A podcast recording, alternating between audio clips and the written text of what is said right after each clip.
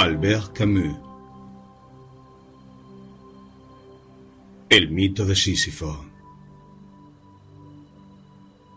a Pascal Pia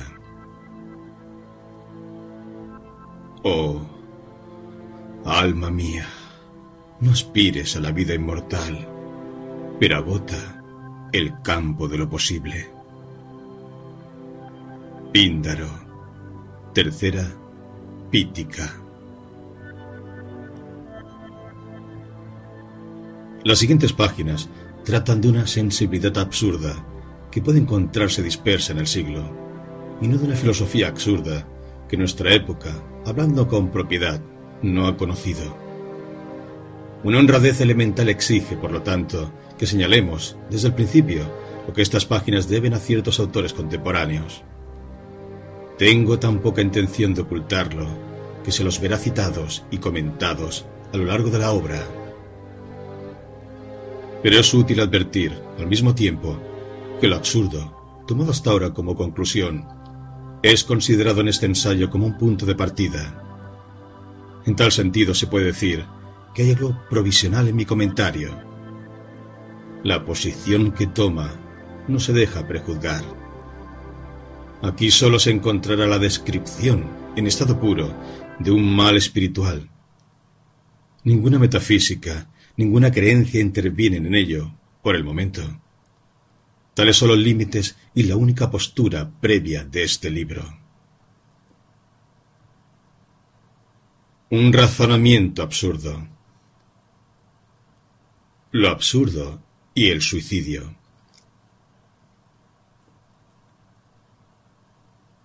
No hay más que un problema filosófico verdaderamente serio, el suicidio. Juzgar si la vida vale o no vale la pena de vivirla es responder a la pregunta fundamental de la filosofía. Las demás, si el mundo tiene tres dimensiones, si el espíritu tiene nueve o doce categorías, vienen a continuación. Se trata de juegos. Primeramente hay que responder. Y si es cierto, como pretende Nietzsche, que un filósofo, para ser estimable, debe predicar con el ejemplo, se advierte la importancia de esa respuesta puesto que va a preceder al gesto definitivo. Se trata de evidencias perceptibles para el corazón, pero que se debe profundizar a fin de hacerlas claras para el espíritu. Si me pregunto en qué puedo basarme para juzgar si tal cuestión es más apremiante que tal otra, respondo que en los actos a los que obligue. Nunca vi morir a nadie por el argumento ontológico. Galileo, que defendía una verdad científica importante, abjuró de ella con la mayor facilidad del mundo, cuando puso su vida en peligro. En cierto sentido hizo bien. Aquella verdad no valía la hoguera. Es profundamente indiferente saber cuál gira alrededor del otro, si la Tierra o el Sol. Para decirlo todo, es una cuestión baladí.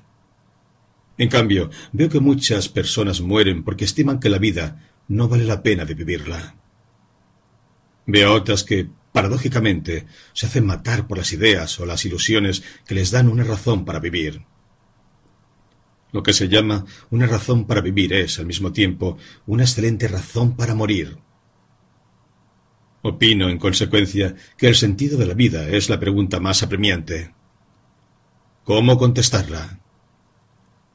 con respecto a todos los problemas esenciales, y considero como tales a los que ponen en peligro la vida o los que duplican el ansia de vivir, no hay probablemente sino dos métodos de pensamiento, el de Pero Grullo y el de Don Quijote.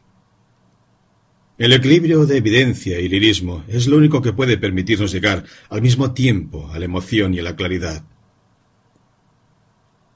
Se concibe que en un tema, a la vez tan humilde tan cargado de patetismo, la dialéctica sabia y clásica debe ceder el lugar, por lo tanto, a una actitud espiritual más modesta que proceda a la vez del buen sentido y de la simpatía. Siempre se ha tratado del suicidio como de un fenómeno social. Por el contrario, aquí se trata, para comenzar, de la relación entre el pensamiento individual y el suicidio. Un acto como este se prepara en el silencio del corazón, lo mismo que una gran obra. El propio suicida lo ignora. Una noche dispara o se sumerge. De un gerente de inmuebles que se había matado, me dijeron un día que había perdido a su hija hacía cinco años y que esa desgracia le había cambiado mucho, le había minado. No se puede desear una palabra más exacta. Comenzar a pensar es comenzar a estar minado. La sociedad no tiene mucho que ver con estos comienzos. El gusano se halla en el corazón del hombre, y en él hay que buscarlo. Este juego mortal que lleva de la lucidez frente a la existencia a la evasión fuera de la luz es algo que debe investigarse y comprenderse. Muchas son las causas para un suicidio. Y de una manera general, las más aparentes no han sido las más eficaces. La gente se suicida rara vez. Sin embargo, no se excluye la hipótesis por reflexión. Lo que desencadena la crisis es casi siempre incontrolable. Los diarios hablan con frecuencia de penas íntimas o de enfermedad incurable. ¿Son explicaciones válidas? Pero habría que saber si ese mismo día un amigo del desesperado no le habló con un tono indiferente. Ese sería el culpable, pues tal cosa puede bastar para precipitar todos los rencores y todos los cansancios todavía en suspenso. Pero si es difícil fijar el instante preciso, el paso sutil en que el espíritu ha apostado a favor de la muerte, es más fácil extraer del acto mismo las consecuencias que supone. Matarse, en cierto sentido, y como en el melodrama, es confesar. Es confesar que se ha sido sobrepasado por la vida, o que no se la comprende. Sin embargo, no vayamos demasiado lejos en esas analogías y volvamos a las palabras corrientes. Es solamente confesar que eso no merece la pena. Vivir, naturalmente, nunca es fácil. Uno sigue haciendo los gestos que ordenan la existencia, por muchas razones, la primera de las cuales es la costumbre. Morir voluntariamente supone que se ha reconocido, aunque sea instintivamente, el carácter irrisorio de esa costumbre, la ausencia de toda razón profunda para vivir, el carácter insensato de esa agitación cotidiana y la inutilidad del sufrimiento. ¿Cuál es, pues, ese sentimiento incalculable que priva al espíritu del sueño necesario a la vida? Un mundo que se puede explicar incluso con malas razones es un mundo familiar. Pero por el contrario, en un universo privado repentinamente de ilusiones y de luces, el hombre se siente extraño. Es un exilio sin recurso, pues está privado de los recuerdos de una patria perdida o de la esperanza de una tierra prometida. Tal divorcio entre el hombre y su vida, entre el actor y su decorado, es propiamente el sentimiento del absurdo. Como todos los hombres sanos han pensado en su propio suicidio, se podrá reconocer, sin más explicaciones, que hay un vínculo directo entre ese sentimiento y la aspiración a la nada. El tema de este ensayo es precisamente esa relación entre lo absurdo y el suicidio, la medida exacta en que el suicidio es una solución de lo absurdo. Se puede sentar como principio que para un hombre que no hace trampas, lo que cree verdadero debe regir su acción. La creencia en lo absurdo de la existencia debe gobernar, por lo tanto, su conducta. Es una curiosidad legítima la que lleva a preguntarse, claramente y sin falso patetismo, si una conclusión de este orden exige que se abandone lo más rápidamente posible una situación incomprensible. Me refiero, por supuesto, a los hombres dispuestos a ponerse de acuerdo consigo mismo. Planteado en términos claros, el problema puede parecer a la vez sencillo e insoluble. Pero se supone, equivocadamente, que las preguntas sencillas traen consigo respuestas que no lo son menos, y que la evidencia implica la evidencia. A priori, e invirtiendo los términos del problema, así como uno se mata o no se mata, parece que no hay sino dos soluciones filosóficas, la del sí y la del no. Esto sería demasiado fácil, pero hay que tener en cuenta a los que interrogan siempre sin llegar a una conclusión. A ese respecto, apenas ironizo. Se trata de la mayoría. Veo igualmente que quienes responden que no, obran como si pensasen que sí. De hecho, si acepto el criterio nietzscheano, piensan que sí, de una u otra manera. Por el contrario, quienes se suicidan suelen estar con frecuencia seguros del sentido de la vida. Estas contradicciones son constantes. Hasta se puede decir que nunca han sido tan vivas como con respecto a ese punto en el que la lógica, por el contrario, parece tan deseable. Es un lugar común comparar las teorías filosóficas de la conducta de quienes las profesan.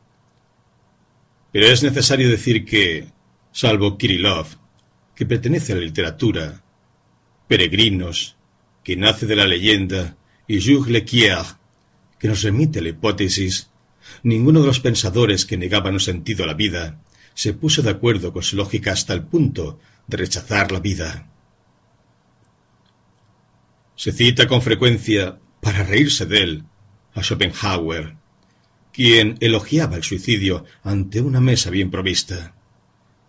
No hay en ello motivo para burlas, esta manera de no tomarse en serio lo trágico no es tan grave, pero termina juzgando a quien la adopta.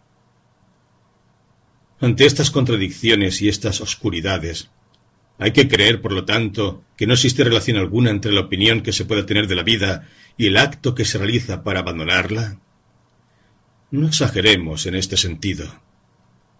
En el apego de un hombre a su vida hay algo más fuerte que todas las miserias del mundo. El juicio del cuerpo equivale al del espíritu, y el cuerpo retrocede ante el aniquilamiento. Adquirimos la costumbre de vivir antes que la de pensar. En la carrera que nos precipita cada día un poco más hacia la muerte, el cuerpo conserva una delantera irreparable. Finalmente, lo esencial de esta contradicción reside en lo que yo llamaría la evasión, porque es a la vez menos y más que la diversión en el sentido pascaliano. El juego constante consiste en eludir. La evasión típica, la evasión mortal que constituye el tercer tema de este ensayo, es la esperanza. Esperanza de otra vida que hay que merecer, o engaño de quienes viven no para la vida misma, sino para alguna gran idea que la supera, la sublima, le da un sentido y la traiciona. Todo contribuye así a enredar las cosas. No en vano se ha jugado hasta ahora con las palabras y se ha fingido creer que negar un sentido a la vida lleva forzosamente a declarar que no vale la pena de vivirla. En verdad, no hay equivalencia forzosa alguna entre ambos juicios. Lo único que hay que hacer es no dejarse desviar por las confusiones los divorcios y las inconsecuencias que venimos señalando. Hay que apartarlo todo e ir directamente al verdadero problema. El que se mata considera que la vida no vale la pena de vivirla. He aquí una verdad indudable, pero infecunda, porque es una perogrullada. Pero es que este insulto a la existencia, este mentís en que se la hunde, procede de que no tiene sentido. ¿Es que su absurdidad exige la evasión mediante la esperanza o el suicidio? Esto es lo que se debe poner en claro, averiguar e ilustrar, dejando de lado todo lo demás. ¿Lo absurdo impone la muerte?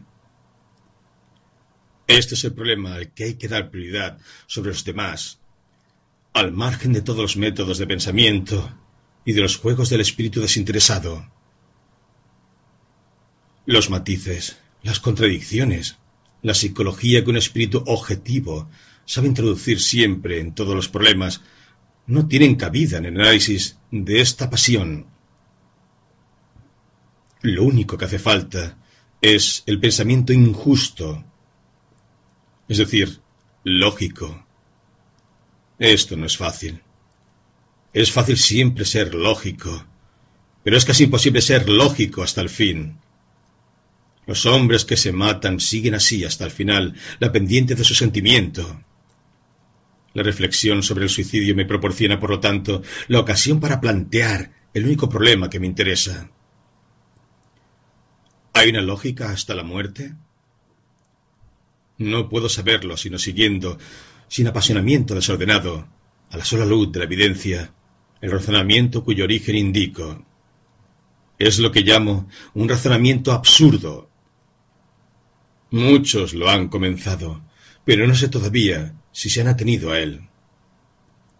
Cuando Karl Jasper, revelando la imposibilidad de constituir al mundo en unidad, exclama esta limitación me lleva a mí mismo, allá donde ya no me retiro, detrás de un punto de vista objetivo que no hago sino representar, allá donde ni yo mismo, ni la existencia ajena puede ya convertirse en objeto para mí.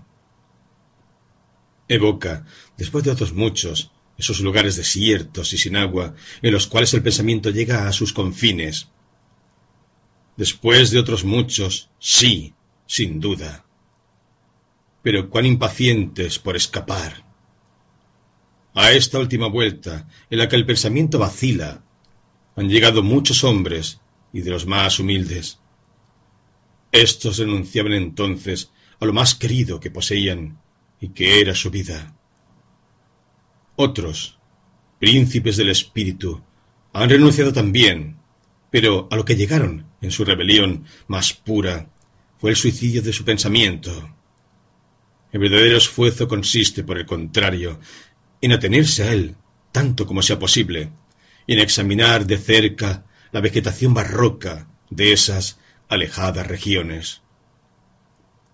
La tenacidad y la clarividencia son espectadores privilegiados de ese juego inhumano en el que lo absurdo, la esperanza y la muerte intercambian sus réplicas.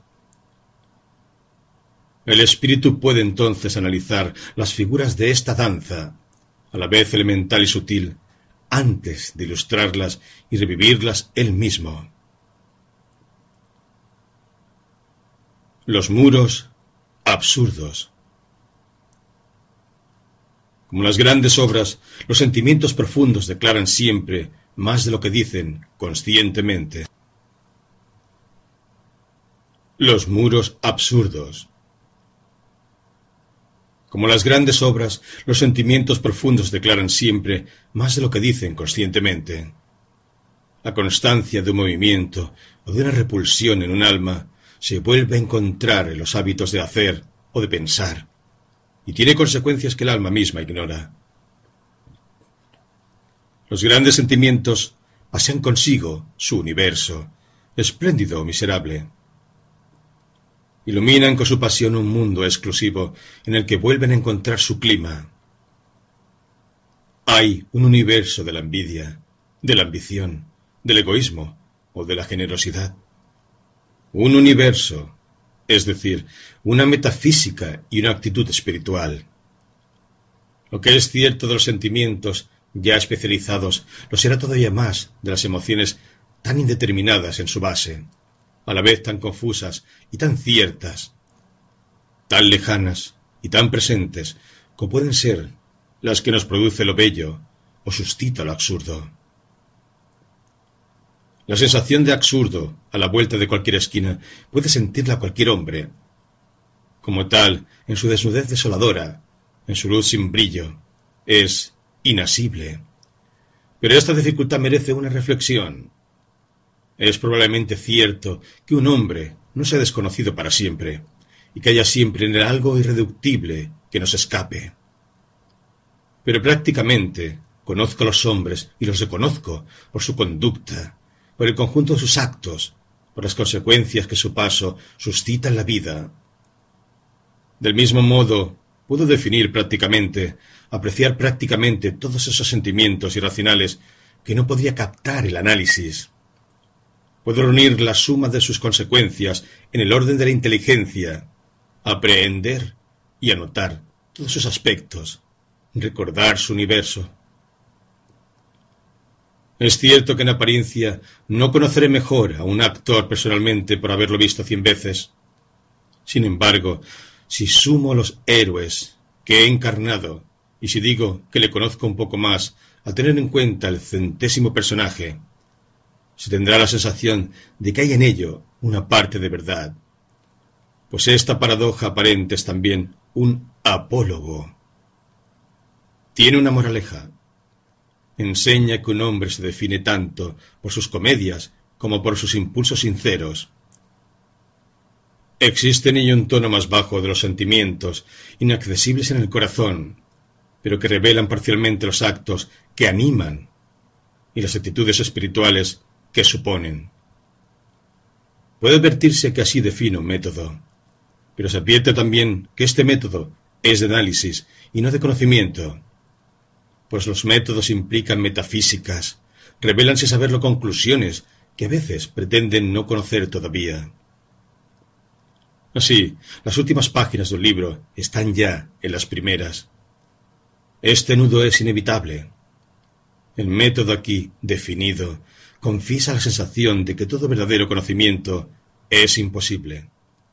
Solo pueden enumerarse las consecuencias y solo el clima puede hacerse sentir. Quizá podamos alcanzar el inaprensible sentimiento de lo absurdo en los mundos diferentes, pero fraternos, de la inteligencia, del arte de vivir o del arte simplemente. El clima del absurdo está al comienzo. El final es el universo absurdo y la actitud espiritual que ilumina el mundo con una luz que le es propia, con el fin de hacer resplandecer ese rostro privilegiado e implacable que ella sabe reconocerle. Todas las grandes acciones y todos los grandes pensamientos tienen un comienzo irrisorio. Las grandes obras nacen con frecuencia a la vuelta de una esquina o en la puerta giratoria de un restaurante. Lo mismo sucede con la absurdidad. El mundo absurdo, más que cualquier otro, extrae su nobleza de ese nacimiento miserable. En ciertas situaciones responder nada a una pregunta sobre la naturaleza de sus pensamientos puede ser una cinta en un horizonte. Los amantes lo saben muy bien, pero si esa respuesta sincera si traduce ese singular estado del alma en el cual el vacío se hace elocuente, en el que la cadena de los gestos cotidianos se rompen, en el cual el corazón busca en vano el eslabón que la reanuda, entonces es el primer signo de la absurdidad. Suele suceder que los decorados se derrumben. Levantarse, coger el tranvía, cuatro horas de oficina o de fábrica, la comida, el tranvía, cuatro horas de trabajo, la cena, el sueño, y lunes, martes, miércoles, jueves, viernes y sábado, con el mismo ritmo. Es una ruta que se sigue fácilmente durante la mayor parte del tiempo. Pero un día surge el ¿por qué? Y todo comienza con esa lasitud teñida de asombro. Comienza. Esto es importante. La lasitud está al final de los actos de una vida maquinal, pero inicia al mismo tiempo el movimiento de la conciencia. La despierta y provoca la continuación. La continuación es la vuelta inconsciente a la cadena o el despertar definitivo. Al final del despertar viene, con el tiempo, la consecuencia. Suicidio o restablecimiento. En sí misma, la lasitud tiene algo de repugnante. Debo concluir que es buena, pues todo comienza por la conciencia y nada vale sino por ella. Estas observaciones no tienen nada de original, pero son evidentes, y eso basta por algún tiempo, al efectuar reconocimiento somero de los orígenes de lo absurdo. La simple inquietud está en el origen de todo. Asimismo, y durante todos los días de una vida sin brillo, el tiempo nos lleva pero siempre llega un momento en que hay que llevarlo. Vivimos el porvenir. Mañana, más tarde, cuando tengas una posición, con los años comprenderás. Estas inconsecuencias son admirables, pues al fin y al cabo se trata de morir. Llega, no obstante, un día en que el hombre comprueba o dice que tiene treinta años. Así afirma su juventud. Pero al mismo tiempo se sitúa con relación al tiempo. Ocupa en él su lugar. Reconoce que se halla en cierto momento de una curva que confiesa tener que recorrer. Pertenece al tiempo y a través del horror que se apodera de él, reconoce en aquel a su peor enemigo. El mañana anhelaba el mañana, cuando todo él debía rechazarlo. Esta rebelión de la carne es lo absurdo. Un pedaño más abajo y nos encontraremos con lo extraño. Advertimos que el mundo es espeso. Entrevemos hasta qué punto una piedra nos es extraña e irreductible, ¿Con qué intensidad puede negarnos la naturaleza, un paisaje? En el fondo de toda belleza yace algo inhumano.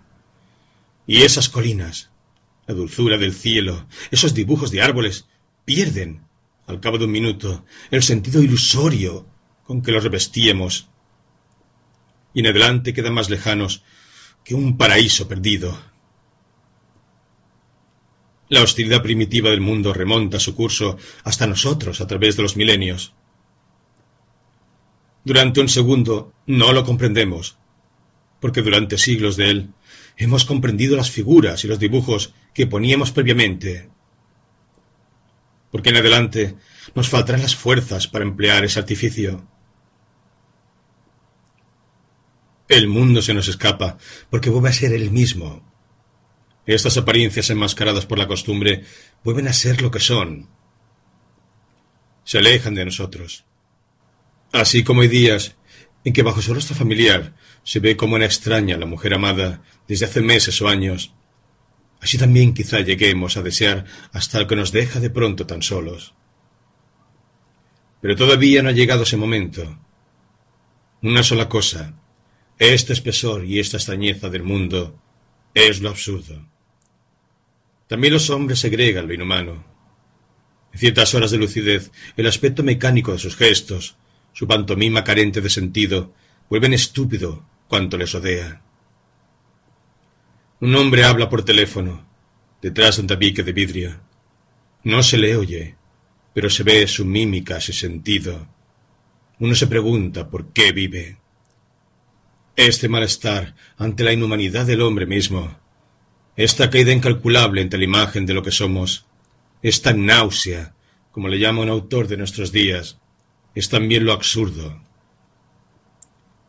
El extraño que en ciertos segundos viene a nuestro encuentro en un espejo, el hermano familiar y sin embargo inquietante que volvemos a encontrar en nuestras propias fotografías, son también lo absurdo. Llego por fin a la muerte y al sentimiento que tenemos de ella. Todo está dicho sobre este punto, y lo decente es no incurrir en lo patético. Sin embargo, nunca se asombrará demasiado ante el hecho de que todo el mundo viva como si nadie lo supiese. Es que, en realidad, no hay una experiencia de la muerte. En el sentido propio, no es experimentado sino lo que ha sido vivido y hecho consciente. Aquí lo más que puede hacerse es hablar de la experiencia de la muerte ajena. Es un sucedáneo, una opinión que nunca nos convence del todo. Este convencionalismo melancólico no puede ser persuasivo. El horror procede en realidad del lado matemático del acontecimiento. Si el tiempo nos espanta es porque da la demostración. La solución viene luego. Todos los grandes discursos sobre el alma van a recibir aquí, por lo menos durante un tiempo, la prueba del nueve de su contrario. De cuerpo inerte, en el que ya no deja huella una bofetada, ha desaparecido el alma. Ese lado elemental y definitivo de la aventura constituye el contenido de la sensación absurda. Bajo la iluminación mortal de ese destino aparece la inutilidad. Ninguna moral ni esfuerzo alguno pueden justificarse a priori ante las sangrientas matemáticas que ordenan nuestra condición. Repito que todo esto ha sido dicho y redicho. Me limito aquí a hacer una clasificación rápida y indicar estos temas evidentes. Circulan a través de todas las literaturas y todas las filosofías. La conversación cotidiana se nutre de ellos. No se trata de volver a intervalos, pero hay que asegurarse de estas evidencias para poder interrogarse luego sobre la cuestión primordial. Lo que me interesa, quiero repetirlo, no son tanto los descubrimientos absurdos como sus consecuencias. Si se está seguro de estos hechos, ¿qué hay que deducir de ellos? ¿Hasta dónde hay que ir para no estudiar nada? ¿Habrá que morir voluntariamente o esperar a pesar de todo? Antes es necesario realizar el mismo recuento rápido en el plano de la inteligencia. La primera operación de la mente consiste en distinguir lo que es cierto de lo que es falso. Sin embargo, en cuanto el pensamiento reflexiona sobre sí mismo, lo primero que descubre es su contradicción. A este respecto es inútil esforzarse por ser convincente. Desde hace siglos nadie ha dado de este asunto una demostración más clara y elegante que Aristóteles.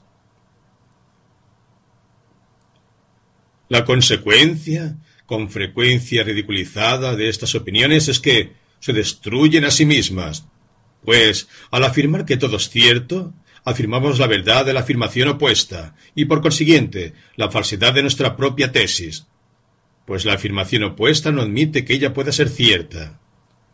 Y si se dice que todo es falso, esta afirmación resulta también falsa. Si se declara que solo es falsa la afirmación opuesta a la nuestra, o bien que solo la nuestra es falsa, se está, no obstante, obligado a admitir un número infinito de juicios verdaderos o falsos. Pues quien emite una afirmación cierta, declara al mismo tiempo que es cierta, y así sucesivamente hasta el infinito. Este círculo vicioso no es sino el primero de una serie de la cual la mente que se inclina sobre sí misma se pierde en un remolino vertiginoso. La simplicidad misma de estas paradojas hace que sean irreductibles. Cualesquiera que sean los juegos de palabras y las acrobacias de la lógica, comprender es ante todo unificar. El deseo profundo del espíritu mismo, en sus operaciones más evolucionadas, se une al sentimiento inconsciente del hombre ante su universo. Es exigencia de familiaridad, apetito de claridad. Para un hombre, Comprender el mundo es reducirlo a lo humano, marcarlo con su sello. El universo del gato no es el universo del oso hormiguero. La perogrullada. Todo pensamiento es antropomórfico. No tiene otro sentido. Del mismo modo, el espíritu que trata de comprender la realidad no puede considerarse satisfecho, salvo si la reduce a términos de pensamiento. Si el hombre reconociese que también el universo puede amar y sufrir, se reconciliaría. Si el pensamiento descubriese los espejos cambiantes de los fenómenos, relaciones eternas, que los pudiesen resumir a sí mismas en un principio único, se podía hablar de una dicha del espíritu, de aquel mito de los bienaventurados no sería sino una imitación ridícula. Esta nostalgia de unidad, este apetito de absoluto, ilustra el movimiento esencial del drama humano. Pero que esta nostalgia sea un hecho no implica que deba ser satisfecha inmediatamente. Pues sí, salvando el abismo que separa el deseo de la conquista, afirmamos como Parménides la realidad del uno, cualquiera que sea. Caemos en la ridícula contradicción de un espíritu que afirma la unidad total y prueba con su afirmación misma su propia diferencia y la diversidad que pretendía resolver. Este otro círculo vicioso basta para ahogar nuestras esperanzas. Se trata también de evidencias. Vuelvo a repetir que no son interesantes en sí mismas, sino por las consecuencias que se puede sacar de ellas. Conozco otra evidencia, la que me dice que el hombre es mortal. Pueden contarse, no obstante, las personas que han sacado de ellas las conclusiones extremas. En este ensayo hay que considerar como una perpetua referencia el desnivel constante entre lo que nos imaginamos saber y lo que sabemos realmente. El consentimiento práctico y la ignorancia simulada hace que vivamos con ideas que, si las pusiéramos a prueba verdaderamente, deberían trastornar toda nuestra vida. Ante esta contradicción inextricable del espíritu, captaremos plenamente el divorcio que nos separa de nuestras propias creaciones. Mientras el espíritu calla en el mundo inmóvil de sus esperanzas, todo se refleja y se ordena en la unidad de su nostalgia. Pero apenas hace su primer movimiento, ese mundo se agrieta y se derrumba. Una infinidad de trozos que lo reflejan se ofrecen al conocimiento. Hay que desesperar de que podamos reconstruir alguna vez la superficie familiar y tranquila que nos daría la paz del corazón. Después de tantos siglos de investigaciones y de tantas abdicaciones de los pensadores, sabemos que esto es cierto para todo nuestro conocimiento. Con excepción de los racionalistas declarados, todos desesperan actualmente del verdadero conocimiento. Si hubiera que escribir la única historia significativa del pensamiento humano, habría que hacer la de sus arrepentimientos sucesivos y la de sus impotencias. ¿De quién y de qué puedo decir, en efecto? Lo conozco. Puedo sentir mi corazón y juzgar que existe. Puedo tocar este mundo y juzgar también que existe. Ahí termina toda mi ciencia y lo demás es construcción. Pues si trato de captar ese yo, del cual me aseguro, si trato de definirlo y resumirlo, ya no es sino agua que corre entre mis dedos. Puedo dibujar uno a uno todos los rostros que toma, así como todos los que se le han dado. Esta educación, este origen, este ardor o estos silencios, esta grandeza o esta bajeza. Pero no se suman los rostros. Este mismo corazón mío me resultará siempre indefinible, entre la certidumbre que tengo de mi existencia y el contenido que trato de dar a esta seguridad, hay un foso que nunca será colmado. Seré siempre extraño a mí mismo. En psicología, como en lógica, hay verdades, pero no verdad. El Conócete a ti mismo de Sócrates vale tanto como el sé virtuoso de nuestros confesionarios. Revelan una nostalgia al mismo tiempo que una ignorancia. Son juegos estériles sobre grandes temas. No son legítimos, sino en la medida exacta en que son aproximativos. He aquí también unos árboles cuya aspereza conozco, y no agua que saboreo. Estos perfumes de hierba y de estrellas, la noche, ciertos crepúsculos en que el corazón se dilata. ¿Cómo negaría yo este mundo cuya potencia y cuyas fuerzas experimento? Sin embargo, toda la ciencia de esta tierra no me dará nada que pueda asegurarme que este mundo es mío. Me lo describís y me enseñáis a clasificarlo. Enumeráis sus leyes y en mi sed de saber consiento en que sean ciertas. Desmontáis su mecanismo y mi esperanza aumenta. En último término, me enseñáis que este universo prestigioso y abigarrado se reduce al átomo y que el átomo mismo se reduce al electrón. Todo esto está bien y espero que continuéis, pero me habláis de un invisible sistema planetario en el que los electrones gravitan alrededor de un núcleo. Explicáis este mundo con una imagen. Reconozco entonces que habéis ido a parar a la poesía. No conoceré nunca. ¿Tengo tiempo para indignarme por ello? Ya habéis cambiado de teoría. Así, esta ciencia que debía enseñármelo todo termina en la hipótesis. Esta lucidez naufraga la metáfora. Esta incertidumbre se resuelve en obra de arte. ¿Qué necesidad tenía yo de tantos esfuerzos? Las líneas suaves de estas colinas y la mano del crepúsculo sobre este corazón agitado me enseñan mucho más. He vuelto a mi comienzo. Comprendo que si bien puedo, por medio de la ciencia, captar los fenómenos y enumerarlos, no puedo aprehender el mundo. Cuando haya seguido con el dedo todo su relieve, no sabré más que ahora. Y vosotros me dais a elegir entre una descripción que es cierta, pero que no me enseña nada, y unas hipótesis que pretenden enseñarme, pero que no son ciertas. Extraño a mí mismo y a este mundo, armado únicamente con un pensamiento que se niega a sí mismo en cuanto afirma. ¿Qué condición es esta en la que no puedo conseguir la paz, sino negándome a saber y a vivir, en la que el deseo de conquista choca con muchos que desafían sus asaltos? Querer es suscitar las paradojas. Todo está ordenado para que nazca esa paz emponzoñada que dan la indiferencia, el sueño del corazón o los renunciamientos mortales. También la inteligencia me dice, por lo tanto, a su manera, que este mundo es absurdo. Es inútil que su contraria, la razón ciega, pretenda que todo está claro.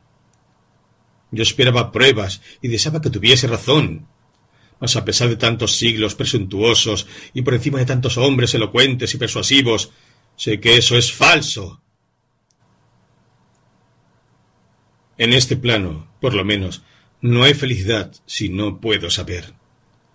Esta razón universal, práctica moral, este determinismo, estas categorías que explican todo, son como para hacer reír al hombre honrado. Nada tienen que ver con el espíritu. Niegan su verdad profunda, que está encadenado. En este universo, indescifrable y limitado, adquiere en adelante un sentido el destino del hombre. Una multitud de elementos irracionales se ha alzado y lo rodea hasta su fin último. En su clarividencia recobrada y ahora concertada, se aclara y se precisa el sentimiento del absurdo. Yo decía que el mundo es absurdo y me adelantaba demasiado. Todo lo que se puede decir es que este mundo en sí mismo no es razonable. Pero lo que resulta absurdo es la confrontación de ese irracional y ese deseo desenfrenado de claridad cuyo llamamiento resuena lo más profundo del hombre. Lo absurdo depende tanto del hombre como del mundo. Es por el momento su único lazo. Une el uno al otro, como sólo el odio puede unir a los seres. Eso es todo lo que puedo discernir claramente en este universo sin medida donde tiene lugar mi aventura. Detengámonos aquí.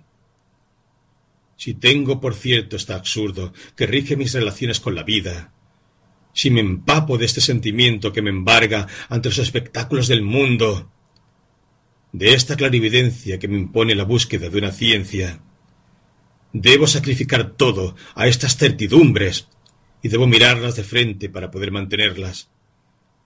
Sobre todo, debo ajustar a ellas mi conducta y seguirlas en todas sus consecuencias. Hablo aquí de honradez, pero quiero saber antes si el pensamiento puede vivir en estos desiertos. Sé ya que el pensamiento ha entrado por lo menos en esos desiertos. Ha encontrado en ellos su pan ha comprendido en ellos que hasta ahora se alimentaba con fantasmas. Ha dado pretexto a algunos de los temas más apremiantes de la reflexión humana. Desde el momento en que se le reconoce, el absurdo se convierte en una pasión, en la más desgarradora de todas. Pero toda la cuestión consiste en saber si uno puede vivir con sus pasiones, en saber si se puede aceptar su ley profunda, que es la de quemar el corazón, que al mismo tiempo exaltan. No es, sin embargo, la cuestión que vamos a plantear ahora. Está en el centro de esta experiencia y ya tendremos tiempo de volver a ella. Examinemos más bien los temas y los impulsos nacidos del desierto. Bastará con enumerarlos. A esos también los conocen todos en la actualidad. Siempre ha habido hombres que han defendido los derechos de lo irracional. La tradición de lo que se puede llamar el pensamiento humillado nunca ha dejado de estar viva. Se ha hecho tantas veces la crítica del racionalismo que parece innecesario volver a hacerla. Sin embargo, nuestra época ve el renacimiento de estos sistemas paradójicos que se ingenian para hacer que tropiece la razón, como si verdaderamente ésta hubiese andado siempre con paso seguro. Pero esto no es tanto en la prueba de la eficacia de la razón como de la vivacidad de sus esperanzas. Pero esto no es tanto en la prueba de la eficacia de la razón como de la vivacidad de sus esperanzas. En el plano de la historia, esta constancia de dos actitudes ilustra la pasión esencial del hombre, desgarrado entre su tendencia hacia la unidad y la visión clara que puede tener de los muros que lo encierran. Pero quizá nunca haya sido más vivo que nuestro tiempo el ataque contra la razón. Desde el gran grito de Zaratustra. Por casualidad, es la nobleza más vieja del mundo. Yo se la he devuelto a todas las cosas, cuando he dicho que por encima de ellas ninguna voluntad eterna quería. Desde la enfermedad mortal de Kierkegaard, este mal que conduce la muerte sin nada después de ella. Se han sucedido los temas significativos y torturantes del pensamiento absurdo. O por lo menos, y este matiz es capital, los del pensamiento irracional y religioso. De Jasper a Heidegger, de Kierkegaard a Chestov, de los fenomenólogos a Scheller, en el plano lógico y en el plano moral, toda una familia de espíritus emparentados por su nostalgia, opuestos por sus métodos o sus fines, se han dedicado con afán a cerrar la vía real de la razón y a volver a encontrar los rectos caminos de la verdad. Doy por supuesto aquí que esos pensamientos son conocidos y vividos. Cualesquiera que sean o que hayan sido sus ambiciones, todos han partido de este universo indecible en el que reinan la contradicción, la antinomia, la angustia o la impotencia. Y justamente los temas que hemos venido indicando es lo que tienen en común. También con respecto a ellos es necesario decir que lo que importa sobre todo son las conclusiones que hayan podido sacar de esos descubrimientos. Importa tanto que habrá de examinarlos por separado pero por el momento se trata solamente de sus descubrimientos y sus experiencias iniciales. Se trata únicamente de comprobar su concordancia. Si bien sería presuntuoso querer tratar de sus filosofías, es posible y suficiente, en todo caso, hacer sentir el clima que le es común. Heidegger considera fríamente la condición humana y enuncia que esta existencia está humillada. La única realidad es la inquietud en toda la escala de los seres, para el hombre perdido en el mundo y en sus diversiones, esa inquietud es un temor breve y fugitivo. Pero si ese temor adquiere conciencia de sí mismo, se convierte en la angustia, clima perpetuo del hombre lúcido, en el que vuelve a encontrarse la existencia. Este profesor de filosofía escribe sin temblar y en el lenguaje más abstracto del mundo que el carácter finito y limitado de la existencia humana es más primordial que el hombre mismo se interesa por Kant, pero es para reconocer el carácter limitado de su razón pura. Es para llegar al término de sus análisis, a la conclusión de que el mundo no puede ya ofrecer nada al hombre angustiado. La verdad de esta inquietud le parece de tal modo más importante que todas las categorías del razonamiento, que no piensa más que en ella, y no habla sino de ella. Enumera sus rostros, de fastidio, cuando el hombre trivial trata de nivelarla en sí mismo y de aturdirla, de terror cuando el espíritu contempla la muerte. Tampoco él separa la conciencia del absurdo. La conciencia de la muerte es el llamamiento de la inquietud, y la existencia se dirige entonces un llamamiento a sí misma por medio de la conciencia. Es la voz misma de la angustia y exhorta a la existencia que se recupere ella misma de su pérdida en el sé anónimo. También él opina que no hay que dormir y que es necesario velar hasta la consumación. Se mantiene en este mundo absurdo y señala su carácter perecedero. Busca su camino en medio de estos escombros. Jasper desespera de toda ontología porque pretende que hemos perdido la ingenuidad. Sabe que no podemos llegar a nada que trascienda el juego mortal de las apariencias. Sabe que al final del espíritu es el fracaso. Se demora en las aventuras espirituales que nos ofrece la historia y descubre implacablemente el fallo de cada sistema, la ilusión que lo ha salvado todo, la predicación que no ha ocultado nada. En este mundo devastado, donde está demostrada la imposibilidad de conocer, donde la nada parece la única realidad y la desesperación sin recurso la única actitud, trata de encontrar el hilo de Ariadna que lleva a los secretos divinos. Chestov, por su parte, a lo largo de una obra de admirable monotonía, orientado, sin cesar hacia las mismas verdades, demuestra sin descanso que el sistema más cerrado, el racionalismo más universal, termina siempre chocando con lo irracional del pensamiento humano. No se le escapa ninguna de las evidencias irónicas, de las contradicciones irrisorias que menosprecian la razón. Una sola cosa le interesa, y es la excepción, bien sea de la historia del corazón o del espíritu. A través de las experiencias dostoyevskianas del condenado a muerte, de las aventuras exasperadas del espíritu nietzscheano, de las imprecaciones de Hamlet o de la amarga aristocracia de un Ibsen, descubre, aclara y magnifica la rebelión humana contra lo irremediable, niega sus razones a la razón y no comienza a dirigir sus pasos con alguna decisión, sino en el centro de ese desierto sin colores en el que todas las certidumbres se han convertido en piedras. Kierkegaard, quizás el más interesante de todos, por lo menos a causa de una parte de su existencia, hace algo más que descubrir lo absurdo, lo vive. El hombre que escribe el más seguro de los mutismos no consiste en callarse, sino en hablar.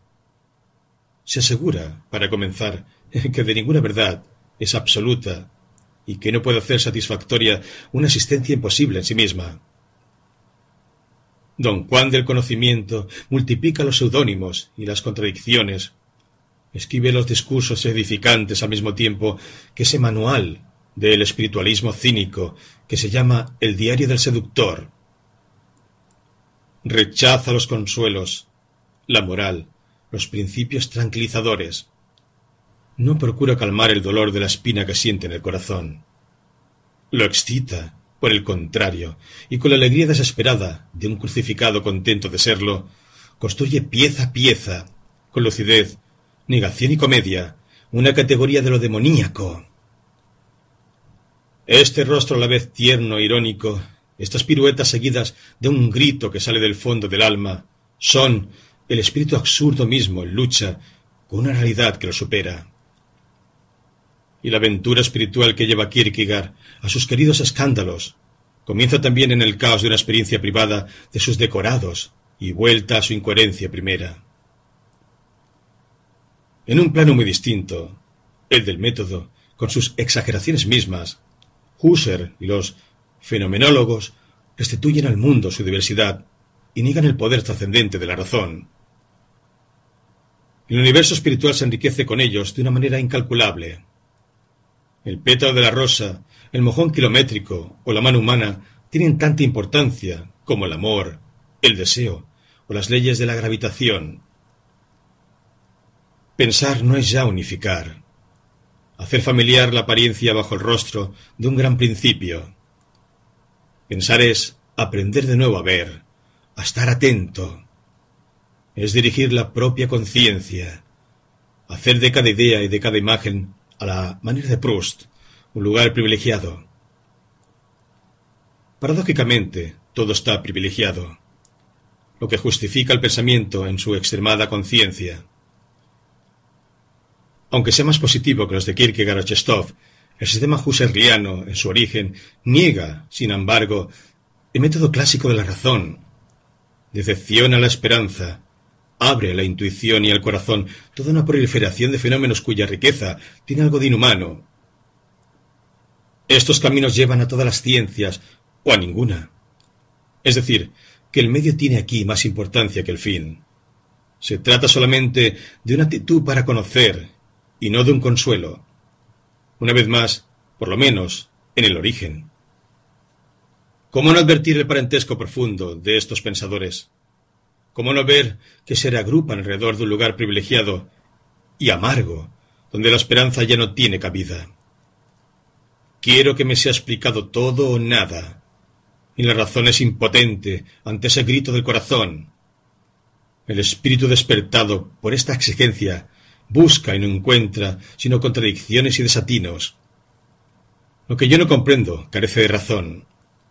El mundo está lleno de estas irracionalidades, el mundo mismo, cuya significación única no comprendo, no es sino una inmensa irracionalidad.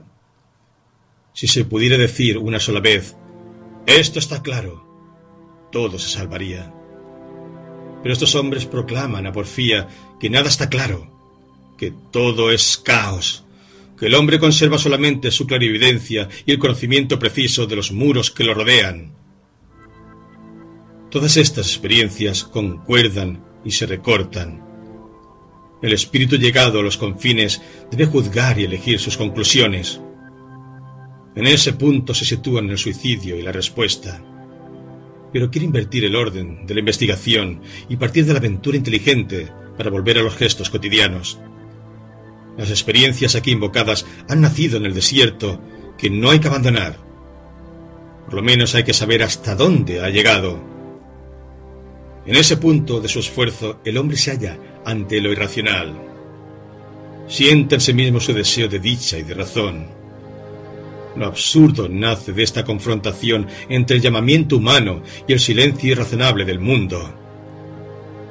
Esto es lo que no hay que olvidar. A esto es a lo que hay que aferrarse, puesto que toda la consecuencia de una vida puede nacer de ello. Lo irracional, la nostalgia humana, y lo absurdo que surge de su enfrentamiento son los tres personajes del drama que debe terminar necesariamente con toda la lógica de que es capaz una existencia.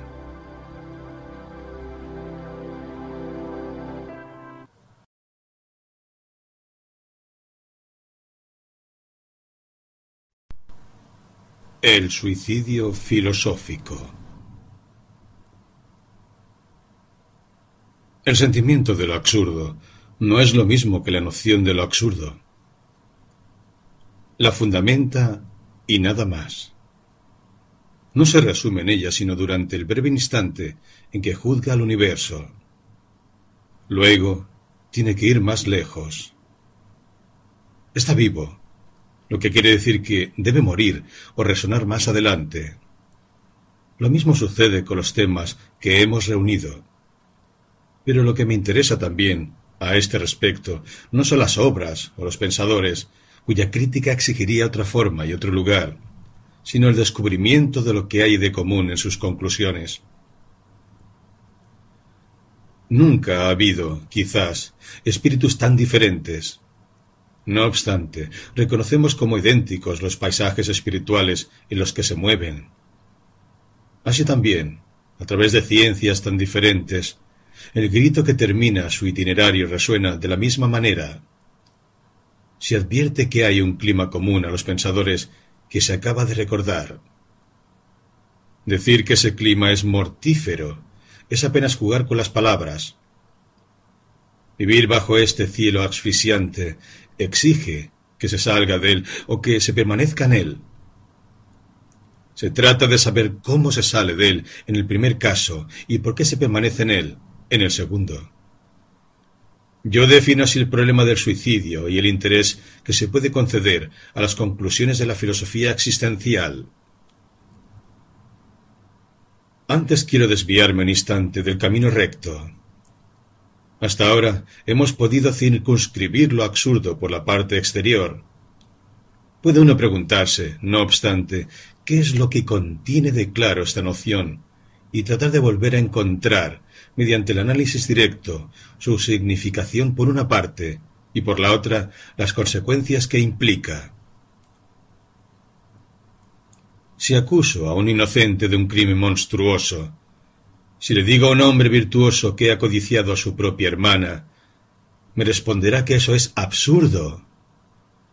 Esta indignación tiene su lado cómico, pero también su razón profunda. El hombre virtuoso ilustra con esa réplica la antinomia definitiva que existe entre el acto que yo le atribuyo y los principios de toda su vida. Es absurdo, quiere decir, es imposible, pero también es contradictorio.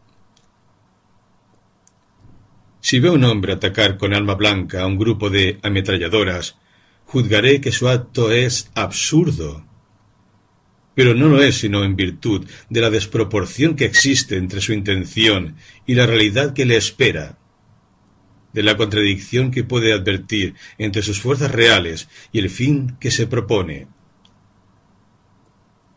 De mismo modo, estimaremos que un veredicto es absurdo oponiéndolo al veredicto que, al parecer, imponían los hechos. Del mismo modo también, una demostración por lo absurdo se efectúa comparando las consecuencias de ese razonamiento con la realidad lógica que se quiere instaurar. En todos estos casos, desde el más sencillo hasta el más complejo, la absurdidad será tanto más grande cuanto mayor sea la diferencia entre los términos de mi comparación. Hay casamiento, desafíos, rencores, silencios, guerras y también paces absurdos. En cada uno de estos casos, la absurdidad nace de una comparación. Por lo tanto, tengo razón al decir que la sensación de la absurdidad no nace del simple examen de un hecho o de una impresión, sino que surge de la comparación entre un estado de hecho y cierta realidad, entre una acción y el mundo que la supera. Lo absurdo es esencialmente un divorcio. No está ni en uno ni en otro de los elementos comparados. Nace de su confrontación. En el plano de la inteligencia puedo decir, por lo tanto, que lo absurdo no está en el hombre, si semejante metáfora pudiera tener un sentido, ni en el mundo, sino en su presencia común. Es, por el momento, el único lazo que los une, si quiero limitarme a las evidencias, sé lo que quiere el hombre, sé lo que ofrece el mundo, y ahora puedo decir que sé también lo que los une. No necesito ahondar más. Una sola certidumbre basta para quien busca.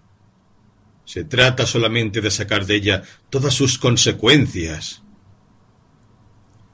La consecuencia inmediata es, al mismo tiempo, una regla de método, la singular Trinidad que se pone así de manifiesto nada tiene de una América descubierta de pronto, pero tiene en común con los datos de la experiencia que es a la vez infinitamente sencilla e infinitamente complicada. La primera de sus características a este respecto es que no puede dividirse. Destruir uno de sus términos es destruirla por completo. No puede haber absurdo fuera de un espíritu humano. Así, lo absurdo termina, como todas las cosas, con la muerte. Pero tampoco puede haber absurdo fuera de este mundo. Y con este criterio elemental juzgo que la noción de lo absurdo es esencial y puede figurar como la primera de mis verdades. Aquí aparece la regla de método evocada anteriormente. Si juzgo que una cosa es cierta, debo preservarla. Si me ocupo en hallar la solución de un problema, por lo menos no debo escamotear con esta solución misma uno de los términos del problema. El único dato es para mí lo absurdo. El problema consiste en saber cómo se puede salir de él y si el suicidio debe deducirse de ese absurdo. La primera, y en el fondo la única condición de mis investigaciones, es la de preservar aquello que me abruma y respetar, en consecuencia, lo que juzgo esencial en él. Acabo de definirlo como una confrontación y una lucha sin tregua. Y llevando hasta su término esta lógica absurda, debo reconocer que esta lucha supone la ausencia total de esperanza, que nada tiene que ver con la desesperación. El rechazo continuo, que no se debe confundir con la renunciación, y la insatisfacción consciente, que no se debería confundir tampoco con la inquietud juvenil, Todo lo que destruye, escamotea o se utiliza estas exigencias, en primer lugar el consentimiento que destruye el divorcio, arruina lo absurdo y desvaloriza la actitud que se puede proponer entonces. Lo absurdo no tiene sentido sino en la medida en que no se lo consiente. Existe un hecho evidente que parece enteramente moral. Un hombre siempre presa de sus verdades. Una vez que las reconoce, no puede apartarse de ellas. No hay más remedio que pagarlas. Un hombre que adquiere conciencia de lo absurdo queda ligado a ello para siempre. Un hombre sin esperanza y consciente de no tenerla, no pertenece ya al porvenir. Esto es natural. Pero es natural también que haga esfuerzos por liberarse del universo que él mismo ha creado. Todo lo que precede no tiene sentido, precisamente, sino considerando esta paradoja. Nada puede ser más instructivo a este respecto que examinar ahora hasta dónde llevaron sus consecuencias los hombres que reconocieron el clima absurdo, partiendo de una crítica del racionalismo. Ahora bien, para atenerme a las filosofías existenciales, veo que todas, sin excepción, me proponen la evasión. Mediante un razonamiento singular, partiendo de lo absurdo sobre los escombros de la razón, en un universo cerrado y limitado a lo humano, divinizan lo que los aplasta y encuentran una razón para esperar en lo que les desguarnece. Esta esperanza forzosa es, en todos, de esencia religiosa. Se merece que nos detengamos en ella. Ahora analizaré únicamente, a título de ejemplo, algunos temas particulares de Chestov y Kierkegaard. Pero Jasper va a proporcionarnos, llevado hasta la caricatura, un ejemplo típico de esta actitud. Lo demás se hará más claro. Lo vemos impotente para realizar lo trascendente, incapaz de sondear la profundidad de la experiencia y consciente de este universo trastornado por el fracaso. ¿Va a progresar o por lo menos a sacar las conclusiones de este fracaso? No aporta nada nuevo. En la experiencia no ha encontrado sino la confesión de su impotencia y ningún pretexto para deducir algún principio satisfactorio. No obstante, sin justificación, como él mismo dice, afirma de una vez lo trascendente, la existencia de la experiencia y el sentido sobrehumano de la vida, al escribir. El fracaso no demuestra, más allá de toda aplicación y de toda interpretación posibles, la nada, sino la existencia de la trascendencia. A esta existencia que de pronto y mediante un acto ciego de la confianza humana lo explica todo, lo define como la unidad inconcebible de lo general y lo particular. Así lo absurdo se convierte en Dios, en el sentido más amplio de esta palabra, y la impotencia para comprender en el ser que lo ilumina todo. Nada lleva lógicamente a este razonamiento. Eh, puedo llamarlo un salto y paradójicamente se comprende la insistencia, la paciencia infinita de Jaspers en hacer irrealizable la experiencia de lo trascendente. Pues, cuanto más fugaz es esta aproximación, tanto más vana prueba ser esta definición, y tanto más real le es esta trascendencia, pues su apasionamiento al afirmarlo es justamente proporcional a la diferencia que existe entre su poder de explicación y la irracionalidad del mundo y de la experiencia. Parece, por lo tanto, que Jaspers se afana tanto más por destruir los prejuicios de la razón, por cuanto con ello explicará de modo más radical el mundo. Este apóstol del pensamiento humillado va a encontrar en el extremo mismo de la humillación con qué regenerar el ser en toda su profundidad. El pensamiento místico nos ha familiarizado con estos procedimientos. Son tan legítimos como cualquier otra actitud del espíritu. Pero por el momento obro como si tomara en serio cierto problema. Sin prejuzgar el valor general de esta actitud, ni su poder de enseñanza, quiero considerar únicamente si responde a las condiciones que me he puesto, si es digna de conflicto que me interesa. Vuelvo así a Chestov. Un comentarista cita una de sus frases que merece interés.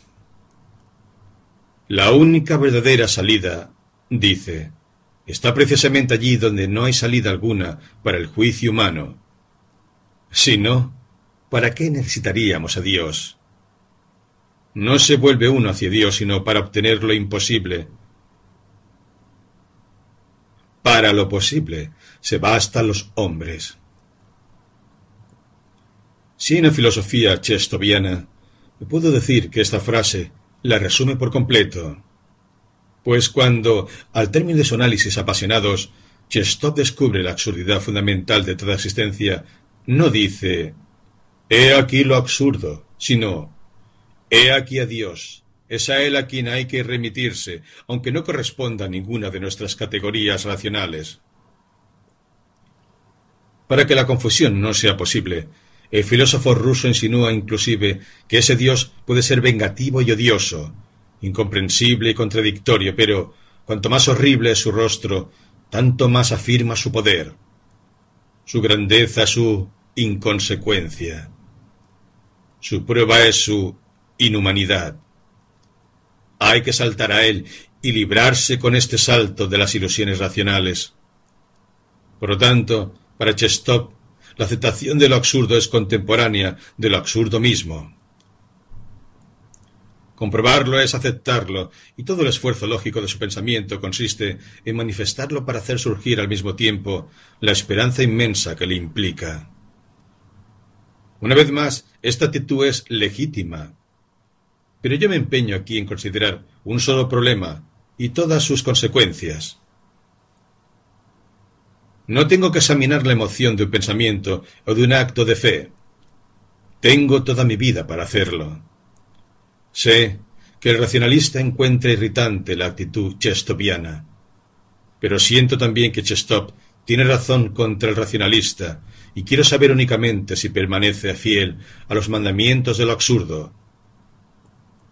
Ahora bien, si se admite que lo absurdo es lo contrario de la esperanza, se ve que para Chestov el pensamiento existencial presupone lo absurdo, pero no lo demuestra, sino para disiparlo.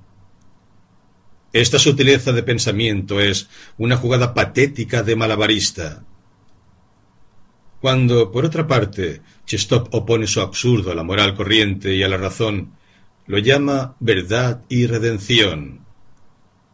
Hay, por lo tanto, en la base y en esta definición del absurdo una aprobación que Chestop le aporta. Si se reconoce que toda la fuerza de esta noción reside en la manera de chocar con nuestras esperanzas elementales, si se tiene la sensación de que lo absurdo exige, para seguir existiendo, que no se consienta en él, se ve claramente que ha perdido su verdadero rostro, su carácter humano y relativo, para entrar en una eternidad a la vez incomprensible y satisfactoria. Si hay absurdo, lo hay en el universo del hombre. Desde el instante en que su noción se transforma en trampolín para la eternidad, ya no está ligada a la lucidez humana. Lo absurdo no es ya esa evidencia que el hombre comprueba sin consentir en ella se elude la lucha. El hombre integra lo absurdo y en esta comunión hace desaparecer su característica esencial, que es oposición, desgarramiento y divorcio. Este salto es un escape. Chestop, quien cita tan de buena gana la frase de Hamlet, The time is out of joint, la escribe con una especie de esperanza feroz que se le puede atribuir muy particularmente. Porque no es así como la pronuncia Hamlet o como la escribe Shakespeare. La embriaguez de lo irracional y la vocación del éxtasis desvían de lo absurdo a un espíritu clarividente. Para Chestov, la razón es vana, pero hay algo más allá de la razón. Para un espíritu absurdo la razón es vana, y no hay nada más allá de la razón. Este salto puede, por lo menos, aclararnos un poco más la naturaleza verdadera de lo absurdo. Sabemos que no vale sino en un equilibrio, que se halla ante todo en la comparación y no en los términos de esta comparación. Pero Chestov, precisamente, hace recaer todo el peso sobre uno de los términos y destruye el equilibrio. Nuestro deseo de comprender, nuestra nostalgia de absoluto, no se explican sino en la medida en que, justamente, podemos comprender y explicar muchas cosas. Es inútil negar absolutamente la razón. Tiene su orden en el cual es eficaz. Ese orden es precisamente el de la experiencia humana. De que queramos aclararlo todo. Si no podemos hacerlo, si lo absurdo nace en esta ocasión, es justamente del choque de esta razón eficaz pero limitada y de lo irracional que renace siempre. Ahora bien, cuando Chestov se irrita contra una proposición hegeliana como los movimientos del sistema solar se efectúan de acuerdo con las leyes inmutables y estas leyes son su razón. Cuando emplea todo su apasionamiento para dislocar el racionalismo spinoziano, va a parar justamente la vanidad de toda razón, y de ahí, mediante un rodeo natural e ilegítimo, a la preeminencia de lo irracional. Pero el paso no es evidente, pues pueden intervenir en ello las nociones de límite y de plan. Las leyes de la naturaleza pueden ser valederas hasta cierto límite, pasado el cual se vuelven contra sí mismas para dar nacimiento al absurdo. O también pueden justificarse en el plano de la descripción sin ser por ello ciertas en el de la explicación. Todo se sacrifica aquí a lo irracional, y como la exigencia de claridad es escamoteada, lo absurdo desaparece con uno de los términos de su comparación. El hombre absurdo, por el contrario, no realiza esa nivelación. Reconoce la lucha, no desprecia absolutamente la razón y admite lo irracional. Abarca así con la mirada todos los datos de la experiencia y está poco dispuesto a saltar antes de saber. Sabe solamente que en esta conciencia atenta no hay ya lugar para la esperanza. Lo que es perceptible en León Chestov lo será también más, quizás, en Kierkegaard.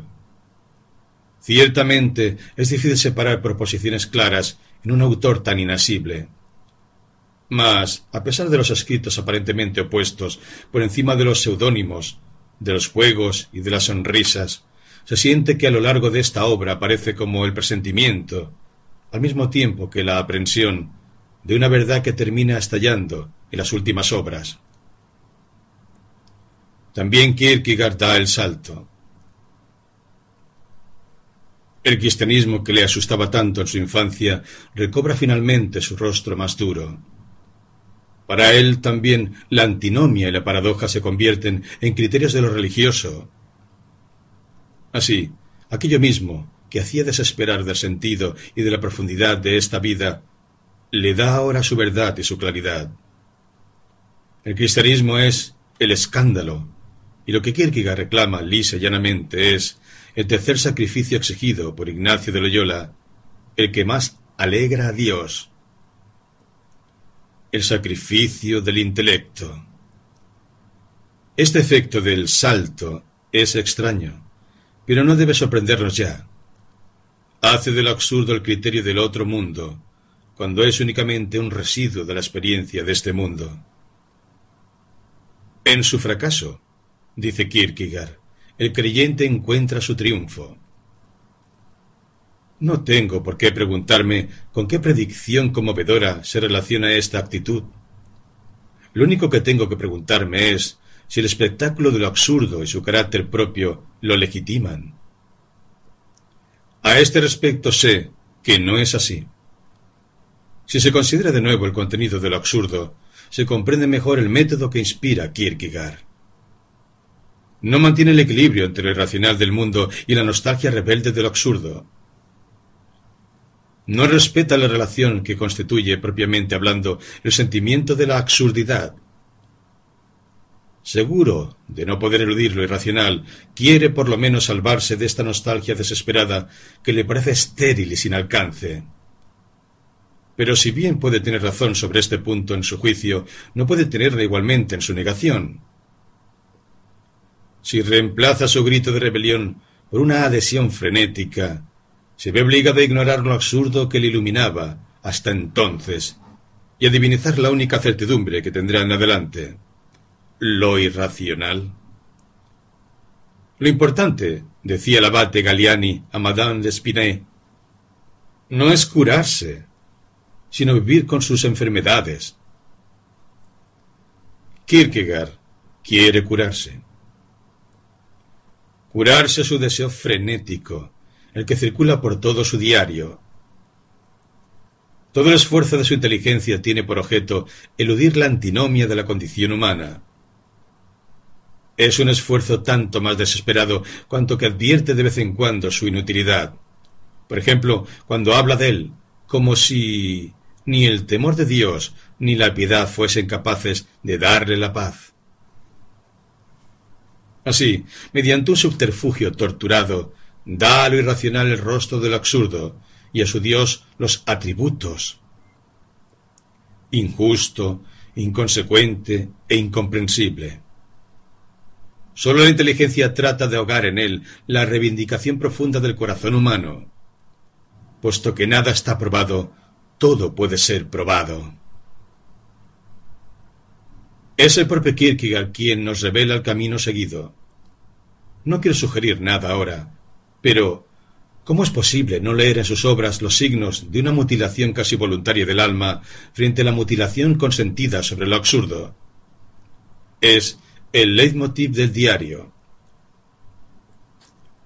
Lo que me ha faltado es la bestia, que también forma parte del destino humano.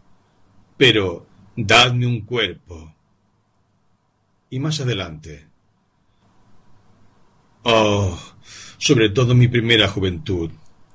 que no hubiese dado por ser hombre, aunque hubiese sido durante seis meses? Lo que me falta en el fondo es un cuerpo y las condiciones físicas de la existencia. Sin embargo, el mismo hombre hace suyo, en otra parte, el gran grito de esperanza que ha atravesado tantos siglos y animado tantos corazones, salvo el del hombre absurdo. Pero, para el cristiano, la muerte no es en modo alguno el final de todo, e implica infinitamente más esperanza que la vida aunque sea ésta desbordante de salud y de fuerza. La reconciliación mediante el escándalo es también reconciliación. Permite quizá, como se ve, extraer la esperanza de su contraria, que es la muerte. Pero, aunque la simpatía haga inclinarse hacia esta actitud, hay que decir, no obstante, que la desmesura no justifica nada sobrepasa, se dice, la medida humana y, en consecuencia, es necesario que sea sobrehumana. Pero este, en consecuencia, está de más. No hay en esto certidumbre lógica. Tampoco hay probabilidad experimental. Todo lo que puedo decir es que, en efecto, sobrepasa mi medida. Si no deduzco de ello una negación, por lo menos no quiero fundamentar nada en lo incomprensible. Quiero saber si puedo vivir con lo que sé, y con eso solamente. Me dicen también que la inteligencia debe aquí sacrificar su orgullo y la razón debe inclinarse. Pero si reconozco los límites de la razón, no la niego por ello, pues reconozco sus poderes relativos. Yo quiero solamente mantenerme en este camino medio, en el que la inteligencia puede seguir siendo clara. Si en esto consiste su orgullo, no había motivo suficiente para renunciar a él. Nada más profundo, por ejemplo, que la opinión de Kierkegaard de que la desesperación no es un hecho, sino un estado, el estado mismo del pecado, pues el pecado es lo que aleja de Dios, lo absurdo, que es el estado metafísico del hombre consciente, no lleva a Dios. Quizás aclare esta noción si aventuro esta enormidad. Lo absurdo es el pecado sin Dios. Se trata de vivir en ese estado de lo absurdo. Sé sobre qué están fundados este espíritu y este mundo, apuntalados el uno en el otro, sin poder abrazarse. Pido la regla de la vida de ese estado, y lo que me proponen no tiene en cuenta el fundamento. Niega uno de los términos de la oposición dolorosa, me impone una renuncia. Pregunto qué trae aparejada la condición que reconozco como mía. Sé que ésta implica la oscuridad y la ignorancia y me aseguran que esta ignorancia lo explica todo y que esta oscuridad es mi luz. Pero no se contesta mi mención, y ese lirismo exaltante no puede ocultarme la paradoja. Por lo tanto, hay que desviarse. Kierkegaard puede gritar y advertir. Si el hombre no tuviese una conciencia eterna, si en el fondo de todas las cosas no hubiese sino un poder salvaje e hirviente que produce todas las cosas, lo grande y lo fútil, en el torbellino de oscuras pasiones, si el vacío sin fondo que nada puede llenar al sepultarse bajo las cosas, ¿qué sería la vida sino desesperación? Este grito no puede detener al hombre absurdo. Buscar lo que es verdadero no es buscar lo que es deseable. Si para escapar a la pregunta angustiada, ¿qué sería la vida? Hay que alimentarse, como el asno, de las rosas de la ilusión. Más bien que resignarse a la mentira, el espíritu absurdo prefiere adoptar, sin temblar, la respuesta de Kierkegaard. La desesperación. Considerándolo bien todo, un alma decidida saldrá siempre del paso, me tomo la libertad de llamar aquí suicidio filosófico a la actitud existencial. Pero esto no implica un juicio. Es una manera cómoda de designar el movimiento por el cual un pensamiento se niega a sí mismo y tiende a superarse a sí mismo en lo que constituye su negación. La negación es el dios de los existencialistas, Exactamente ese Dios solo se sostiene gracias a la negación de la razón humana. Pero lo mismo que los suicidios, los dioses cambian con los hombres. Hay muchas maneras de saltar, pero lo esencial es saltar. Estas negaciones redentoras, estas contradicciones finales que niegan el obstáculo que no se ha saltado todavía, pueden nacer tanto Tal es la paradoja a que tiende este razonamiento, de cierta inspiración religiosa como del orden racional. Aspiran siempre a lo eterno, y en eso solamente es en lo que dan el salto. Hay que decir también que el razonamiento que sigue este ensayo deja enteramente a un lado la actitud espiritual más difundida en nuestro siglo ilustrado la que se apoya en el principio de que todo es razón y aspira a dar una explicación del mundo. Es natural que se dé una explicación clara de él cuando se admite que debe ser claro. Esto es hasta legítimo, pero no interesa el razonamiento que seguimos ahora. En efecto, su finalidad es aclarar la manera de proceder del espíritu cuando habiendo partido de una filosofía de la no significación del mundo, termina encontrándole un sentido y una profundidad. La más patética de esas maneras de proceder es de esencia religiosa. Se ilustra en el tema de lo irracional. Pero la más paradójica significativa es, desde luego, la que da sus razones razonadoras a un mundo que imaginaba al comienzo sin principio rector. En todo caso, no se podría llegar a las consecuencias que nos interesan sin haber dado una idea de esta nueva adquisición del espíritu de nostalgia. Examinaré solamente el tema de la intención, puesto de moda por Husserl y los fenomenólogos. Ya se ha aludido a él. Primitivamente el método husserliano niega la manera de proceder clásica de la razón. Repitámoslo. Pensar no es unificar. Hacer familiar la apariencia bajo el rostro de un gran principio. Pensar es aprender de nuevo a ver, dirigir la propia conciencia, hacer de cada imagen un lugar privilegiado. Dicho de otro modo, la fenomenología se niega a explicar el mundo, quiere ser solamente una descripción de lo vivido. Coincide con el pensamiento absurdo de su afirmación inicial de que no hay verdad, sino solamente verdades.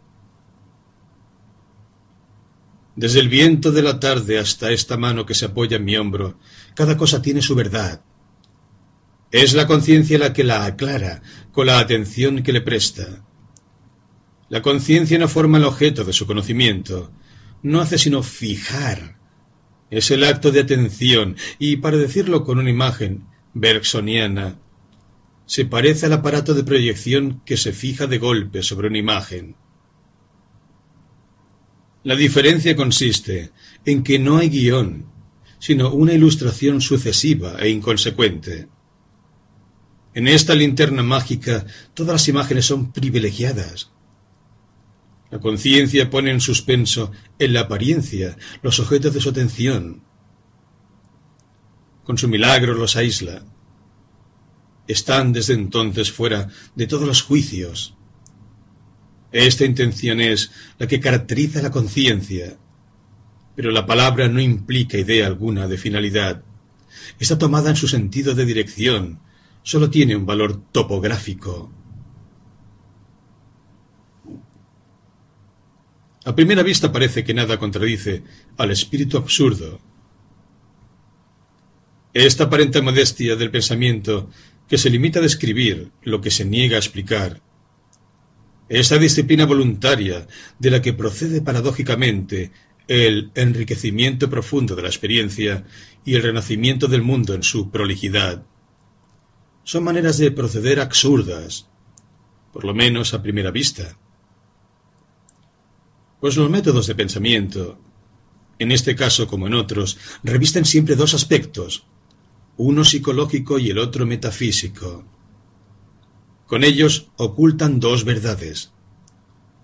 Si el tema de la intencionalidad no pretende ilustrar sino una actitud psicológica con la cual lo real sería agotado en vez de ser explicado, nada lo separa, en efecto, del espíritu absurdo aspira a enumerar lo que no puede trascender. Afirma solamente que en ausencia de todo principio de unidad, el pensamiento puede satisfacerse la descripción y comprensión de cada rostro de la experiencia. La verdad de que se trata entonces para cada uno de estos rostros es de orden psicológico.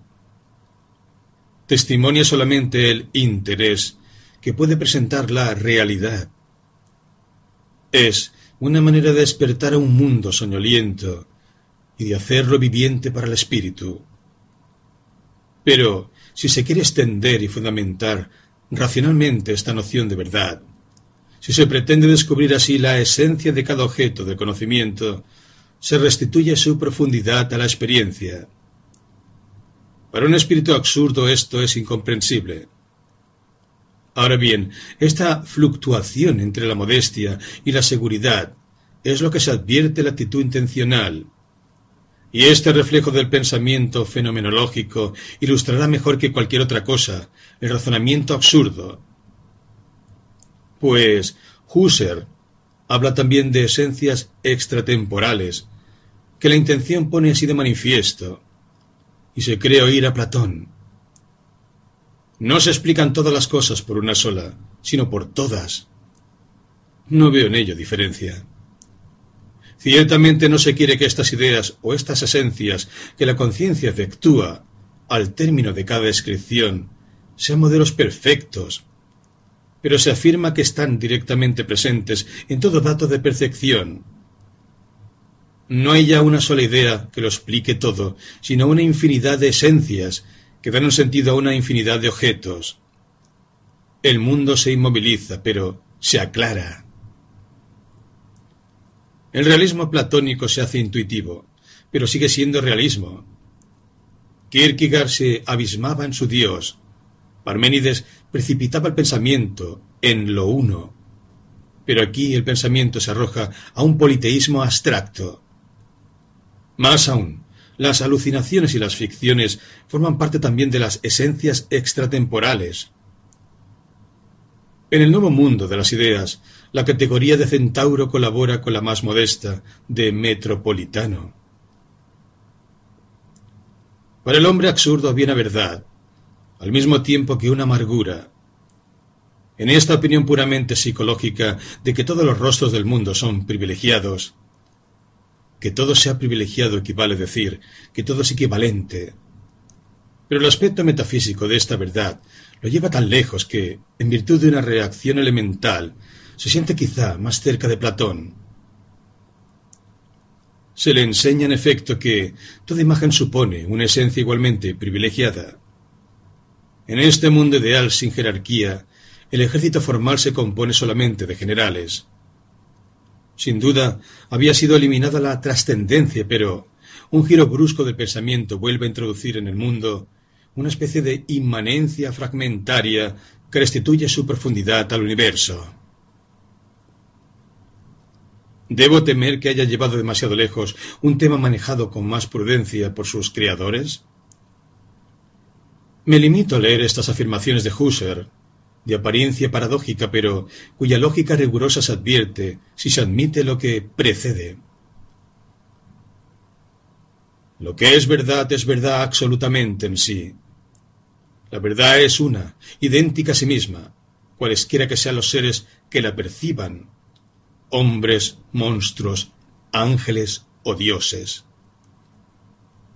No puedo negar que la razón triunfa y toca el clarín por esta voz. ¿Qué puede significar su afirmación en el mundo absurdo? La percepción de un ángel o de un dios no tiene sentido para mí. En este lugar geométrico donde la razón divina ratifica la mía, me es para siempre incomprensible. También en ello descubro un salto, y aunque se ha dado en lo abstracto, no deja de significar para mí el olvido de lo que, precisamente, no quiero olvidar. Cuando más adelante exclama Husserl, si todas las masas sometidas a la atracción desapareciesen, la ley de la atracción no se vería destruida, pero quedaría simplemente sin aplicación posible. Sé que me encuentro ante una metafísica de consuelo, y si quiero descubrir el recodo en que el pensamiento abandona el camino de la evidencia, no tengo más que releer el razonamiento paralelo que emplea Husserl a propósito del espíritu. Si pudiéramos contemplar claramente las leyes exactas de los procesos psíquicos, se mostrarían igualmente eternas e invariables, como las leyes fundamentales de las ciencias naturales teóricas. Por lo tanto, serían válidas aunque no hubiese proceso psíquico alguno. Aunque no existiese el espíritu, existirían sus leyes. Comprendo entonces que de una verdad psicológica Husserl pretende hacer una regla racional. Después de haber negado el poder integrante de la razón humana, salta mediante ese sesgo a la razón eterna. El tema husserliano del universo concreto no puede, por lo tanto, sorprenderme. Decirme que todas las esencias no son formales, sino que también las hay materiales, que las primeras son el objeto de la lógica y las segundas de las ciencias, no es sino una cuestión de definición. Se me asegura que lo abstracto no designa sino una parte no consistente por sí misma de un universal concreto. Pero la fluctuación ya revelada me permite aclarar la confusión de estos términos. Pues eso puede querer decir que el objeto concreto de mi atención, ese cielo, el reflejo de ese agua sobre el faldón de este abrigo, conservan por sí solos el prestigio de lo real que mi interés aísla en el mundo. Y no lo negaré. Pero ese puedo querer decir también que ese mismo abrigo es universal, tiene su esencia particular y suficiente, pertenece al mundo de las formas, Comprendo entonces que sólo se ha cambiado el orden de la procesión. Este mundo no se refleja ya en un universo superior. El cielo de las formas se representa en la multitud de las imágenes de esta tierra. Esto no cambia nada para mí. Lo que encuentro aquí no es la afición a lo concreto, el sentido de la condición humana, sino un intelectualismo lo bastante desenfrenado como para generalizar a lo concreto mismo. Sería inútil asombrarse de la paradoja aparente que lleva al pensamiento a su propia negación por los caminos opuestos de la razón humillada y de la razón triunfante. Del dios abstracto de Husserl al dios fulgurante de Kierkegaard no hay mucha distancia. La razón y lo irracional llevan a la misma predicación. Es que en verdad el camino importa poco y a voluntad de llegar basta para todo. El filósofo abstracto y el filósofo religioso parten del mismo desorden y se apoyan en la misma angustia. Pero lo esencial es explicar. A este respecto la nostalgia es más fuerte que la ciencia. Es significativo que el pensamiento de la época sea a la vez uno de los más empapados en una filosofía de la no significación del mundo y uno de los más desgarrados en sus conclusiones no cesa de oscilar entre la extrema racionalización del real, que lleva a fragmentarla en razones tipos, y su extrema irracionalización, que lleva a divinizarlo. Pero este divorcio solo es aparente. Se trata de reconciliarse y en ambos casos el salto basta para ello. Se cree siempre, equivocadamente, que la idea de razón tiene un sentido único, en realidad, por riguroso que sea en su ambición, este concepto no deja de ser tan móvil como otros. La razón tiene un rostro enteramente humano, pero sabe también volverse hacia lo divino. Desde Plotino, el primero que supo conciliarla con el clima eterno, ha aprendido a desviarse del más caro de sus principios, que es la contradicción, para integrar el más extraño, el completamente mágico de la participación. Es un instrumento de pensamiento y no el pensamiento mismo. El pensamiento de un hombre es, ante todo, su nostalgia.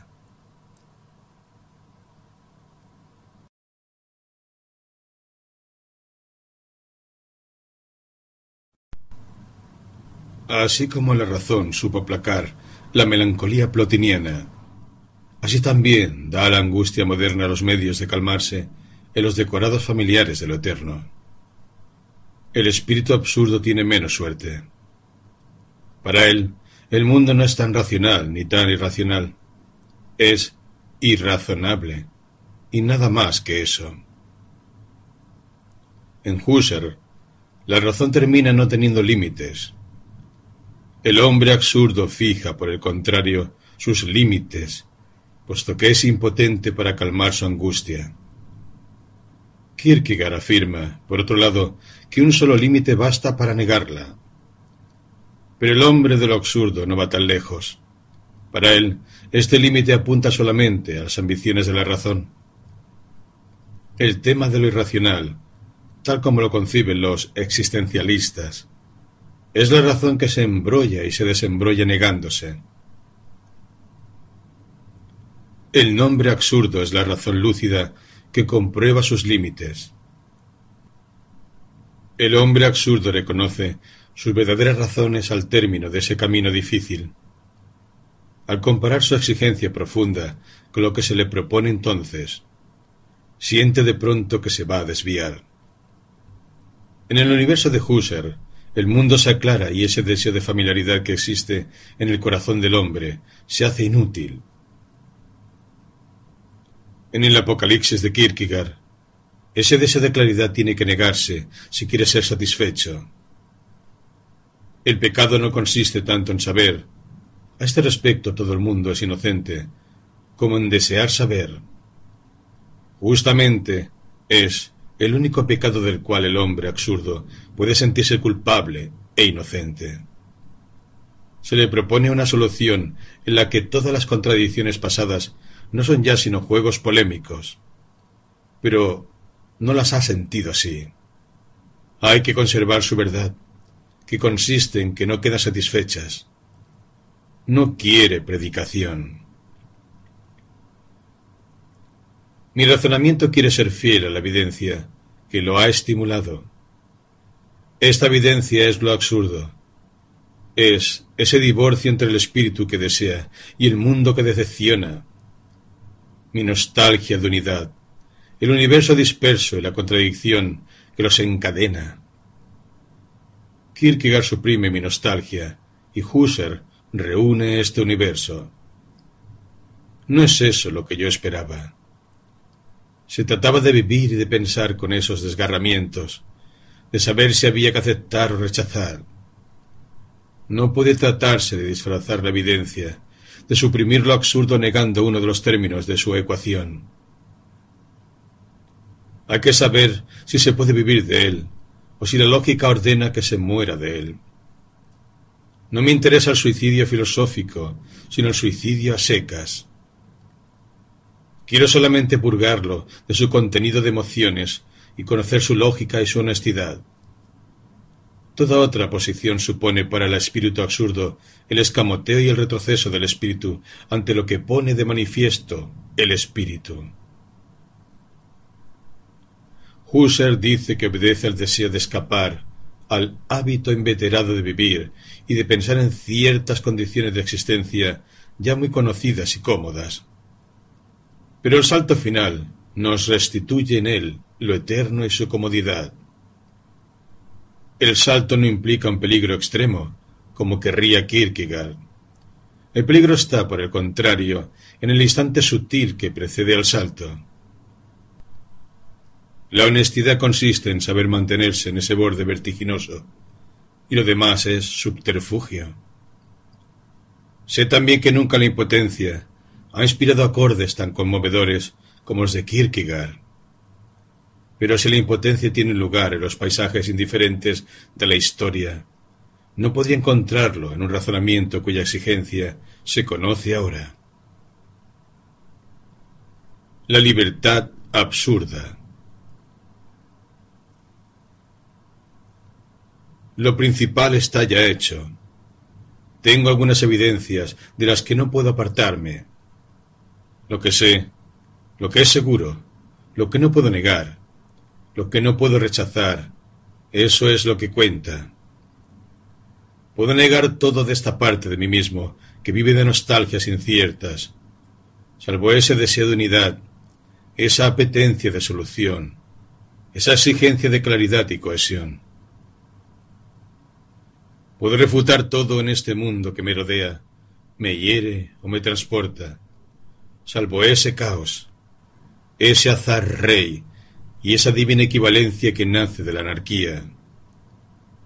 No sé si este mundo tiene un sentido que lo supera, pero sé que no conozco ese sentido y que por el momento me es imposible conocerlo. ¿Qué significa para mí un significado fuera de mi condición? No puedo comprender sino en términos humanos. Lo que toco, lo que me resiste. Eso es lo que comprendo. Y sé también que no puedo conciliar estas dos certidumbres, mi apetencia de absoluto y de unidad, y la irreductibilidad de este mundo a un principio racional y razonable. ¿Qué otra verdad puedo reconocer sin mentir, sin hacer que intervenga una esperanza que no tengo y que no significa nada dentro, de los límites de mi condición. Si yo fuese un árbol entre los árboles, un gato entre los animales, esta vida tendría un sentido, o más bien, este problema no lo tendría, pues yo formaría parte de este mundo. Yo sería este mundo, al que me opongo ahora con toda mi conciencia y con toda mi exigencia de familiaridad. Esta razón tan irrisoria es la que me opone a toda la creación. No puedo negarla de un plumazo. Por lo tanto, debo mantener lo que creo cierto. Debo sostener lo que me parece tan evidente, inclusive contra mí mismo. ¿Y qué es lo que constituye el fondo de este conflicto, de esta fractura entre el mundo y mi espíritu, sino la conciencia que tengo de él. Por lo tanto, si quiero mantenerlo, es mediante una conciencia perpetua, constantemente renovada, constantemente tensa. Esto es lo que debo retener por el momento. En este momento lo absurdo, a la vez tan evidente y tan difícil de conquistar, entra en la vida de un hombre y encuentra su patria.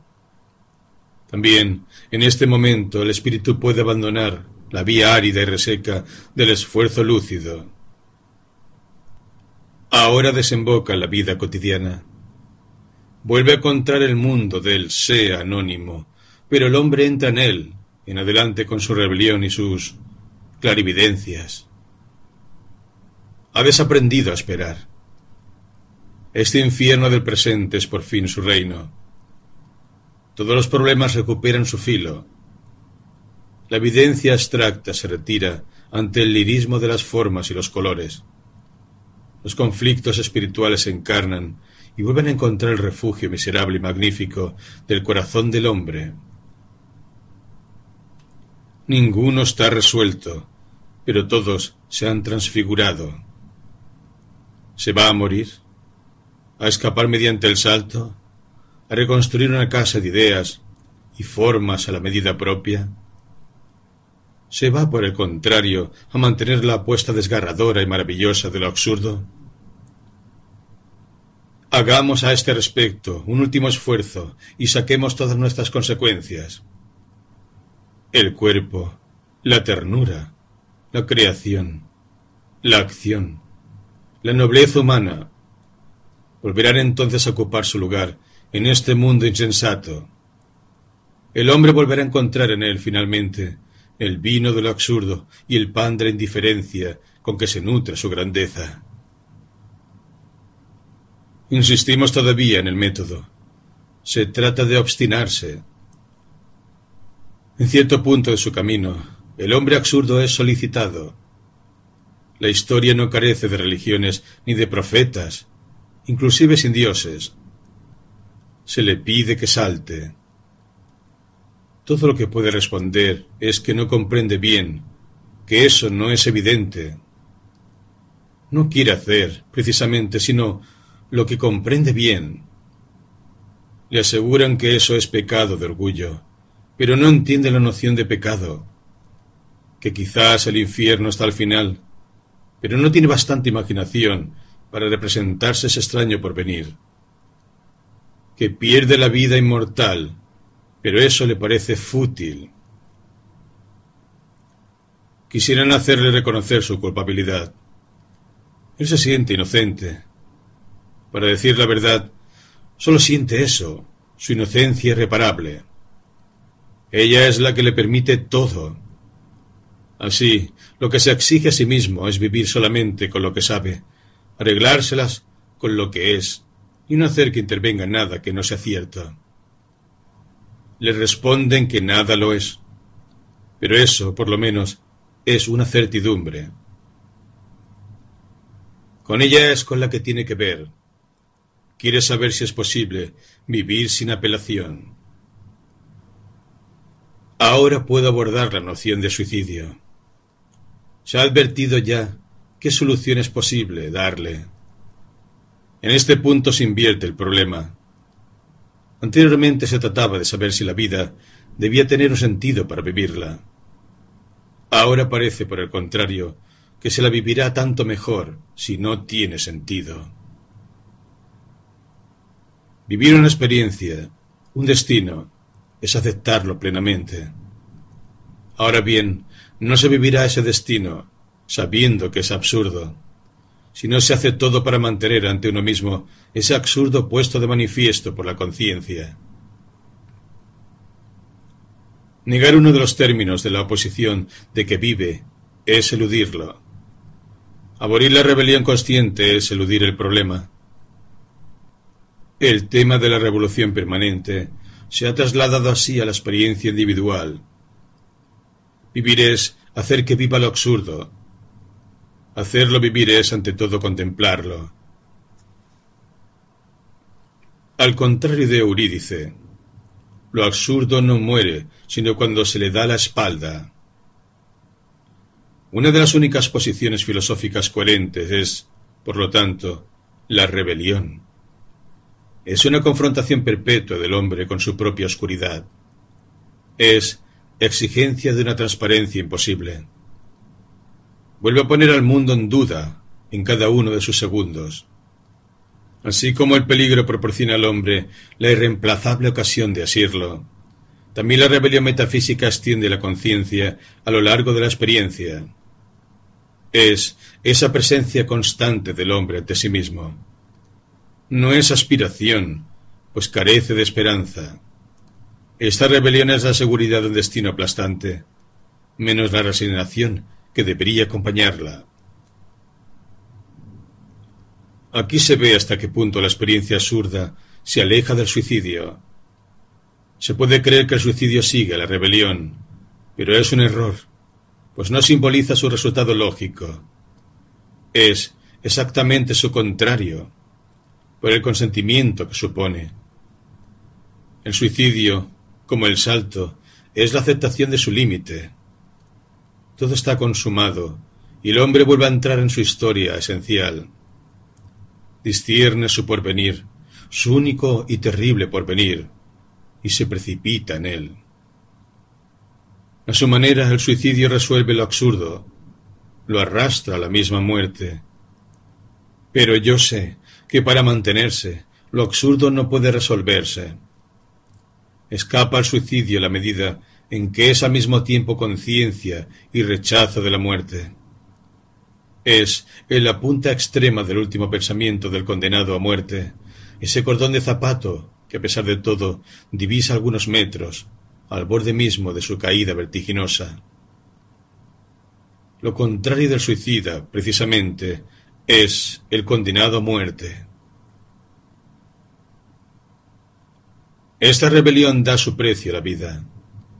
Extendida a lo largo de toda la existencia, le restituye su grandeza, para un hombre sin antejeras, no hay espectáculo más bello que el de la inteligencia en lucha con una realidad que la supera. El espectáculo del orgullo humano es inigualable. Las depreciaciones no servirán de nada.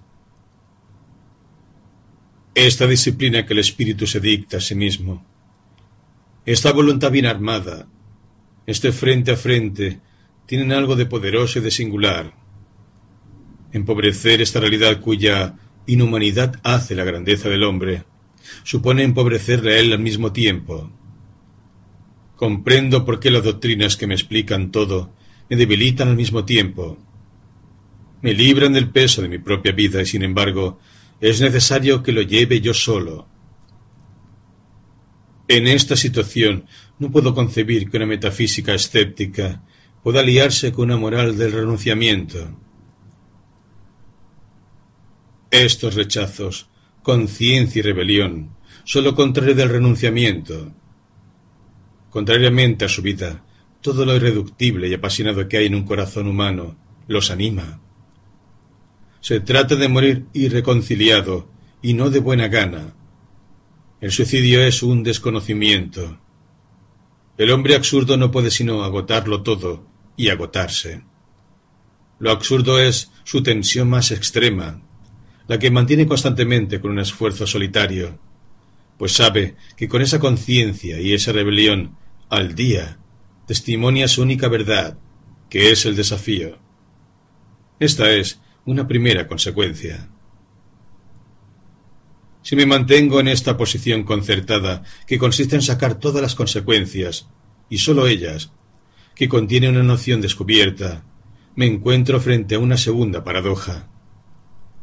Para permanecer fiel a este método, no tengo que entendérmelas con el problema de la libertad metafísica. No me interesa saber si el hombre es libre. No puedo experimentar sino mi propia libertad. Sobre ella no puedo tener nociones generales, sino algunas apreciaciones claras. El problema de la libertad en sí no tiene sentido, pues está ligado de una manera muy distinta al de Dios. Saber si el hombre es libre exige que se sepa si puede tener un amo. La absurdidad particular de este problema viene del hecho de que la noción misma que hace posible el problema de la libertad le quita al mismo tiempo todo su sentido. Pues ante Dios, más que el problema de la libertad, hay el problema del mal. Se conoce la alternativa. O bien no somos libres y Dios Todopoderoso es responsable del mal. O bien somos libres y responsables, pero Dios no es todopoderoso. Todas las sutilezas de escuela no han añadido ni quitado nada a lo decisivo de esta paradoja. Por eso no puedo perderme en la exaltación o la simple definición de la noción que me escapa y pierde su sentido desde el momento que sobrepasa el marco de mi experiencia individual. No puedo comprender lo que sería una libertad que me fuera dada por un ser superior. He perdido el sentido de la jerarquía. No puedo tener de la libertad sino el concepto del prisionero o del individuo moderno en el seno del Estado. La única que conozco es la libertad de espíritu y de acción. Ahora bien, si lo absurdo aniquila todas mis probabilidades de libertad eterna, me devuelve y exalta, por el contrario, mi libertad de acción. Esta privación de esperanza de porvenir significa un acrecentamiento en la disponibilidad del hombre. Antes de encontrar lo absurdo, el hombre cotidiano vive con finalidades, con un afán de porvenir o de justificación. No importa con respecto a quién o qué. Evalúa sus probabilidades. Cuenta con el porvenir, con el retiro o el trabajo de sus hijos. Cree todavía que se puede dirigir algo en su vida. En verdad, obra como si fuese libre, aunque todos los hechos se encarguen de contradecir esa libertad pero después de lo absurdo, todo se desquicia. La idea de que existo, mi manera de obrar como si todo tuviera un sentido, incluso si, llegado el caso, dijese que nada lo tiene, todo esto se haya desmentido de una manera vertiginosa por la absurdidad de una muerte posible. Pensar en el mañana, fijarse una finalidad, tener preferencias, todo ello supone la creencia en la libertad, aunque a veces asegure que no se la tiene. Pero en ese momento sé muy bien que no existe esa libertad superior, esa libertad de ser que es la única que puede fundamentar una verdad. La muerte aparece como la única realidad. Después de ella ya no hay nada que hacer. Ya no tengo la libertad de perpetuarme, sino que soy esclavo y sobre todo esclavo sin esperanza de revolución eterna, sin que pueda recurrir al desprecio. ¿Y quién puede seguir siendo esclavo sin revolución y sin desprecio? ¿Qué libertad en su pleno sentido puede existir sin seguridad de eternidad? Pero al mismo tiempo el hombre absurdo comprende que hasta entonces estaba ligado a ese postulado de libertad, con cuya ilusión vivía. En cierto sentido, eso lo trataba. En la medida en que imaginaba una finalidad en su vida, se supeditaba a las exigencias de un propósito que había de alcanzar y se convertía en esclavo de su libertad. Así, ya no podré obrar sino como el padre de familia, o el ingeniero, o el conductor de pueblos, o el supernumerario de correos, que me dispongo a ser. Creo que puedo elegir ser esto en vez de otra cosa. Lo creo inconscientemente, es cierto, pero sostengo al mismo tiempo que mi postulado, las creencias de quienes me rodean, los prejuicios de mi medio humano, los otros están tan seguros de ser libres y este buen humor es tan contagioso. Por muy apartado que uno se pueda mantener de todo prejuicio, moral o social, se sufren en parte y hasta uno ajusta la vida a los mejores de ellos, pues hay prejuicios buenos y malos. Así el hombre absurdo comprende que no era realmente libre. Para hablar claramente, en la medida en que espero o me preocupa una verdad que me sea propia, una manera de ser o de crear, en la medida, en fin, en que ordeno mi vida y pruebo con ello que admito que tiene un sentido, me creo unas barreras entre las que encierro mi vida, Hago como tantos funcionarios del espíritu y del corazón que sólo me inspiran aversión y que no hacen otra cosa. Lo veo bien ahora que tomarse en serio la libertad del hombre. Lo absurdo me aclara este punto. No hay mañana. Esta es en adelante la razón de mi libertad profunda. Haré a este respecto dos comparaciones. De todo, están los místicos, quienes encuentran una libertad que darse.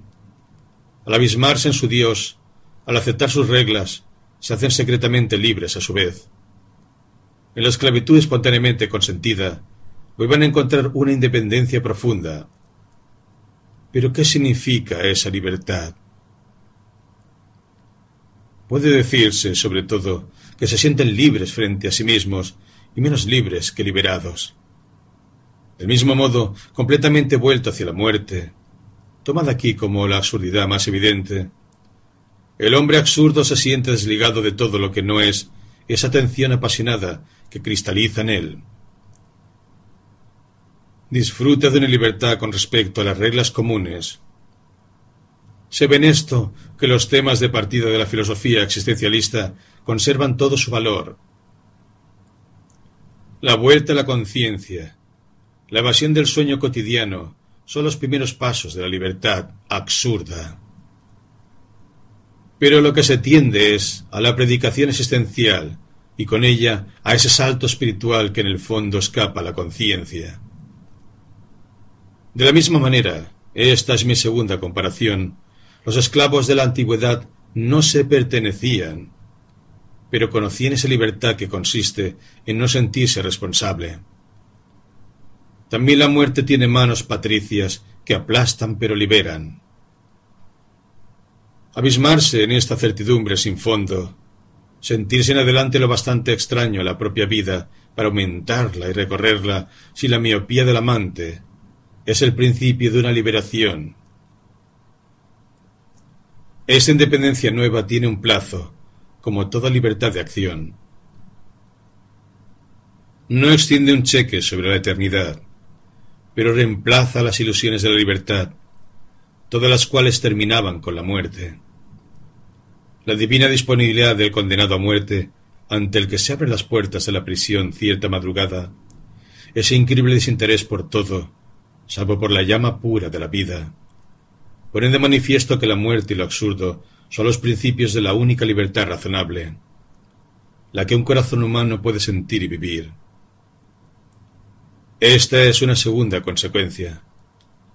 El hombre absurdo entrevé así un universo ardiente y helado, transparente y limitado, en el que nada es posible, pero donde todo está dado, y más allá del cual solo están el hundimiento y la nada. Entonces puede decirse aceptar la vida en semejante universo y sacar de él sus fuerzas, su negación a esperar, y el testimonio obstinado de una vida sin consuelo. Pero ¿qué significa la vida en semejante universo? Por el momento, nada más que la indiferencia por el porvenir y la ansia de agotar todo lo dado. La creencia en el sentido de la vida supone siempre una escala de valores, una elección, nuestras preferencias. La creencia en lo absurdo, según nuestras definiciones, enseña lo contrario, pero merece la pena que nos detengamos en esto. Saber si se puede vivir sin apelación es todo lo que me interesa. No quiero salir de este terreno. Si me he dado este rostro de la vida, ¿puedo acomodarme a él? Ahora bien, frente a esta preocupación particular, la creencia en lo absurdo equivale a reemplazar la calidad de las experiencias por la cantidad. Si me convenzo de que esta vida no tiene otra faz que la de lo absurdo, si siento que todo su equilibrio se debe a la perpetua oposición entre mi rebelión consciente y la oscuridad en que forcejeo, si admito que mi libertad no tiene sentido sino con relación a su destino limitado, entonces debo decir que lo que cuenta no es vivir lo mejor posible, sino vivir lo más posible.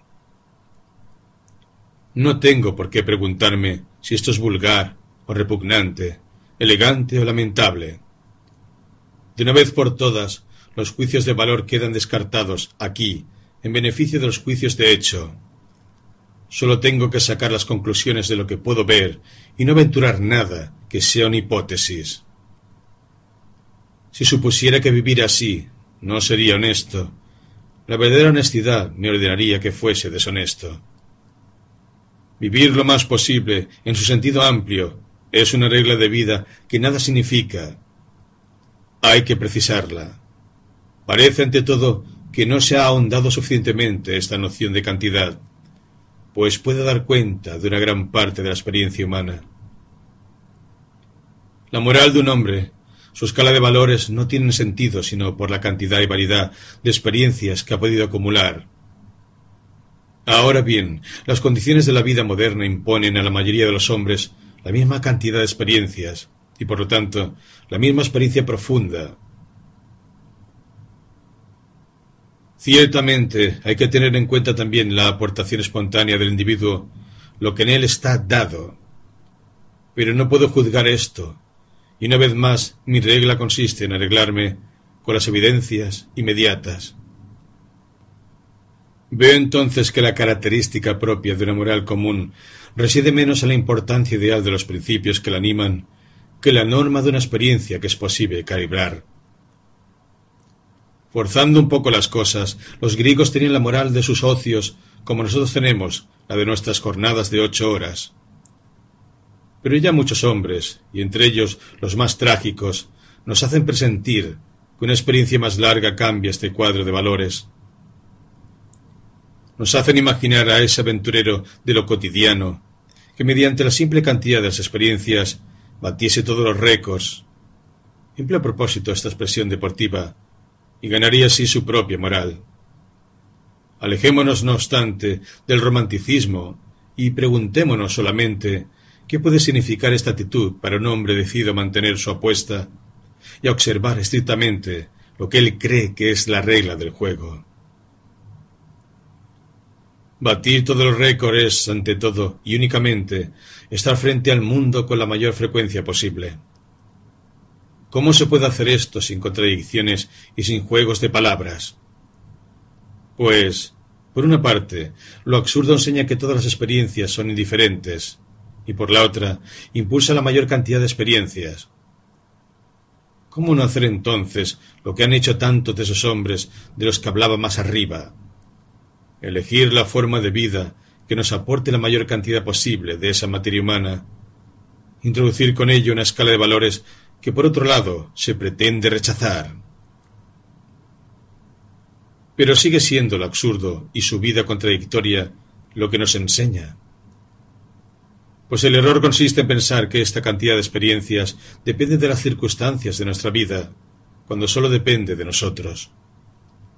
A este respecto hay que ser simplista. A dos hombres que viven el mismo número de años el mundo les proporciona siempre la misma cantidad de experiencias.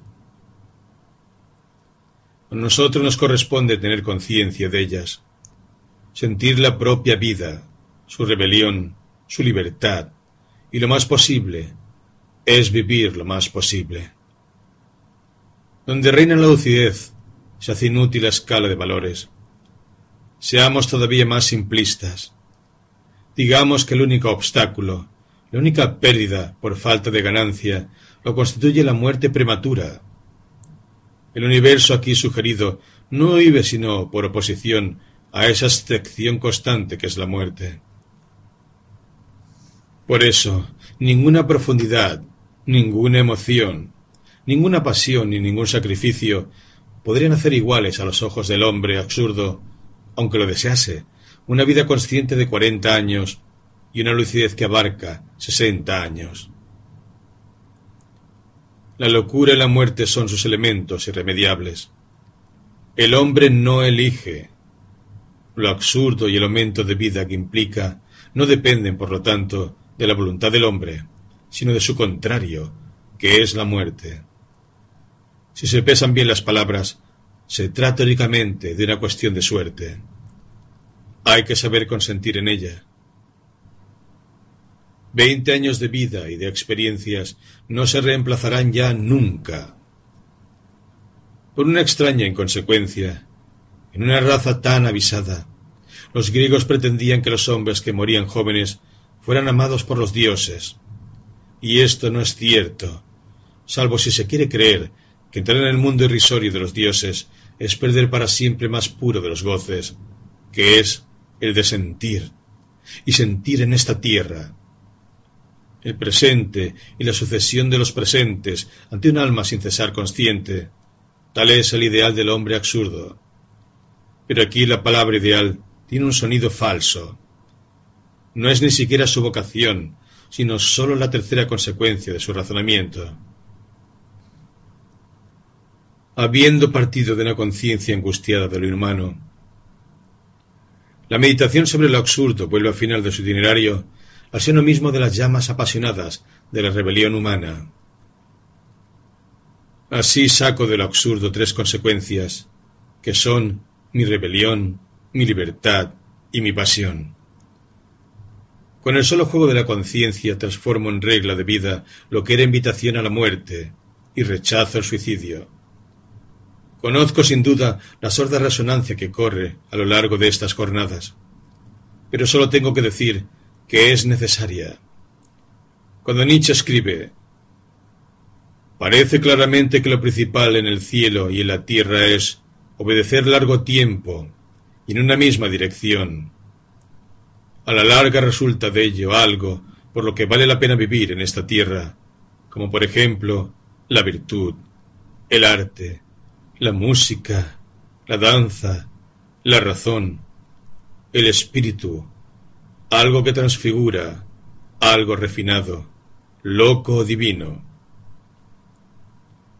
Ilustra la regla de una moral de gran aporte pero muestra también el camino del hombre absurdo. Obedecer a la llama es a la vez lo más fácil y más difícil. Es bueno, sin embargo, que el hombre, al medirse con la dificultad, se juzgue de vez en cuando.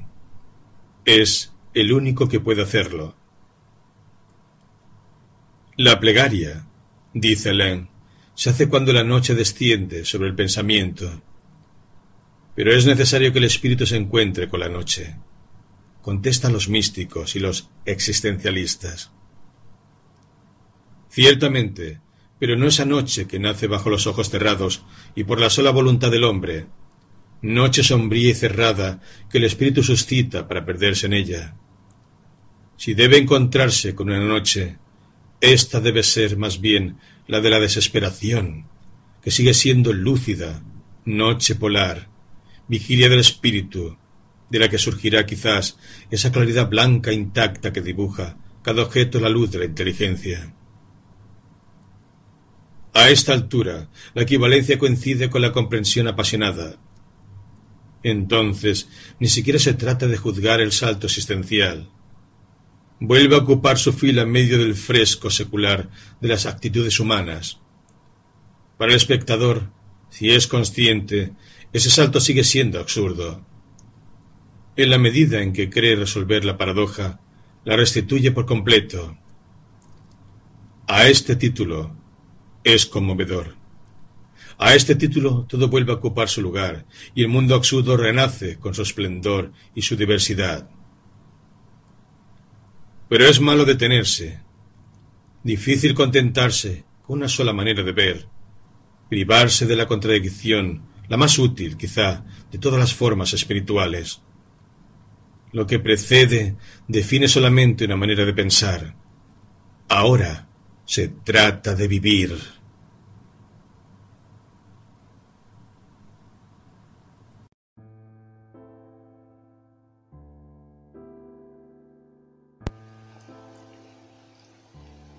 El hombre absurdo. Si Stavrogin cree, no cree que crea. Si no cree, no cree que no crea. Dostoyevsky, Los poseídos. Mi campo, dice Goethe, es el tiempo. He aquí la palabra absurda. ¿Qué es, en efecto, el hombre absurdo? El que sin negarlo no hace nada por lo eterno. No es que le sea extraña la nostalgia, sino que prefiere a ella su valor y su razonamiento. El primero le enseña a vivir sin apelación y a contentarse con lo que tiene. El segundo le enseña sus límites. Seguro de su libertad a plazo, de su rebelión sin porvenir y de su conciencia perecedera, prosigue su aventura en el tiempo de su vida. En él está su campo, en él está su acción, que sustrae a todo juicio excepto el suyo. Una vida más grande no puede significar para él otra vida. Eso sería deshonesto. Tampoco me refiero aquí a esa eternidad irrisoria que se llama posteridad. Madame Roland se remitía a ella. Esta imprudencia ha recibido su lección. La posteridad cita de buena gana esa frase, pero se olvida de juzgarla. Madame Roland es indiferente para la posteridad. No se puede disertar sobre la moral. He visto a personas obrar mal, con mucha moral, y compruebo todos los días que la honradez no necesita reglas. El hombre absurdo no puede admitir sino una moral, la que no se separa de Dios, la que se dicta, pero vive justamente fuera de ese Dios. En cuanto a las otras, e incluyo también al inmoralismo. El hombre absurdo no ve en ellas sino justificaciones, y no tiene nada que justificar. Parto aquí del principio de su inocencia. Esa inocencia es temible. Todo está permitido, exclama Iván Karamazov. También esto parece absurdo, pero con la condición de no entenderlo en el sentido vulgar. No sé si se ha advertido bien. No se trata de un grito de liberación y de alegría, sino de una comprobación amarga. La certidumbre de un Dios que diera su sentido a la vida supera mucho en atractivo al poder impune de hacer el mal. La elección no sería difícil. Pero no hay elección y entonces comienza la amargura. Lo absurdo no libera, ata. No autoriza todos los actos. Todo está permitido. No significa que nada esté prohibido.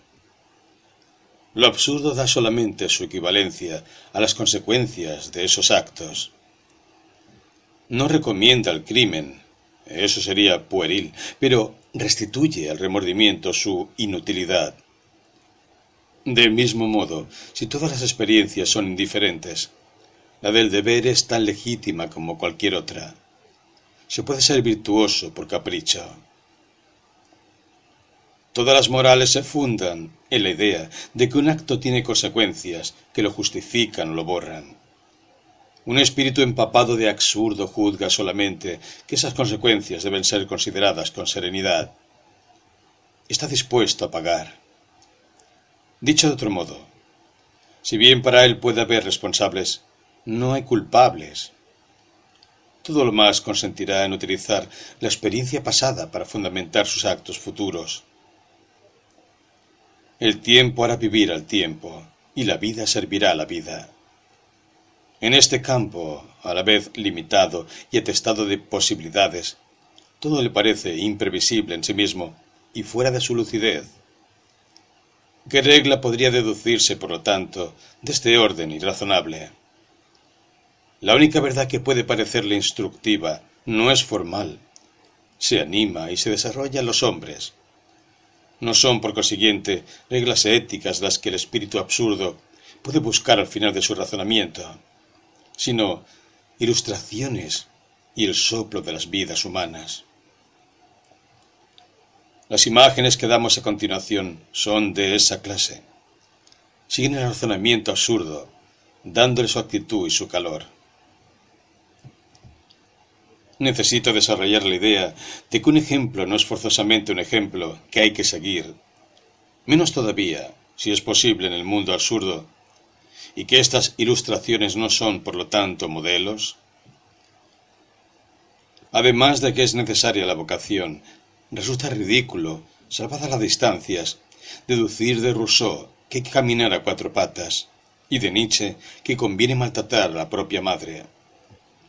Hay que ser absurdo, escribe un autor moderno. No hay que ser iluso. Las actitudes de que se va a tratar no pueden adquirir todo su sentido si no se tienen en cuenta sus contrarias. Un supernumerario de correos es igual a un conquistador si la conciencia les es común. Todas las experiencias son indiferentes a este respecto. Pueden servir o perjudicar al hombre. Les sirve si es consciente. Si no lo es, ello no tiene importancia. Las derrotas de un hombre no juzgan a las circunstancias, sino a él mismo. Elijo únicamente a hombres que sólo aspiran a agotarse, o que tengo conciencia por ellos de que se agotan. La cosa no pasa de ahí. Por el momento no quiero hablar sino de un mundo en el que los pensamientos, lo mismo que las vidas, carecen de porvenir. Todo lo que hace trabajar y agitarse al hombre utiliza la esperanza. El único pensamiento que no es mentiroso es, por lo tanto, un pensamiento estéril. En el mundo absurdo, el valor de una noción o de una vida se mide por su infecundidad. El don Juanismo. Si bastase con amar, las cosas serían demasiado sencillas. Cuanto más se ama, tanto más se consolida lo absurdo. No es por falta de amor, por lo que don Juan va de mujer en mujer. Es ridículo presentarlo como un iluminado en busca del amor total. Pero tiene que repetir ese don y ese ahondamiento porque ama a todas con el mismo ardor y cada vez con todo su ser. De ahí que cada una espere darle lo que nadie le ha dado nunca. Ellas se engañan profundamente cada vez y sólo consiguen hacerle sentir la necesidad de esa repetición. Por fin, exclama una de ellas, te he dado el amor. ¿Sorprenderá que don Juan se ría de ella? Por fin, dice, no, sino una vez más. ¿Por qué habría de ser necesario amar raras veces para amar mucho. ¿Don Juan es triste? No es verosímil. Apenas apelaré a la crónica. Esa risa, la insolencia victoriosa, esos saltos y la afición a lo teatral son claros y alegres. Todo ser sano tiende a multiplicarse. Así le sucede a don Juan, pero, además, los tristes tienen dos motivos para estarlo. Ignoran o esperan. Don Juan sabe y no espera. Hace pensar en esos artistas que conocen sus límites. No los pasan nunca. Y en ese intervalo precario en que se instala su espíritu, posee la facilidad maravillosa de los maestros. Eso es sin duda el genio. La inteligencia que conoce sus fronteras hasta la frontera de la muerte física, don Juan ignora la tristeza. Desde el momento que sabe, su risa estalla y hace que se perdone todo.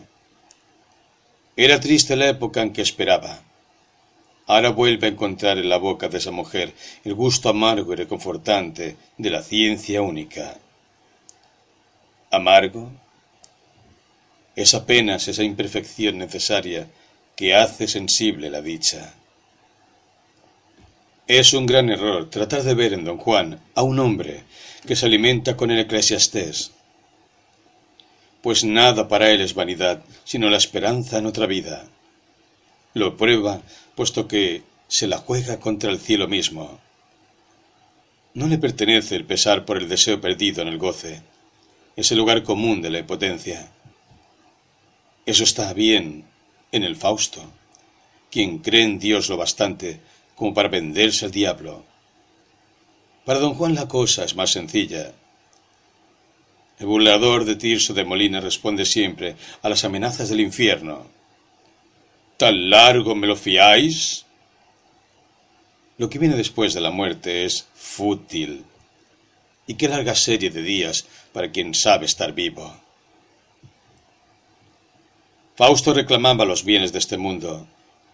El desdichado solo tenía que tender la mano. Ya era vender su alma no saber gozar de ella. Por el contrario, don Juan busca la saciedad. Se abandona a una mujer bella no es, de modo alguno, porque ya no la desee.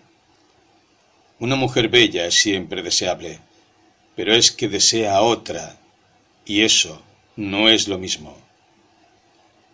Esta vida le colma y nada es peor que perderla.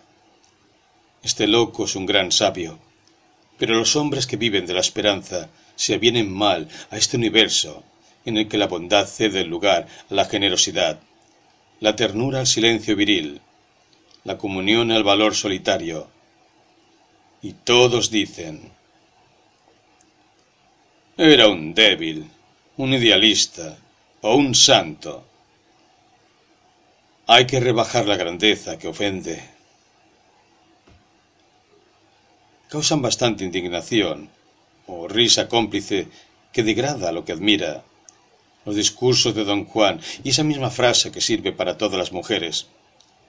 Pero para quien busca la cantidad de los goces, solo cuenta la eficacia. ¿Para qué complicar las contraseñas que han dado ya sus pruebas? Nadie, ni la mujer, ni el hombre las escucha, sino más bien la voz que las pronuncia. Son una regla, la convención y la cortesía. Se dicen, después de lo cual queda por hacer lo más importante. Don Juan se prepara ya para ello. ¿Por qué se ha de plantear un problema de moral? No es como el Mañara de Milots, que se condena por el deseo de ser un santo. El infierno es para él algo que se desafía. No tiene sino una respuesta para la cólera divina, y es el honor humano. Tengo honor, dice el comendador, y cumplo mi promesa porque soy un caballero. Pero sería un error igualmente grande considerarlo un inmoralista es, a ese respecto, como todo el mundo. Tiene la moral de su simpatía o su antipatía. No se comprende bien a don Juan, sino refiriéndose siempre a lo que simboliza vulgarmente el seductor corriente y el mujeriego. Es un seductor ordinario, con la diferencia de que es consciente y por ello absurdo. Un seductor que se hace lúcido no cambiará por ello. Seducir es su estado. Solo en las novelas se cambia de estado o se vuelve uno mejor. Pero se puede decir que a la vez nada cambia y todo se transforma. Lo que don Juan pone en práctica es una ética de la cantidad, al contrario del santo, que tiende a la calidad. No creer en el sentido profundo de las cosas es lo propio del hombre absurdo. Recorre, estruja y quema esos rostros ardientes o maravillados. El tiempo marcha con él. El hombre absurdo es el que no se separa del tiempo. Don Juan no piensa en coleccionar mujeres. Agota su número y con ellas sus probabilidades de vida. Coleccionar es ser capaz de vivir del pasado propio. Pero él rechaza la añoranza, es otra forma de la esperanza. No sabe contemplar los retratos. Es, por lo tanto, egoísta. A su manera, sin duda. Pero también a este respecto hay que entenderse. Existen los que han nacido para vivir y los que han nacido para amar. Por lo menos, don Juan lo diría de buena gana, pero podría elegir mediante una abreviación pues el amor de que se habla aquí está adornado con las ilusiones de lo eterno. Todos los especialistas de la pasión nos lo dicen. No hay amor eterno si no es contrariado.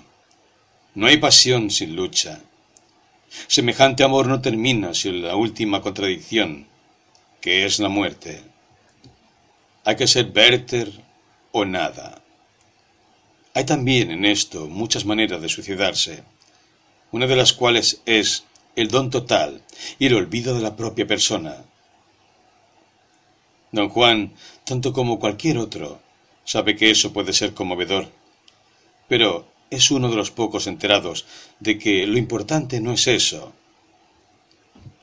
Sabe también que aquellos a quienes un gran amor aparta de toda vida personal se enriquecen, quizá, pero empobrecen seguramente a los elegidos por su amor. Una madre, una mujer apasionada, tiene necesariamente el corazón seco, pues está apartado del mundo. Un solo sentimiento, un solo ser, un solo rostro, pero todo está devorado. Es otro amor el que conmueve a don Juan, y éste es liberador. Trae consigo todos los rostros del mundo y su estremecimiento se debe a que se sabe perecedero. Don Juan ha elegido no ser nada. Para él se trata de ver claro. No llamamos amor a lo que nos liga a ciertos seres, sino por referencia a una manera de ver colectiva y de la que son responsables los libros y las leyendas.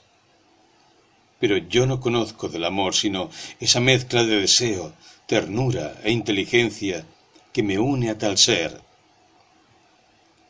Este compuesto no es el mismo para tal otro. No tengo derecho a dar el mismo nombre a todas esas experiencias. Ello dispensa de realizarlas con los mismos gestos. El hombre absurdo multiplica también a este respecto lo que no puede unificar. Así descubre una nueva manera de ser que le libera por lo menos tanto como libera a quienes se le acercan. No hay más amor generoso que el que se sabe al mismo tiempo pasajero y singular. Todas estas muertes y todos estos renacimientos constituyen para don Juan la gavilla de su vida. Es la manera que tiene de dar y de hacer vivir. Dejo que se juzgue si se puede hablar de egoísmo. Piensa ahora en todos los que quieren absolutamente que don Juan sea castigado no solo en otra vida, sino también en esta. Pienso en todos esos cuentos, esas leyendas y esas risas sobre don Juan envejecido. Pero don Juan está ya preparado para ello. Para un hombre consciente no constituyen una sorpresa la vejez y lo que ella presagia. Precisamente no es consciente sino en la medida en que no se oculta el horror. Había en Atenas un templo consagrado a la vejez. Llevaban a él a los niños. En cuanto a don Juan, cuanto más se ríe de él, tanto más acusa su figura. Rechaza con ello la que le prestaron los románticos. Nadie quiere reírse de ese don Juan torturado y lastimoso. Se le compadece. ¿Le redimirá el cielo? Pero no se trata de eso. En el universo que entrevé don Juan, está comprendido también el ridículo. Él consideraría normal que se le castigase. Es la regla del juego. Y su generosidad consiste justamente en que ha aceptado toda la regla del juego. Pero sabe que tiene razón y que no puede tratarse de castigo. Un destino no es una sanción. Ese es su crimen y se comprende que los hombres del Eterno deseen que se le castigue. Ha adquirido una ciencia sin ilusiones que niega todo lo que ellos profesan. Amar y poseer, conquistar y agotar es su manera de conocer. Tiene sentido en esa palabra favorita de la Santa Escritura que llama conocer el acto sexual. Es el peor enemigo de ellos en la medida en que los ignora. Un cronista informa que verdadero burlador murió asesinado por franciscanos que quisieron poner fin a los excesos y las impiedades de don Juan, a quien su nacimiento aseguraba la impunidad. Declararon luego que el cielo lo había fulminado. Nadie ha demostrado ese extraño fin, ni nadie ha demostrado lo contrario. Pero, sin preguntarme si eso es verosímil, puedo decir que es lógico. Solo quiero referirme aquí a la palabra nacimiento y jugar con las palabras. Su vida era la que aseguraba su inocencia, y sólo la muerte le dio una culpabilidad ahora legendaria. ¿Qué otra cosa significa ese comendador de piedra? Esa fría estatua que se anima para castigar a la sangre y al coraje que se han atrevido a pensar. Todos los poderes de la razón eterna, del orden, de la moral universal, toda la grandeza extraña de un Dios accesible a la cólera, se resumen en él. Esa piedra gigantesca y sin alma simboliza solamente las potencias que don Juan ha negado para siempre. Pero en eso termina la misión del comendador. El rayo y el trueno pueden volver al cielo ficticio del que bajaron. La verdadera tragedia se representa al margen de ellos. No, don Juan no muere bajo una mano de piedra. Creo de buena gana en la bravata legendaria en esa risa insensata del hombre sano que desafía a un Dios que no existe.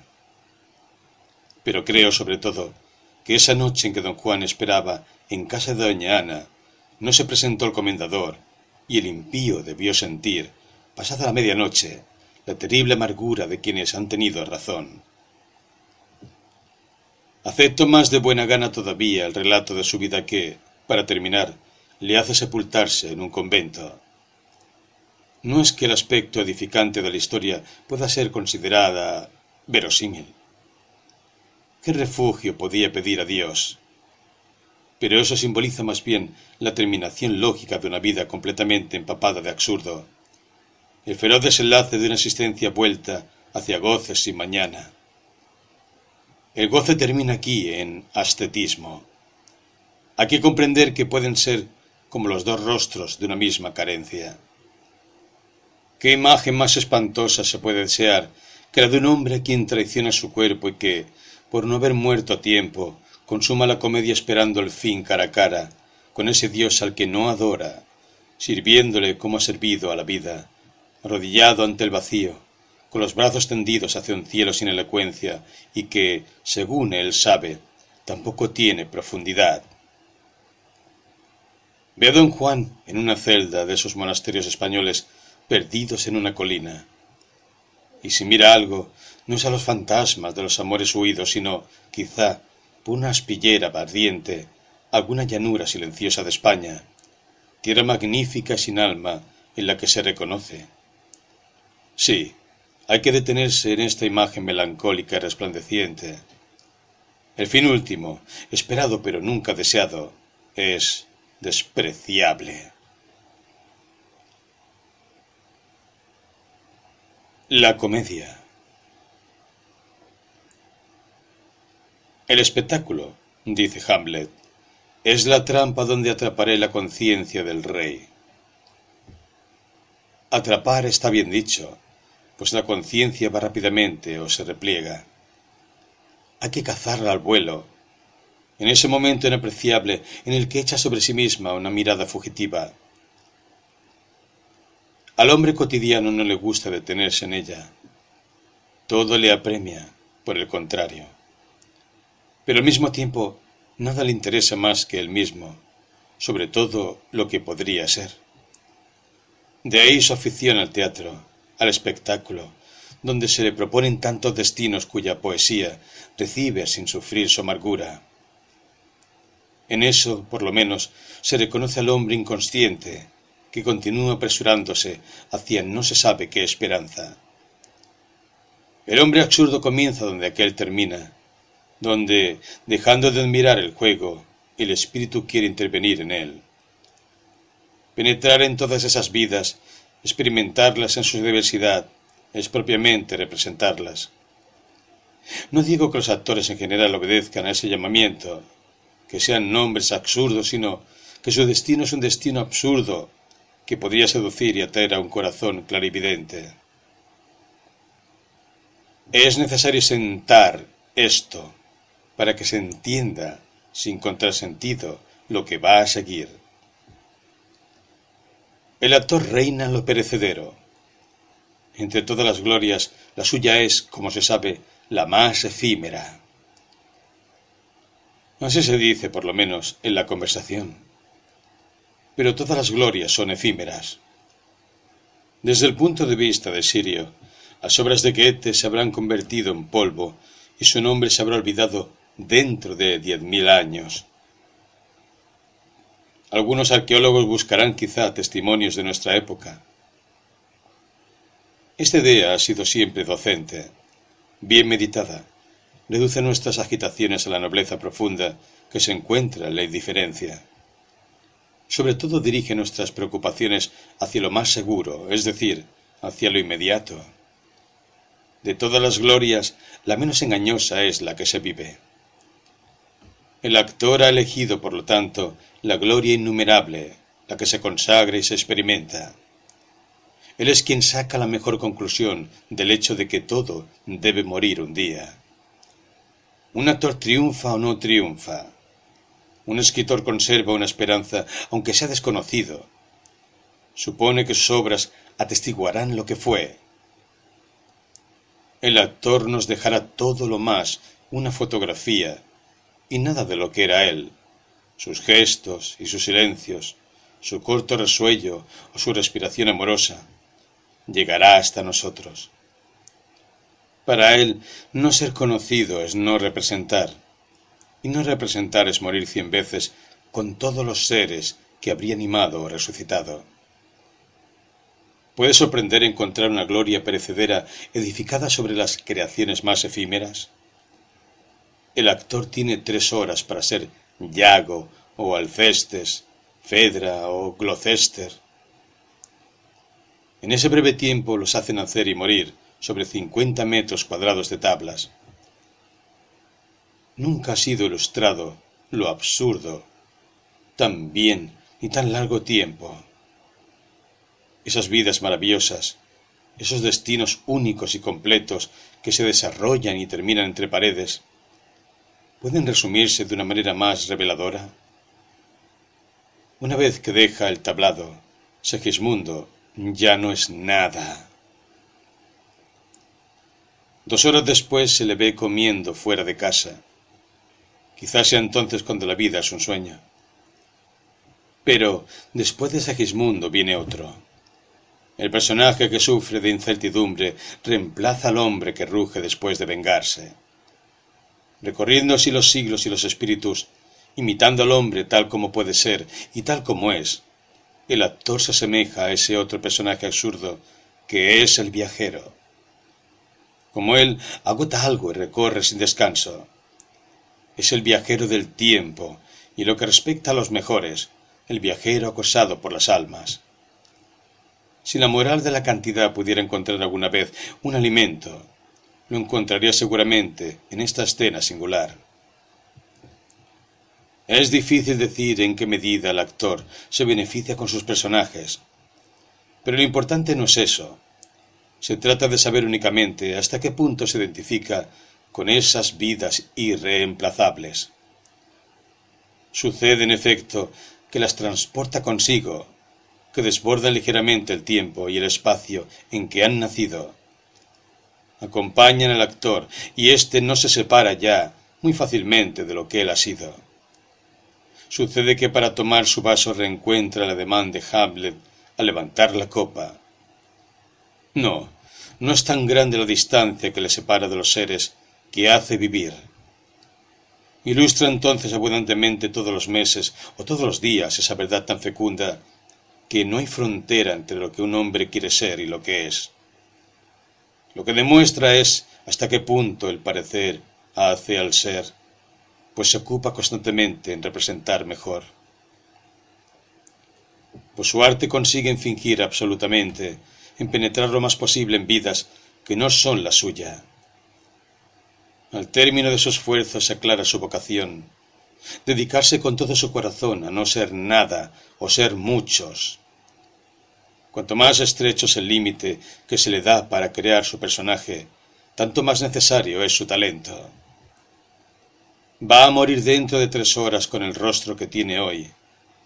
es necesario que en tres horas experimente y exprese todo un destino excepcional. Eso se llama perderse para volverse a encontrar.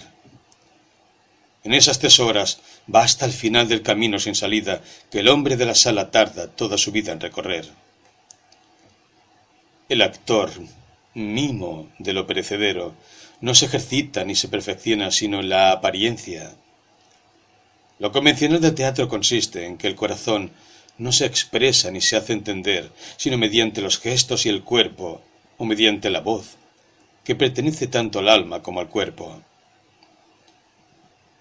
La ley de este arte quiere que todo tome cuerpo y se traduzca en carne. Si en el escenario hubiera que amar como se ama, emplear esa irreemplazable voz del corazón, mirar cómo se mira, nuestro lenguaje sería cifrado. En él los silencios deben hacerse oír. El amor alza el tono y la inmovilidad misma se hace espectacular. El cuerpo es rey. No es teatral el que quiere serlo, y esa palabra desacreditada erróneamente abarca toda una estética y toda una moral. La mitad de una vida humana transcurre sobreentendiendo, volviendo la cabeza y callándose. El actor es aquí el intruso. Levanta el sortilegio de esta alma encadenada y las pasiones se precipitan finalmente a su escenario. Hablan en todos los gestos, no viven sino dando gritos. Así el actor compone sus personajes para ostentarlos. Los dibuja o los esculpe se introduce en su forma imaginaria y da a sus fantasmas su sangre. No es necesario decir que me refiero al gran teatro, al que da al actor la ocasión de cumplir su destino enteramente físico. Véase a Shakespeare.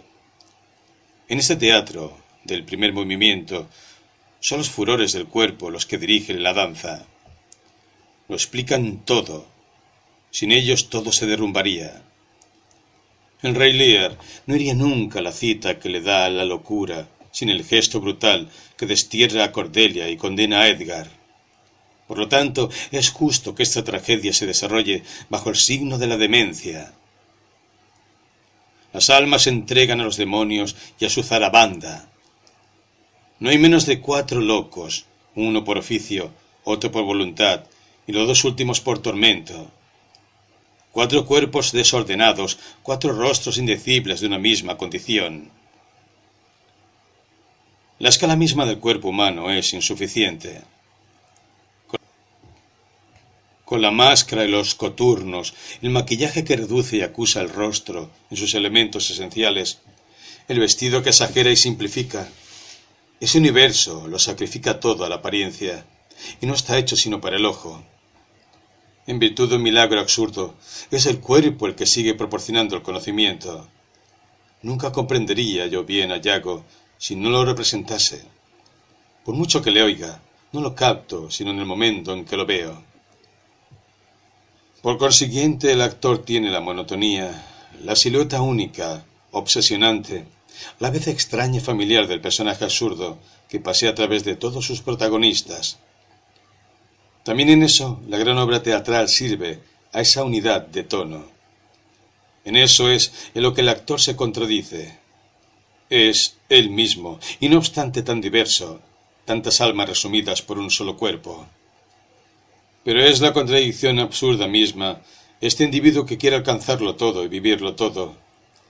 Esta inútil tentativa, esta obstinación sin alcance, lo que se contradice siempre se une, no obstante, en él. Se halla en ese lugar en que el cuerpo y el espíritu se unen y se aprietan, en que el segundo, cansado de sus fracasos, se vuelve hacia su aliado más fiel. Y benditos sean aquellos, dicen Hamlet, cuya sangre y cuyo juicio se mezclan tan curiosamente que no son una flauta la que el dedo de la fortuna hace sonar el agujero que le place. ¿Cómo no iba a condenar la Iglesia semejante ejercicio en el actor? Repudiaba ella, en este arte, la multiplicación herética de las almas, la orgía de emociones, la pretensión escandalosa de un espíritu que se niega a no vivir más que un destino y se precipitan todas las intemperancias. ella proscribía en ellos esa afición al presente y ese triunfo de Proteo, que son la negación de todo lo que ella enseña. La eternidad no es un juego. Un espíritu lo bastante insensato como para preferir una comedia ya no puede salvarse. No hay compromiso entre él en todas partes y él siempre. De aquí que ese oficio tan despreciado pueda dar lugar a un conflicto espiritual desmesurado. Lo que importa, dice Nietzsche, no es la vida eterna, sino la eterna vivacidad. Todo el drama está, en efecto, en esta elección. Adriana Lecouvreur, en su lecho de muerte, quería confesarse y comulgar, pero se negó a renunciar a su profesión. Pidió con ello el beneficio de la confesión. ¿Qué era en efecto sino ponerse contra Dios en defensa de su propia pasión profunda? Y esa mujer agonizante, al negarse con lágrimas en los ojos a renegar del que llamaba su arte, dio pruebas de una grandeza que jamás alcanzó en la escena. Fue su papel más hermoso y el más difícil de representar. Elegir entre el cielo y una fidelidad irrisoria, preferirse a la eternidad o abismarse en Dios, es la tragedia secular en la que hay que estar en su sitio. Los comediantes de la época sabían que estaban excomulgados. Ingresar en la profesión era elegir el infierno. Y la Iglesia los consideraba como sus peores enemigos. Algunos literatos se indignan. ¿Cómo negar a Molière los últimos sacramentos? Pero eso era justo, y sobre todo para él, que murió en escena y termina bajo el disfraz una vida enteramente dedicada a la dispersión. A propósito de él, se invoca al genio que lo excusa todo. Pero el genio no excusa nada, justamente porque se niega a hacerlo. El actor sabía, por lo tanto, el castigo que se le prometía. Pero ¿Qué sentido podían tener tan vagas amenazas en comparación con el último castigo que le reservaba la vida misma? Era éste el que sentía de antemano y aceptaba completamente. Para el actor lo mismo que para el hombre absurdo, una muerte prematura es irreparable. Nada puede compensar la suma de los rostros y los siglos que, de no ser por ella, habría recorrido. Pero, de todos modos, se trata de morir. Pues el actor está sin duda en todas partes, pero el tiempo lo arrastra también y ejerce efecto en él. Basta un poco de imaginación para sentir lo que significa un destino de actor. Este compone y enumera sus personajes en el tiempo. También aprende a dominarlos en el tiempo. Cuantas más vidas diferentes ha vivido, tanto más se separa de ellas. Llega un tiempo en que hay que morir en la escena y en el mundo. Lo que ha vivido está frente a él, lo ve claramente, siente lo que tiene esa aventura de desgarrador e irreemplazable. Sabe, y ahora puede morir. Hay asilos para los comediantes viejos.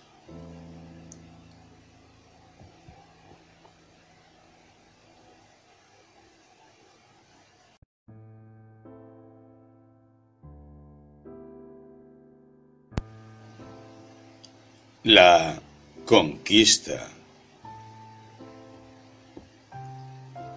No, dice el conquistador. No creáis que para amar la acción haya tenido que desaprender a pensar.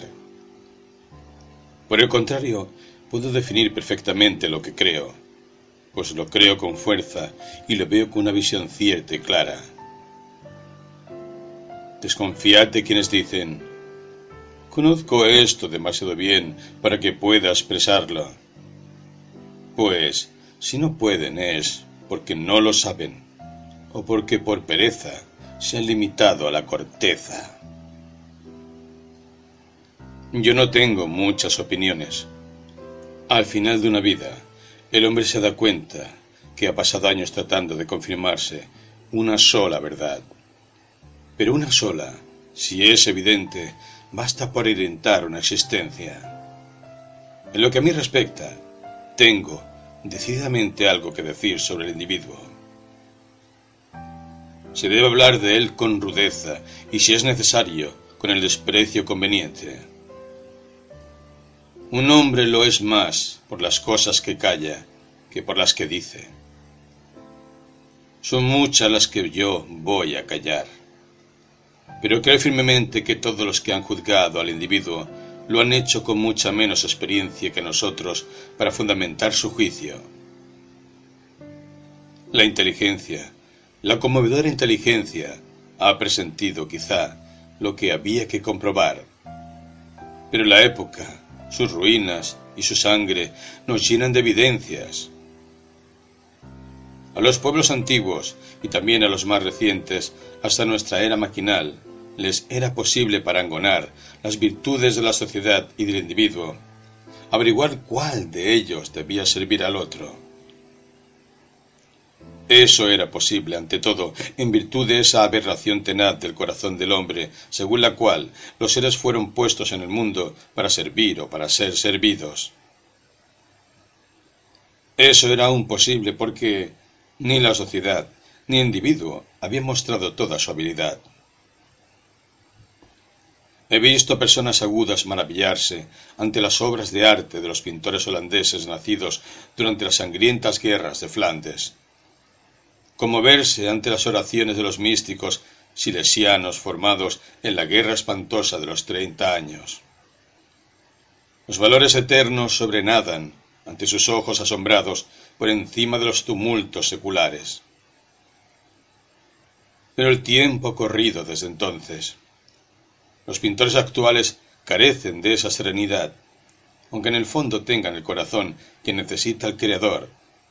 Quiero decir, un corazón seco no les sirve de nada, pues todo el mundo y el santo mismo está movilizado. Esto es, quizá, lo que he sentido más profundamente. Con cada forma abortada las trincheras, con cada rasgo, metáfora o plegaria triturados por la metralla, lo eterno pierde una partida. Consciente de que no puedo separarme de mi época, he decidido formar cuerpo con ella. Por eso, si hago tanto caso del individuo, es porque me parece irrisorio y humillado. Porque sé que no hay causas victoriosas. Me gustan las causas perdidas. Estas exigen un alma entera, igual en su derrota como sus victorias pasajeras. Para quien se siente solidario con el destino de este mundo, el choque de las civilizaciones tiene algo de angustioso. Yo he hecho mí esa angustia al mismo tiempo que he querido jugar en ella mi partida. Entre la historia y lo eterno he elegido la historia, porque me gustan las certidumbres. De ella por lo menos estoy seguro. ¿Y cómo negar esa fuerza que me aplasta? Llega siempre un tiempo en que hay que elegir entre la contemplación y la acción. Eso se llama hacerse un hombre. Esos desgarramientos son espantosos, pero para un corazón orgulloso no puede haber término medio. Existe Dios o el tiempo, esta cruz o esta espada. Este mundo tiene un sentido más alto que supera a sus agitaciones o nada es cierto sino esas agitaciones. Hay que vivir con el tiempo y morir con él, o sustraerse a él para una vida más grande. Sé que se puede transigir y que se puede vivir en el siglo y creer en lo eterno. Eso se llama aceptar. Pero me opongo a este término y quiero todo o nada. Si elijo la acción, no se crea que la contemplación es para mí una tierra desconocida, pero no puede dármelo todo, y privado de lo eterno, quiero aliarme con el tiempo. No quiero tener en cuenta la nostalgia ni la amargura, y lo único que quiero es ver con claridad. Te lo digo. Mañana te movilizarán. Para ti y para mí eso es una liberación. El individuo no puede nada y sin embargo lo puede todo. En esta maravillosa disponibilidad se comprenderá por qué lo ensalzo y lo aplasto a la vez. El mundo es quien lo tritura y yo soy quien lo libera. Yo le proporciono todos sus derechos. Los conquistadores saben que la acción es en sí misma inútil. Solo hay una acción útil, la que rearía al hombre y a la tierra.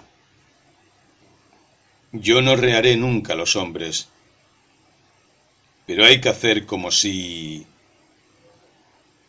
Pues el camino de la lucha me hace volver a encontrar la carne. Aunque humillada, la carne es mi única certidumbre. Solo puedo vivir de ella. La criatura es mi patria. Por eso he elegido este esfuerzo absurdo y sin alcance. Por eso estoy del lado de la lucha. La época se presta para ello, como he dicho. Hasta ahora la grandeza de un conquistador era geográfica. Se medía por la extensión de los territorios vencidos. Por algo ha cambiado de sentido la palabra y ya no designa el general vencedor. La grandeza ha cambiado de campo. Está la protesta y en el sacrificio sin porvenir. Pero no es por complacencia en la derrota. La victoria sería deseable, pero solo hay una victoria y es eterna. Es la que no conseguiré nunca. Con eso es con lo que tropiezo y me atasco. Una revolución se realiza siempre contra los dioses, comenzando por la de Prometeo, el primero de los conquistadores modernos. Es una reivindicación del hombre contra su destino. La reivindicación del pobre no es sino un pretexto. Pero no puedo captar este espíritu sino en su acto histórico, y ahí es donde me reúno con él. No se crea, sin embargo, que me complazco en ello. Frente a la contradicción esencial, defiendo mi contradicción humana. Instalo mi lucidez en medio de lo que la niega. Exalto al hombre ante lo que lo aplasta, y mi libertad, mi rebelión y mi pasión se unen en esa tensión, esa clarividencia y esa repetición desmesurada. Sí, el hombre es su propio fin y es su único fin. Si quiere ser algo, tiene que serlo en esta vida. Ahora lo sé de sobra. Los conquistadores hablan a veces de vencer y superar, pero siempre quieren decir superarse. Sabéis muy bien lo que eso significa. Todo hombre se ha sentido igual a un dios en ciertos momentos. Por lo menos así se dice.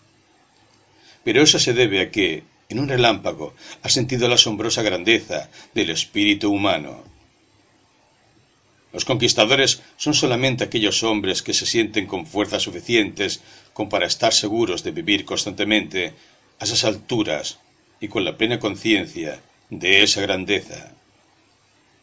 Es una cuestión de aritmética, de más o de menos.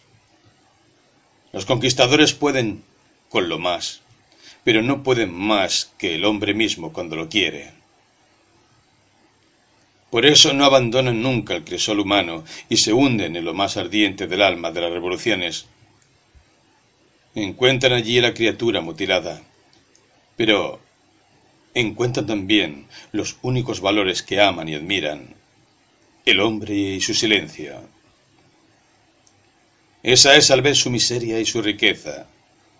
Solo hay un lujo para ellos, y es el de las relaciones humanas. ¿Cómo no se ha de comprender que en este universo vulnerable todo lo que es humano y no es más que eso adquiere un sentido más ardiente? Los rostros tensos, la fraternidad amenazada, la amistad tan fuerte y tan púdica de los hombres entre sí, son las verdaderas riquezas, puesto que son perecederas.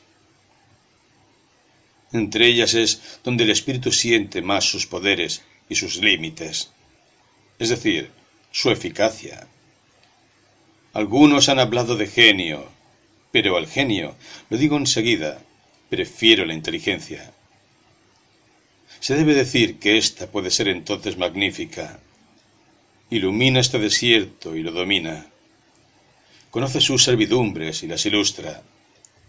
Morirá al mismo tiempo que este cuerpo, pero su libertad consiste en saberlo. No lo ignoramos. Todas las iglesias están contra nosotros. Un corazón tan tenso se sustrae a lo eterno, y todas las iglesias, divinas o políticas, aspiran a lo eterno. La felicidad y el valor, el salario y la justicia son para ellas fines secundarios. Proporcionan una doctrina y hay que consentir en ella. Pero yo nada tengo que ver con las ideas o lo eterno. Puedo tocar con la mano las verdades a mi medida. No puedo separarme de ellas. Por eso no se puede fundar nada sobre mí. Nada de conquistador perdura, ni siquiera sus doctrinas. Al final de todo eso, a pesar de todo, está la muerte. Lo sabemos, y sabemos también que lo termina todo. Por eso son horribles esos cementerios que cubren Europa y que atormentan a algunos de nosotros. No se embellece sino lo que se ama, y la muerte nos repugna y nos cansa. También a ella hay que conquistarla.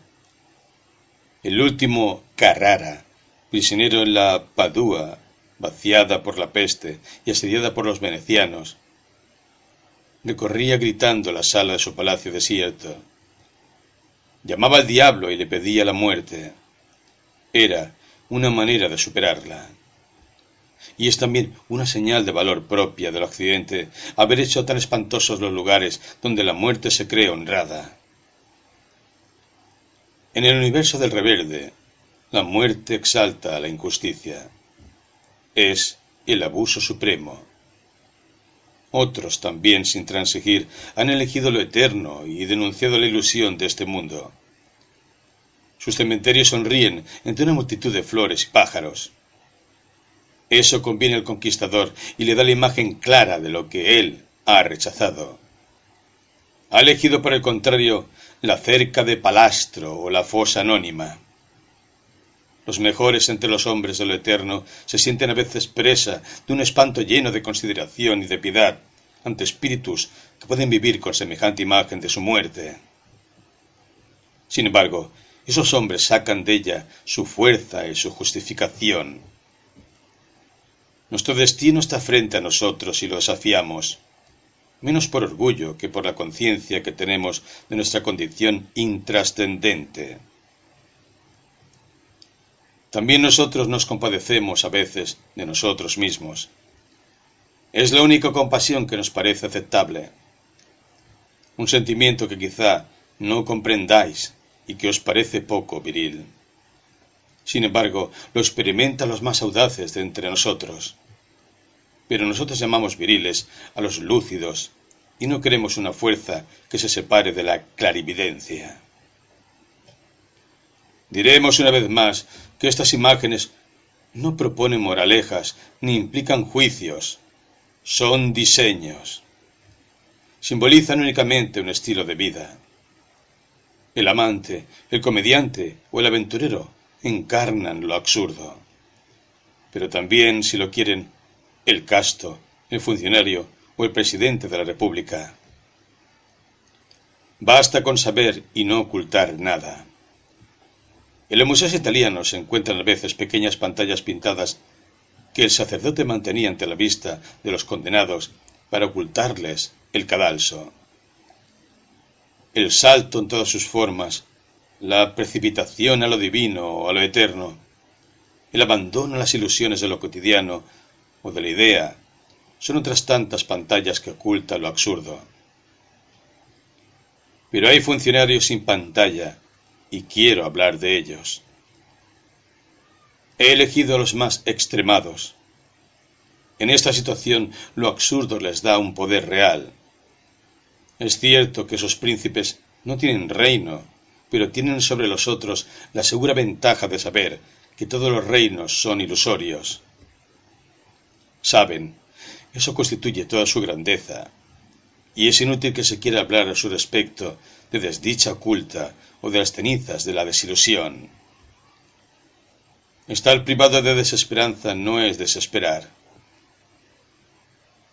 Las llamas de la tierra valen tanto como los perfumes celestes. Ni yo ni nadie podemos juzgarlos aquí. No tratan de ser mejores, sino de ser consecuentes. Si la palabra sabio se aplica al hombre que vive de lo que tiene, sin especular sobre lo que no tiene, esos son hombres sabios. Uno de ellos, conquistador, pero del espíritu. Don Juan, pero del conocimiento. Comediante, pero de la inteligencia. Lo sabe mejor que nadie. No se merece modo alguno un privilegio en la tierra y en el cielo cuando se ha llevado la querida y pequeña mansedumbre de carnero hasta la perfección. No por ello se deja de seguir siendo, en el mejor caso, un querido carnerito ridículo con cuernos y nada más, aun admitiendo que no se reviente de vanidad y que no se provoque el escándalo con sus actitudes de juez. En todo caso, era necesario restituir al razonamiento absurdo rostros más ardientes. La imaginación puede añadirle otros muchos, fijados en el tiempo y el destierro, pero saben también vivir de acuerdo con un universo sin porvenir y sin debilidad. Este mundo absurdo y sin Dios se puebla entonces con hombres que piensan con claridad y ya no esperan. Y todavía no he hablado del más absurdo de los personajes, que es el Creador.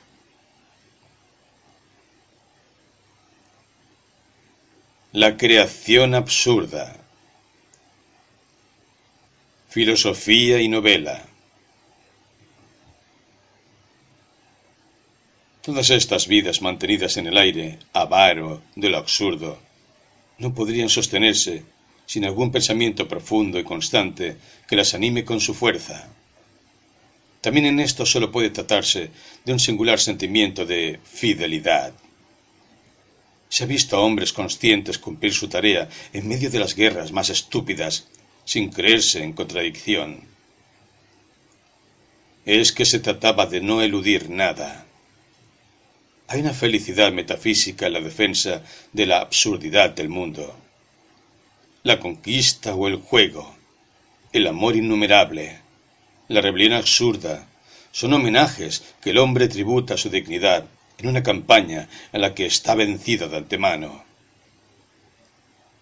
Se trata solamente de ser fiel a la regla del combate. Este pensamiento puede bastar para alimentar a un hombre. Ha sostenido y sostiene a civilizaciones enteras. No se niega la guerra.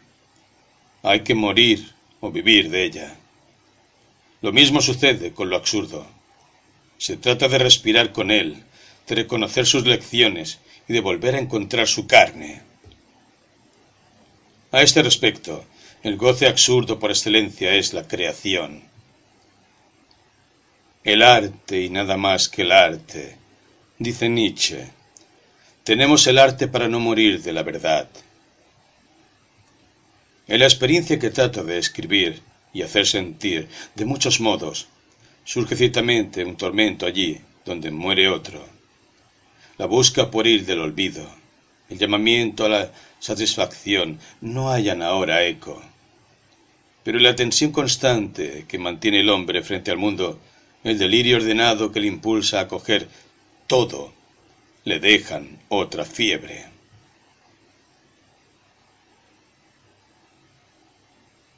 En este universo es la obra la única probabilidad de mantener la propia conciencia de fijar en ella las aventuras.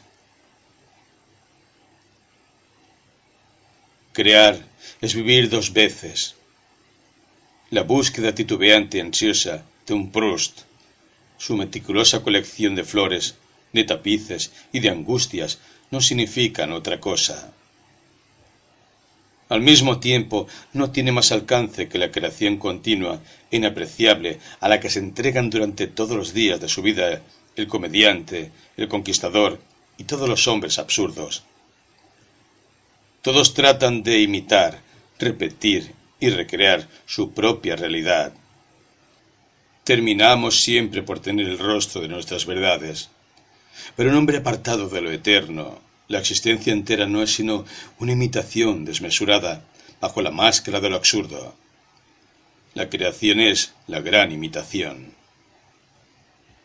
Estos hombres saben ante todo, y luego todo su esfuerzo consiste en recorrer, agrandar y enriquecer la isla sin porvenir a la que acaban de llegar. Pero es necesario saber ante todo, pues el descubrimiento absurdo coincide con un tiempo de descanso en el que se elaboran y justifican las pasiones futuras. Hasta los hombres sin evangelio tienen su monte de los olivos, tampoco en el suyo hay que dormirse. Para el hombre absurdo no se trata ya de explicar y de resolver, sino de sentir y de escribir. Todo comienza con la indiferencia clarividente. Describir, tal es la última ambición de un pensamiento absurdo. También la ciencia. Al llegar al término de sus paradojas, deja de proponer y se detiene para contemplar y dibujar el paisaje siempre virgen de los fenómenos.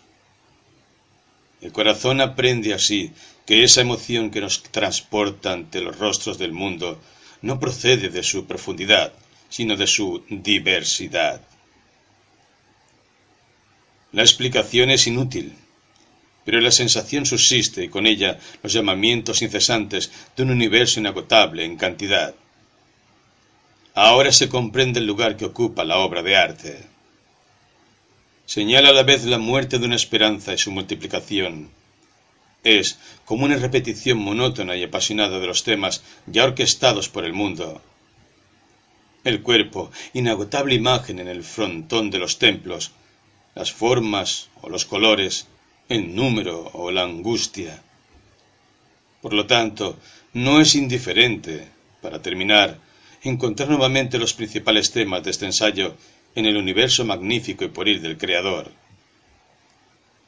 Sería un error ver en ello un símbolo y creer que la obra de arte puede ser considerada, al fin y al cabo, como un refugio de lo absurdo. Ella misma es un fenómeno absurdo y se trata solamente de su descripción. No ofrece una solución al mal del espíritu, es, por el contrario, uno de los signos de ese mal que repercute en todo el pensamiento de un hombre. Pero por primera vez hace que el espíritu salga de sí mismo y lo coloca frente a otro, no para que se pierda en él, sino para mostrarle con un dedo preciso el camino sin salida en que se han metido todos. En el tiempo de razonamiento absurdo, la creación sigue a la indiferencia y el descubrimiento. Señala el punto desde el que se lanzan las pasiones absurdas y en el que se detiene el razonamiento. Así se justifica su lugar en este ensayo. Bastará con poner de manifiesto algunos temas comunes al creador y al pensador para que volvamos a encontrar en la obra de arte todas las contradicciones del pensamiento metido en lo absurdo. Son menos, en efecto, las conclusiones idénticas que sacan las inteligencias semejantes que las contradicciones que les son comunes. Lo mismo puede decirse del pensamiento y la creación. Apenas necesito decir que es un mismo tormento el que lleva al hombre a esas actitudes. En él coinciden al partir. Pero entre todos los pensamientos que parten de lo absurdo, he visto que muy pocos se mantenían en él. Y por sus desvíos o sus infidelidades he podido medir mejor lo que no pertenecía sino a lo absurdo. Paralelamente, debo preguntarme, ¿es posible una obra absurda? No se insistirá nunca demasiado en lo arbitrario de la antigua oposición entre arte y filosofía. Si se la quiere entender en un sentido demasiado preciso, es seguramente falsa. Si se quiere decir solamente que cada una de esas dos disciplinas tiene su clima particular, eso es, sin duda, cierto, pero vago. La única argumentación aceptable residía en la contradicción promovida entre el filósofo encerrado en medio de su sistema y el artista colocado ante su obra. Pero esto valía para cierta forma de arte y de filosofía a la que nosotros consideramos aquí secundaria. La idea de un arte separado de su creador no está solamente anticuada, sino que también es falsa. Por oposición al artista se señala que ningún filósofo ha creado nunca varios sistemas. Pero esto es cierto en la medida misma en que ningún artista ha expresado nunca más de una sola cosa bajo aspectos diferentes. La perfección instantánea del arte, la necesidad de su renovación, no son ciertas sino por prejuicio. Pues la obra de arte también es una construcción, y todos saben cuán monótonos pueden ser los grandes creadores. El artista, lo mismo que el pensador, se empeña y se hace en su obra. Esta ósmosis plantea el más importante de los problemas estéticos. Además, nada más inútil que estas distinciones según los métodos y los objetos para quien se convence de la unidad del propósito del espíritu. No hay fronteras entre las disciplinas que el hombre se propone para comprender y amar. Se interpenetran y la misma angustia las confunde. Es necesario decir esto desde el principio. Para que sea posible una obra absurda es necesario que se mezcle con ella el pensamiento bajo su forma más lúcida. Pero es necesario al mismo tiempo que no aparezca en ella, sino como la inteligencia que ordena.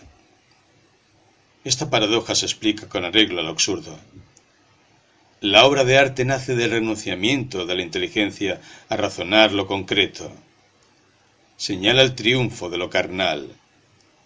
Es el pensamiento lúcido el que la provoca pero en ese acto mismo se niega.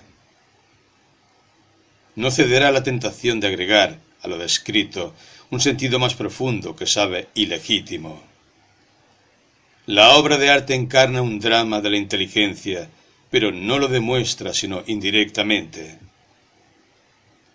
La obra absurda exige un artista consciente de estos límites y un arte en el que lo concreto sólo se describa a sí mismo no puede ser el fin, el sentido y el consuelo de una vida. Crear o no crear no cambia nada. El creador absurdo no se atiene a su obra. Podría renunciar a ella. Renuncia a ella algunas veces. Le basta con una abisinia. Se puede ver en ello al mismo tiempo una regla de estética la verdadera obra de arte está hecha siempre a la medida del hombre.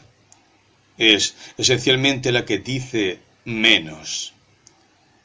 Hay cierta relación entre la experiencia global de un artista y la obra que la refleja, entre Wilhelm Meister y la madurez de Goethe. Esa relación es mala, cuando la obra pretende dar toda la experiencia en el papel de encaje de una literatura de explicación. Esa relación es buena cuando la obra no es sino un trozo tallado en la experiencia, una faceta del diamante en que el brillo interior se resume sin limitarse. En el primer caso hay exceso de carga y pretensión a lo eterno.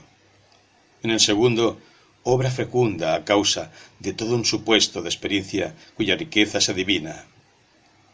Para el artista absurdo, el problema consiste en adquirir esa mundología que supera a la desenvoltura. Y al final, el gran artista, bajo este clima, es ante todo un gran viviente, si se entiende que vivir es tanto sentir como reflexionar. La obra encarna, por lo tanto, un drama intelectual. La obra absurda ilustra la renuncia del pensamiento a sus prestigios y su resignación, no ser ya más que la inteligencia que hace funcionar las apariencias y que cubre con imágenes lo que no tiene razón. Si el mundo fuese claro, no existiría el arte. No hablo ahora de las artes de la forma o del color, en las que sólo reina la descripción en su espléndida modestia. La expresión comienza donde termina el pensamiento. Esos adolescentes de ojos vacíos que pueblan los templos y los museos tiene su filosofía traducida a gestos. A un hombre absurdo se le enseña más que todas las bibliotecas. Bajo otro aspecto, sucede lo mismo con la música. Si hay un arte privado de enseñanza, es precisamente ese. Está demasiado próximo a las matemáticas para no haber tomado de ellas su carácter gratuito. Ese juego del espíritu consigo mismo, según leyes convenidas y medidas, se desarrolla en el espacio sonoro, que es el nuestro, y más allá del cual las vibraciones vuelven a encontrarse. No obstante, en un universo inhumano, no existe sensación más pura. Estos ejemplos son demasiado fáciles. El hombre absurdo reconoce como suyas esas armonías y esas formas. Pero yo querría hablar aquí de una obra en la que la tentación de explicar sigue siendo la mayor, en la que la ilusión se ofrece por sí misma, en que la conclusión es casi inevitable. Me refiero a la creación novelesca. Me preguntaré si lo absurdo puede mantenerse en ella. Pensar es, ante todo, querer crear un mundo o limitar el propio, lo que equivale a lo mismo es partir del desacuerdo fundamental que separa al hombre de su experiencia para encontrar un terreno de armonía conforme a su nostalgia. Un universo encorsetado con razones o aclarado por analogías que permitan resolver el divorcio insoportable. El filósofo, aunque sea Kant, es creador. Tiene sus personajes, sus símbolos y su acción secreta. Tiene sus desenlaces, a la inversa, la preeminencia lograda por la novela con respecto a la poesía y el ensayo representa únicamente, y a pesar de las apariencias, una mayor intelectualización del arte. Entendámonos, se trata sobre todo de las más grandes. La fecundidad y la grandeza de un género se miden con frecuencia por sus desperdicios. El número de malas novelas no debe hacer olvidar la grandeza de las mejores. Estas, justamente, llevan consigo su universo. La novela tiene su lógica, sus razonamientos, su intuición y sus postulados. Tiene también sus exigencias de claridad. La oposición clásica de que hablaba más arriba se justifica menos todavía en este caso particular. Valía en la época en que era fácil separar a la filosofía de su autor en la actualidad, cuando el pensamiento no aspira ya al universal, cuando su mejor historia sería la de sus arrepentimientos, sabemos que el sistema, cuando es válido, no se separa de su autor. La ética misma, en uno de sus aspectos, no es sino una larga y rigurosa confidencia. El pensamiento abstracto encuentra por fin su apoyo carnal. Y del mismo modo, los juegos novelescos del cuerpo y de las pasiones se ordenan un poco más con arreglo a las exigencias de una visión del mundo. Ya no se cuentan historias, se crea el universo propio. Los grandes novelistas son novelistas filósofos, es decir, lo contrario de escritores de tesis. Así lo son Balzac, Sade, Melville, Stendhal, Dostoyevsky, Proust, Margot, Kafka, por no citar más que algunos. Pero, justamente, el hecho de que hayan preferido escribir con imágenes más bien que con razonamientos revela cierta idea que les es común de la inutilidad de todo principio de explicación y convencida del mensaje de enseñanza de la apariencia sensible. Consideran que la obra es, al mismo tiempo, un fin y un principio, es el resultado de una filosofía con frecuencia inexpresada, su ilustración y su coronamiento. Pero no es completa sino por los subentendidos de esa filosofía. Justifica, en fin, esta variante de un tema antiguo, que un poco de pensamiento aleja de la vida, pero mucho lleva a ella.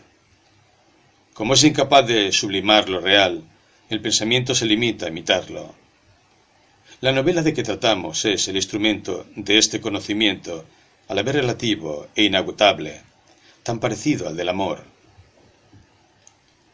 La creación novelesca tiene del amor el asombro inicial y la rumia fecunda. Tales son por lo menos los prestigios que le reconozco al comienzo. Pero también se lo reconocía a esos príncipes del pensamiento humillado cuyos suicidios pude contemplar luego. Lo que me interesa justamente es conocer y describir la fuerza que les hace volver al camino común de la ilusión. El mismo método me servirá ahora, por lo tanto. Haberlo empleado ya me servirá para abreviar mi razonamiento y resumirlo enseguida con un ejemplo concreto. Quiero saber si, una vez que se acepta vivir sin apelación, se puede consentir también en trabajar y crear sin apelación. ¿Y cuál es la ruta que lleva a esas libertades? Quiero librar a mi universo de sus fantasmas y poblarlo solamente con las verdades carnales cuya presencia no puedo negar. Puedo hacer una obra absurda, elegir la actitud creadora a otra cualquiera. Pero, para que una actitud absurda siga siéndolo, debe permanecer consciente de su gratuidad. Lo mismo sucede con la obra. Si en ella no se respeta los mandamientos del absurdo, si no ilustra el divorcio y la rebelión, si no consagra las ilusiones y suscita la esperanza, ya no es gratuita. Ya no puedo separarme de ella.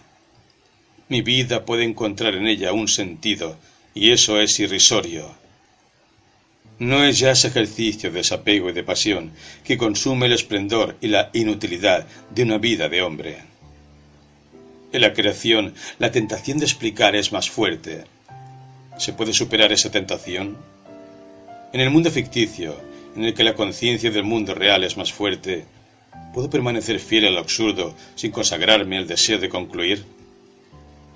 Son otras tantas preguntas que deben encararse en un último esfuerzo. Se ha comprendido ya lo que significaban.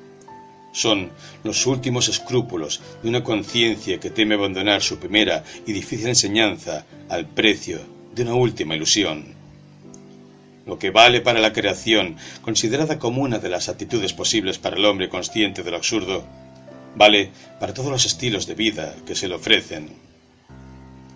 El conquistador o el actor, el creador o don Juan, pueden olvidar que su ejercicio de vivir no se podía realizar sin la conciencia de su carácter insensato. Se acostumbra uno muy pronto se quiere ganar dinero para vivir feliz, y todo el esfuerzo y lo mejor de una vida se concentran en ganar ese dinero. Se olvida la felicidad. Se toma el medio por el fin. Asimismo, todo el esfuerzo del conquistador deriva hacia la ambición, que no era sino un camino hacia una vida más grande. Don Juan, por su parte, va a aceptar también su destino, a satisfacerse con esa existencia cuya grandeza no vale sino por la rebelión. Para el uno es la conciencia, para el otro la rebelión. En ambos casos ha desaparecido lo absurdo. Tan tenaz es la esperanza en el corazón humano. Los hombres más despojados terminan a veces aceptando la ilusión.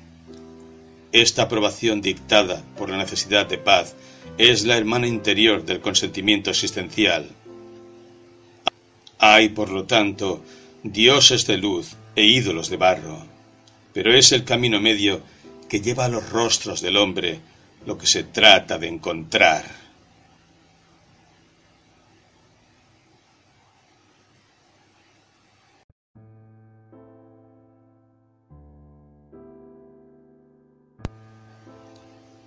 Hasta aquí son los fracasos de la exigencia absurda los que nos han informado mejor sobre lo que ella es. De la misma manera, nos bastará para estar prevenidos con advertir que la creación novelesca puede ofrecer la misma ambigüedad que ciertas filosofías. Por lo tanto, puedo elegir como ejemplo una obra en la que se reúna todo lo que indica la conciencia de lo absurdo, cuyo comienzo sea claro y el clima lúcido. Sus consecuencias nos instruirán. Si lo absurdo no es respetado en ella, sabremos a través de qué sesgo se ha introducido la ilusión. Un ejemplo concreto, un tema, una fidelidad de creador bastarán entonces. Se trata del mismo análisis que ya ha sido hecho más largamente. Examinaré un tema favorito de Dostoyevsky. Hubiera podido estudiar igualmente otras obras, pero en esta se trata el problema directamente, en el sentido de la grandeza y la emoción, como sucede con los pensamientos existencialistas de que ya se ha hablado. Este paralelismo sirve para mi propósito. Kirillov Todos los personajes de Dostoyevsky se interrogan sobre el sentido de la vida. Son modernos en eso. No temen el ridículo. Lo que distingue la sensibilidad moderna de la sensibilidad clásica es que ésta se nutre de problemas morales y aquella de problemas metafísicos. En las novelas de Dostoyevsky se plantea la cuestión con tal intensidad que no puede traer aparejadas sino soluciones extremas. La existencia es engañosa o es eterna. Si Dostoyevsky se contentase con este examen, sería filósofo. Pero ilustra las consecuencias que pueden tener esos juegos del espíritu en una vida de hombre, y en eso es artista. Entre esas consecuencias, la que le interesa es la última, a la que en el diario de un escritor llama él mismo suicidio lógico. En efecto, en las entregas de diciembre de 1876, imagina el razonamiento del suicida lógico, convencido de que la existencia humana es una perfecta absurdidad para quien no tiene fe en la inmortalidad el desesperado llega a las siguientes conclusiones. Puesto que a mis preguntas con respecto a la dicha se me ha respondido, por medio de mi conciencia, que no puedo ser dichoso sino en armonía con el gran todo, que no concibo ni podré concebir nunca, es evidente, puesto que, en fin, en este orden de cosas, asumo a la vez el papel del demandante y del demandado, del acusado y del juez, y puesto que encuentro enteramente estúpida esta comedia por parte de la naturaleza, y hasta considero humillante por mi parte que acepte representarla,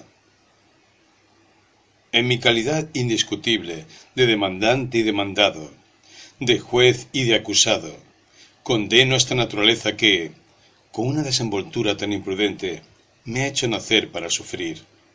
La condeno a que sea aniquilada conmigo. Hay todavía un poco de humorismo en esta posición. Este suicida se mata porque se le ha vejado en el plano metafísico. En cierto sentido, se venga. Es la manera que tiene de demostrar que no podrán con él. Se sabe, sin embargo, que el mismo tema se encarna, pero con la amplitud más admirable en Kirillov, personaje de los poseídos, partidario también del suicidio lógico. El ingeniero Kirillov declara en alguna parte que quiere quitarse la vida porque esa es su idea. Se comprende bien que hay que tomar la palabra en su sentido propio. Él se dispone a morir por una idea, por un pensamiento. Es el suicidio superior. Progresivamente, a lo largo de escenas en que la máscara de Kirillov se va aclarando poco a poco, se nos revela el pensamiento mortal que lo anima. En efecto, el ingeniero repite los razonamientos del diario. Siente que Dios es necesario y tiene que existir, pero sabe que no existe y que no puede existir. ¿Cómo no comprendes? exclama, que esa es una razón suficiente para matarse. Esta actitud trae parejadas igualmente en él algunas de las consecuencias absurdas. Acepta por indiferencia que se utilice su suicidio en provecho de una causa a la que desprecia. He decidido esta noche que eso no me importa. Prepara finalmente su gesto con un sentimiento en el que se mezclan la rebelión y la libertad. Me mataré para afirmar mi insubordinación, mi nueva y terrible libertad. No se trata ya de venganza, sino de rebelión. Kirillov es, por lo tanto, un personaje absurdo, con esta reserva esencial. Sin embargo, que se mata. Pero él mismo explica esta contradicción, y de tal modo que revela al mismo tiempo el secreto absurdo en toda su pureza. Agrega, en efecto, a su lógica mortal una ambición extraordinaria, que da al personaje toda su perspectiva. Quiere matarse para hacerse Dios. El razonamiento es de una claridad clásica. Si Dios no existe, Kirillov es Dios. Si Dios no existe, Kirillov debe matarse. Por lo tanto, Kirillov debe matarse para ser Dios. Esta lógica es absurda, pero es lo que debe ser. Sin embargo, lo que interesa es dar un sentido a esta divinidad traída de nuevo a la tierra. Eso equivale a aclarar la premisa. Si Dios no existe, yo soy Dios, que sigue siendo bastante oscura. Es importante hacer notar, ante todo, que el hombre que pregona esta pretensión insensata es muy de este mundo Hace gimnasia todas las mañanas para conservar la salud. Se conmueve con la alegría de Chatov al volver a encontrar a su esposa. En un papel que se encontrará después de su muerte, quiere dibujar una figura que le saque la lengua. Es pueril e iracundo, apasionado, metódico y sensible. Del superhombre no tiene sino la lógica y la idea fija, pero en cambio tiene todo el registro del hombre. Sin embargo, es él quien habla tranquilamente de su divinidad. No está loco, pues en ese caso lo estaría Dostoyevsky. Lo que le agita no es una ilusión de megalómano. Y esta vez sería ridículo tomar las palabras en su sentido propio. Kirillov mismo nos ayuda a comprender mejor en respuesta a una pregunta de Stavrogin, precisa que no habla de un dios hombre. Se podría pensar que es porque cuida de distinguirse de Cristo, pero se trata en realidad de anexar a éste. En efecto, Krylov se imagina durante un momento que Jesús, al morir, no ha vuelto a encontrarse en el paraíso. Entonces se da cuenta de que su tortura ha sido inútil. Las leyes de la naturaleza, dice el ingeniero, han hecho vivir a Cristo en medio de la mentira y morir por una mentira. En este sentido solamente, Jesús encarna todo el drama humano. Es el hombre perfecto, pues es quien ha realizado la condición más absurda no es el Dios hombre, sino el hombre Dios. Y como Él, cada uno de nosotros puede ser crucificado y engañado, y lo es en cierta medida. La divinidad de que se trata es, por lo tanto, enteramente terrenal. He buscado durante tres años, dice Kirillov, el atributo de mi divinidad, y lo he encontrado. El atributo de mi divinidad es la independencia. Ahora se advierte el sentido de la premisa kirillovniana. Si Dios no existe, yo soy Dios.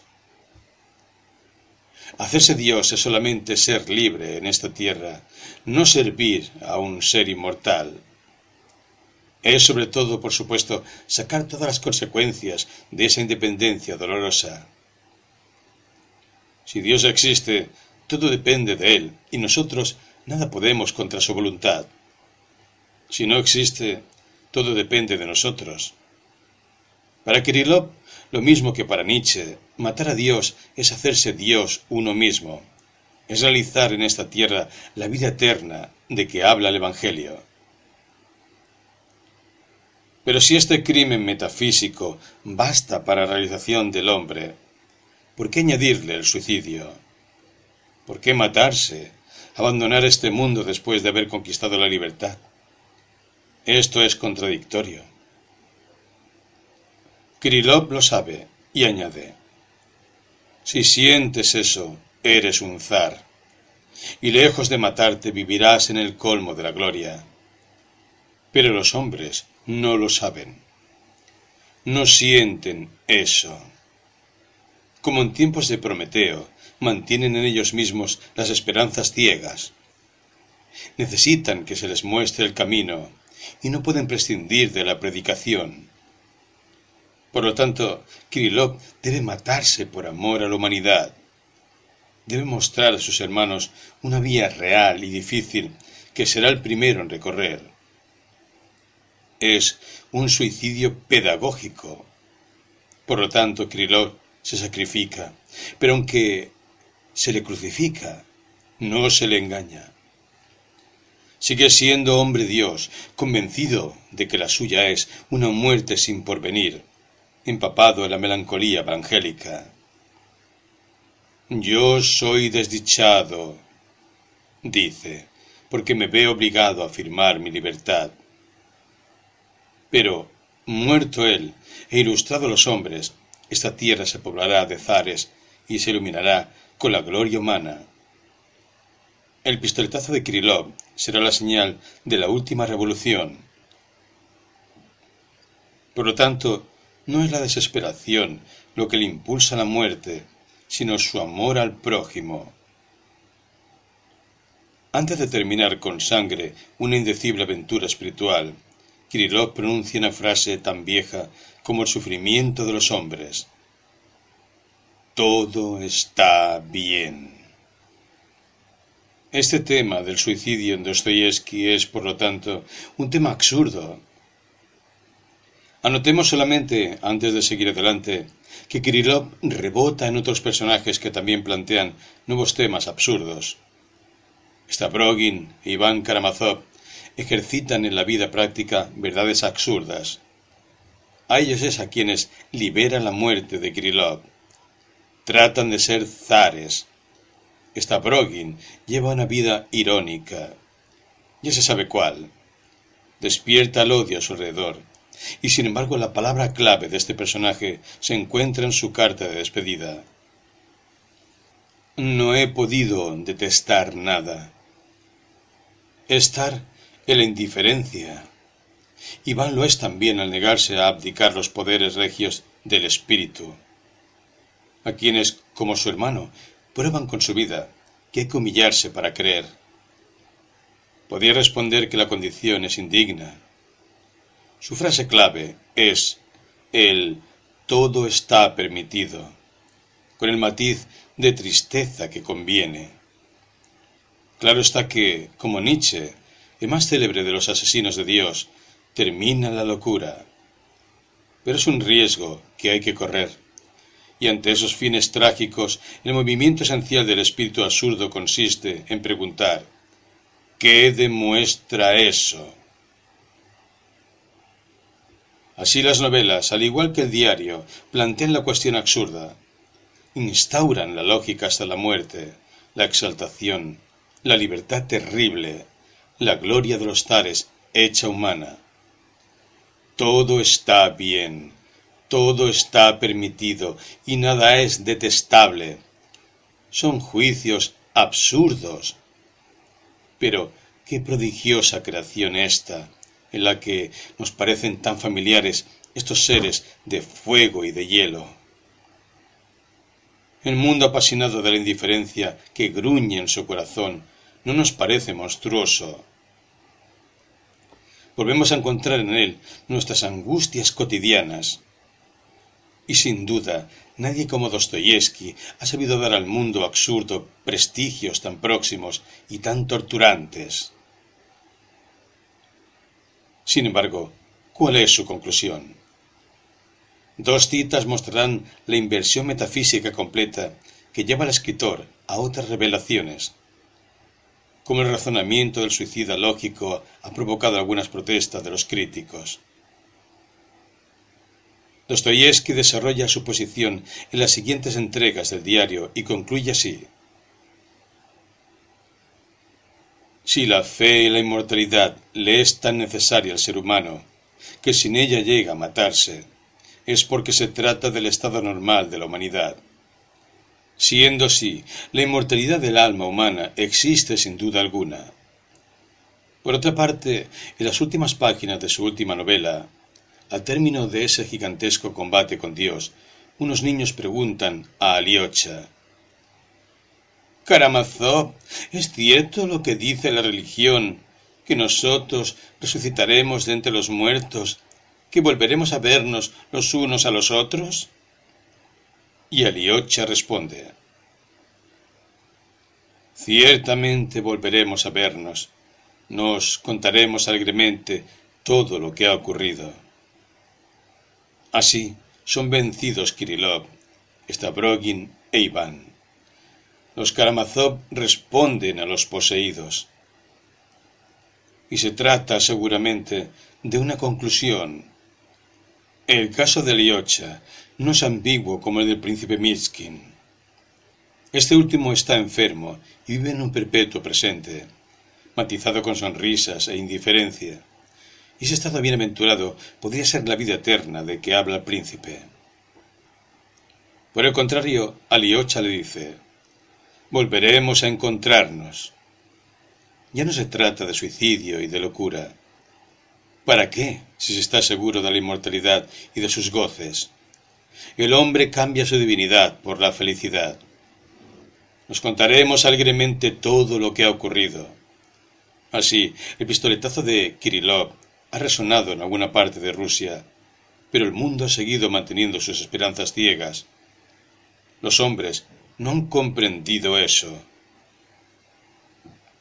Quien nos habla no es un novelista absurdo, sino un novelista existencial. También en este caso el salto es conmovedor. Da su grandeza al arte que lo inspira. Es una adhesión enternecedora, llena de dudas, incierta y ardiente. Hablando de los Karamazov, Dostoyevsky dice, La cuestión principal que se tratará en todas las partes de este libro es la misma que me ha hecho sufrir consciente o inconscientemente durante toda mi vida, la existencia de Dios. Es difícil creer que una novela haya bastado para transformar en certidumbre gozosa el sufrimiento de toda la vida. Un comentarista lo advierte con razón. Dostoyevsky va unido a Iván, y los capítulos afirmativos de los Karamazov han exigido tres meses de esfuerzos, en tanto que lo que él llamaba las blasfemias fueron compuestas en tres semanas de exaltación. No hay un solo personaje suyo que no lleve esa espina en la carne, que no le irrite o que no busque un remedio en la sensación o la inmoralidad. En todo caso, quedémonos en la duda. He aquí una obra en la que, en un claro oscuro más vivo que la luz del día, podemos discernir la lucha del hombre contra sus esperanzas. Al llegar al final, el creador elige contra sus personajes. Esta contradicción nos permite introducir un matiz. Aquí no se trata de una obra absurda, sino de una obra que plantea el problema absurdo. La respuesta de Dostoyevsky es la humillación, la vergüenza, según Stavrogin. Una obra absurda, por el contrario, no proporciona respuesta alguna, y esta es la diferencia. Advirtámoslo bien para terminar. Lo que contradice a lo absurdo en esta obra no su carácter cristiano, sino el anuncio que hace de la vida futura. Se puede ser cristiano y absurdo. Hay ejemplos de cristianos que no creen en la vida futura. A propósito de la obra de arte, sería posible, por lo tanto, precisar una de las direcciones del análisis absurdo que se ha podido presentir en las páginas precedentes. Lleva a plantear la absurdidad del Evangelio. Aclara la idea, fecunda en consecuencias, de que las convicciones no impiden la incredulidad. Bien se ve, por el contrario, que el autor de los poseídos, familiarizado con estos caminos, ha tomado al final una vía completamente distinta. La sorprendente respuesta del creador a sus personajes, de Dostoyevsky a Kirillov, puede resumirse así, en efecto. La existencia es engañosa y eterna.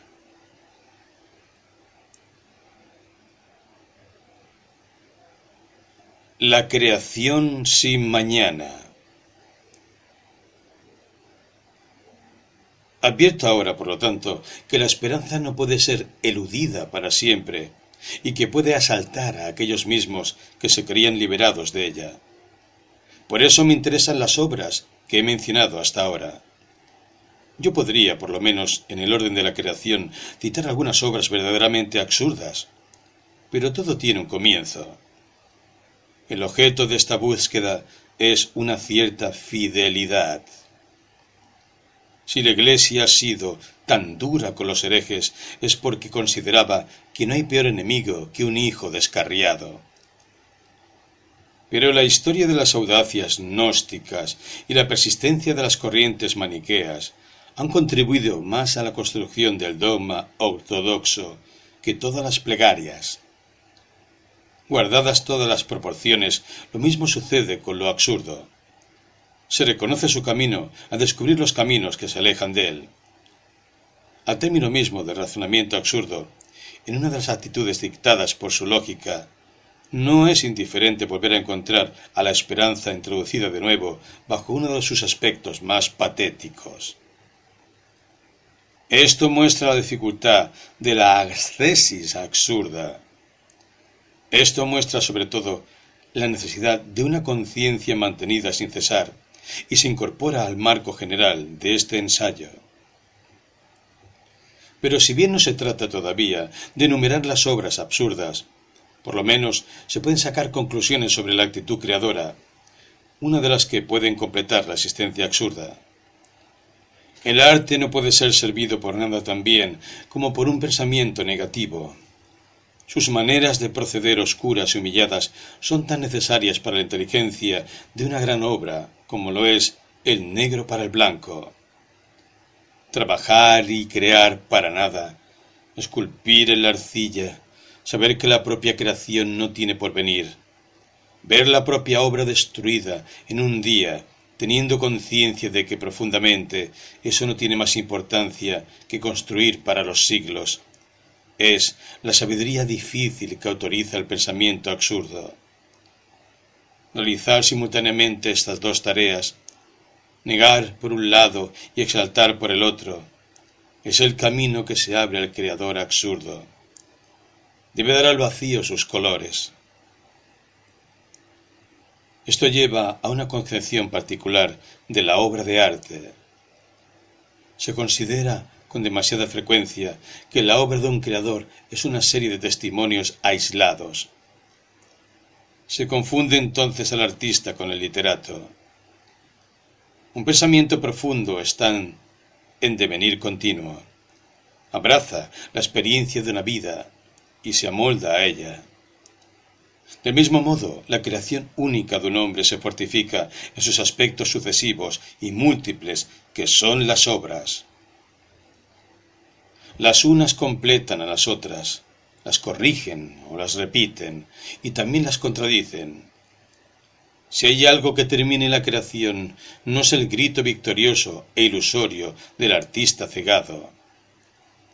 Lo he dicho todo, sino la muerte del creador, que cierra su experiencia y el libro de su genio.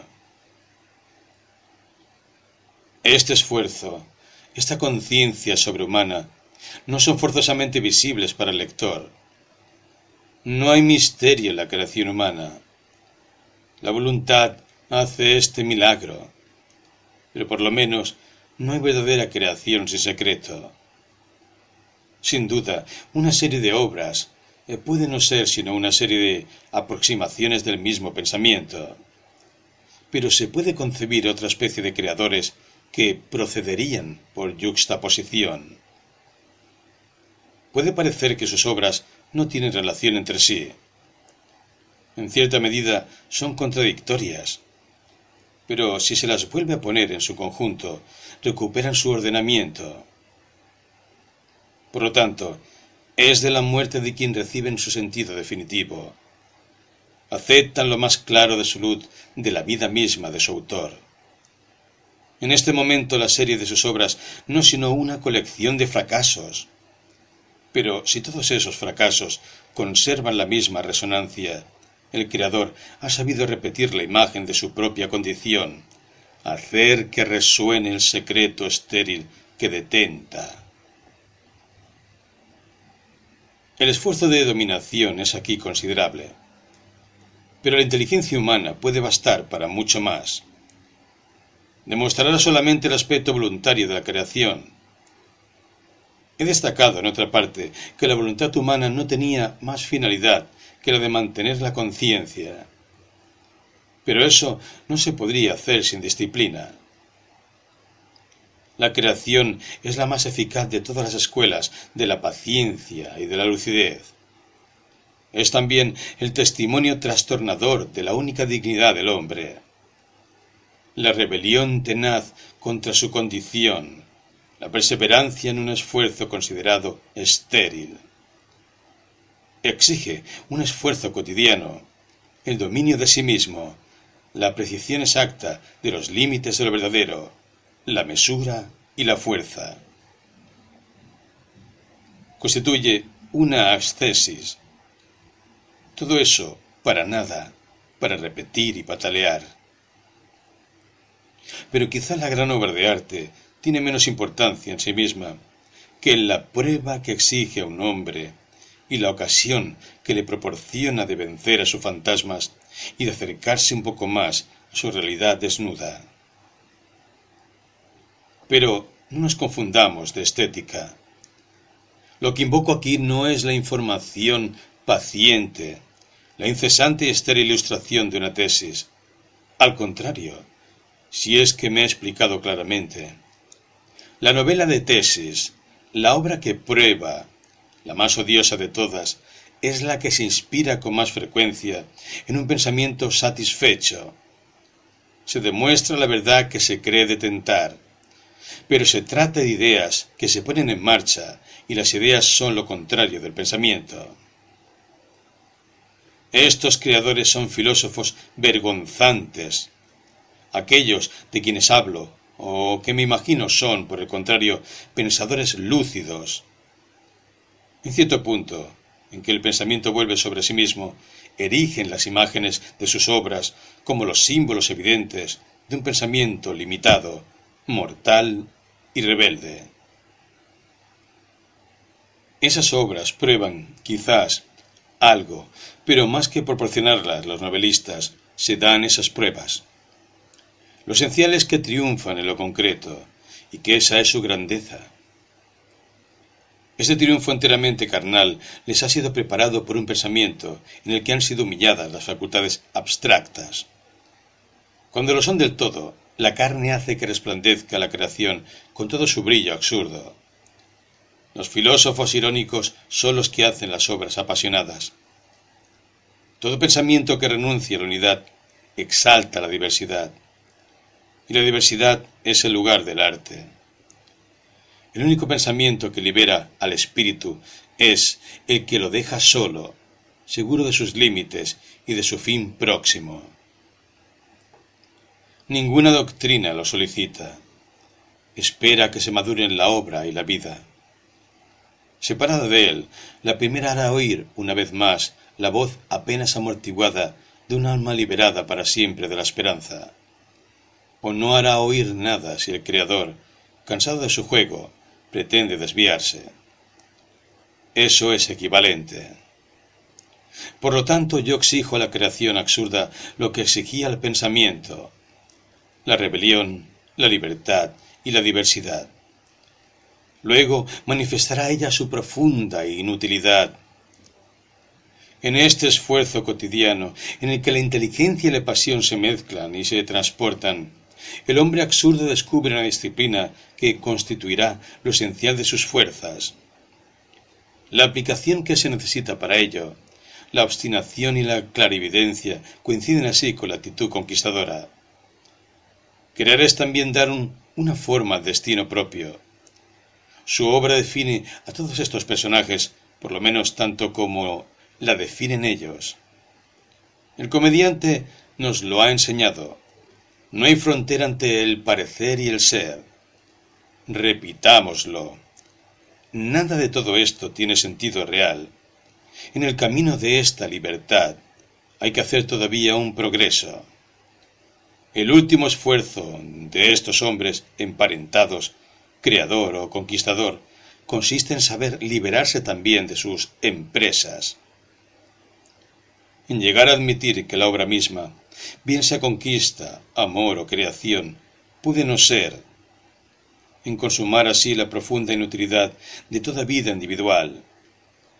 Eso mismo le da más facilidad para la realización de esa obra, así como el hecho de que advirtieran lo absurdo de la vida, les autorizaba a hundirse en ella con todos los excesos.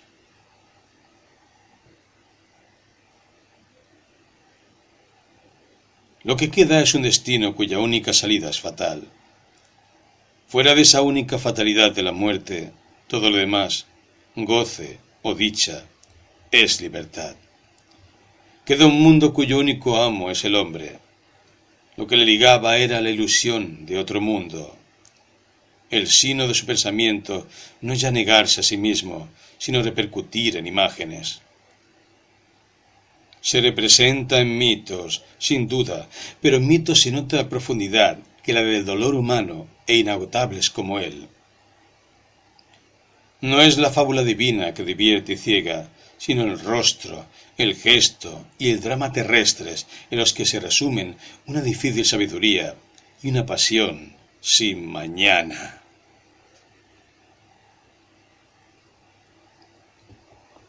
El mito de Sísifo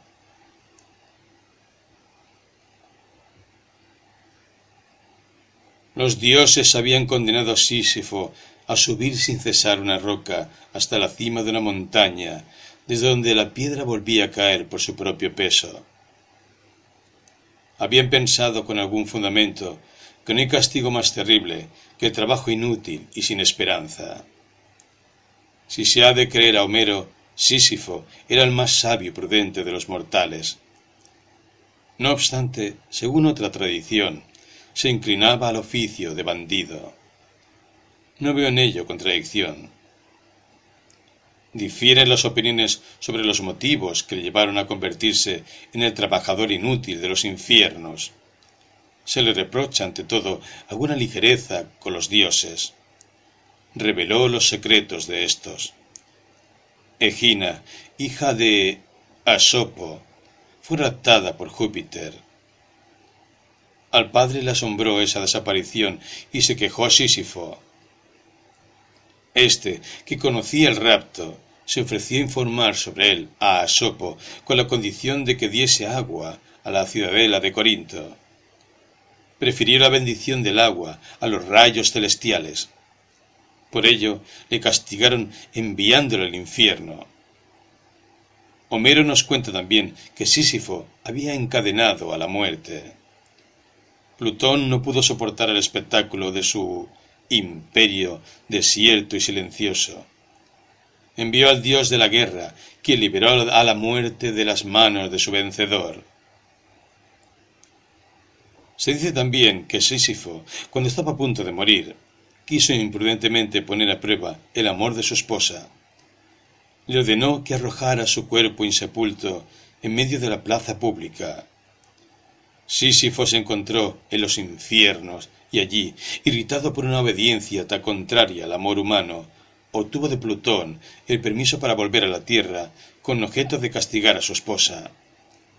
Pero cuando volvió a ver el rostro de este mundo, a gustar del agua y del sol, de las piedras cálidas y del mar, ya no quiso volver a la oscuridad infernal. Los llamamientos, las iras y las advertencias no sirvieron de nada.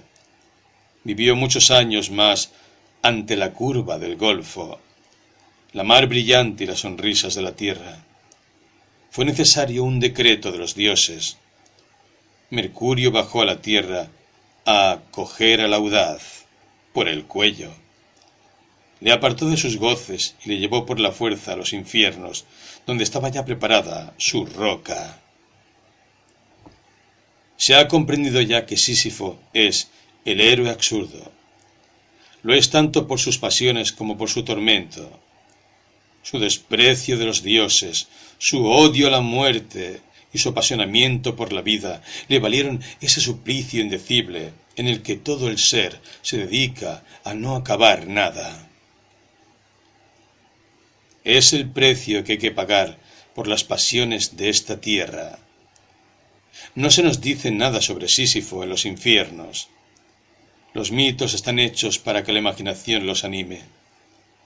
Con respecto a este, lo único que se ve es que todo el esfuerzo de un cuerpo tenso para levantar la enorme piedra, hacerla rodar y ayudarla a subir una pendiente cien veces recorrida.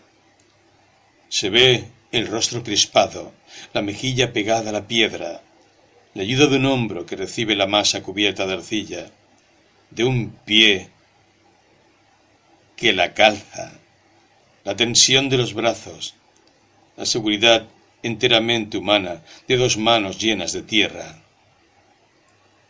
Al final de este largo esfuerzo, medio por el espacio sin cielo y el tiempo sin profundidad, se alcanza la meta. Sísifo ve entonces cómo la piedra desciende en algunos instantes hacia ese mundo inferior desde el que habrá de volver a subirla hasta las cimas, y baja de nuevo a la llanura. Sísifo me interesa durante ese regreso, esa pausa. Un rostro que sufre tan cerca de las piedras es ya él mismo piedra. Veo a este hombre volver a bajar con paso lento, pero igual hacia el tormento cuyo fin no conocerá jamás. Esta hora que es como una respiración y que vuelve tan seguramente como su desdicha, es la hora de la conciencia. En cada uno de los instantes en que abandona las cimas y se hunde poco a poco en las guaridas de los dioses, es superior a su destino, es más fuerte que su roca. Si este mito es trágico, lo es porque su protagonista tiene conciencia. ¿En qué consistiría en efecto su castigo si a cada paso le sostuviera la esperanza de conseguir su propósito? El obrero actual trabaja durante todos los días de su vida en las mismas tareas y ese destino no es menos absurdo. Pero no es trágico, sino en los raros momentos en que se hace consciente. Sísifo, proletario de los dioses, impotente y rebelde, conoce toda la magnitud de su miserable condición. En ella piensa durante su descenso. La clarividencia que debía constituir su tormento consuma al mismo tiempo su victoria. No hay destino que no se venza con el desprecio. Por lo tanto, si el descenso se hace algunos días con dolor, puede hacerse también con alegría. Esta palabra no está de más. Sigo imaginándome a Sísifo volviendo hacia su roca, y el dolor estaba al comienzo. Cuando las imágenes de la tierra se aferran demasiado fuertemente al recuerdo, cuando el llamamiento de la felicidad se hace demasiado apremiante, sucede que la tristeza surge en el corazón del hombre. Es la victoria de la roca, la roca misma. La inmensa angustia es demasiado pesada para poder sobrellevarla. Son nuestras noches de Hexemaní pero las verdades aplastantes perecen de ser reconocidas. Así, Edipo obedece primeramente al destino sin saberlo, pero su tragedia comienza en el momento en que sabe. Pero en el mismo instante, ciego y desesperado, reconoce que el único vínculo que le une al mundo es la mano fresca de una muchacha. Entonces resuena una frase desmesurada.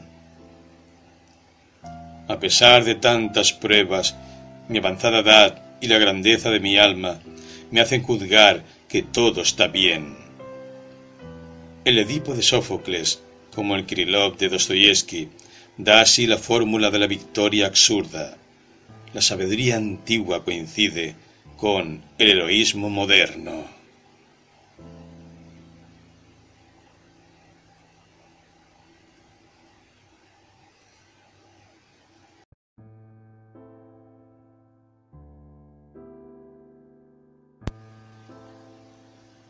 No se descubre lo absurdo sin sentirse tentado a escribir algún manual de la felicidad. ¿Eh? ¿Cómo? ¿Por caminos tan estrechos? Pero no hay más que un mundo. La felicidad y lo absurdo son dos hijos de la misma tierra. Son inseparables.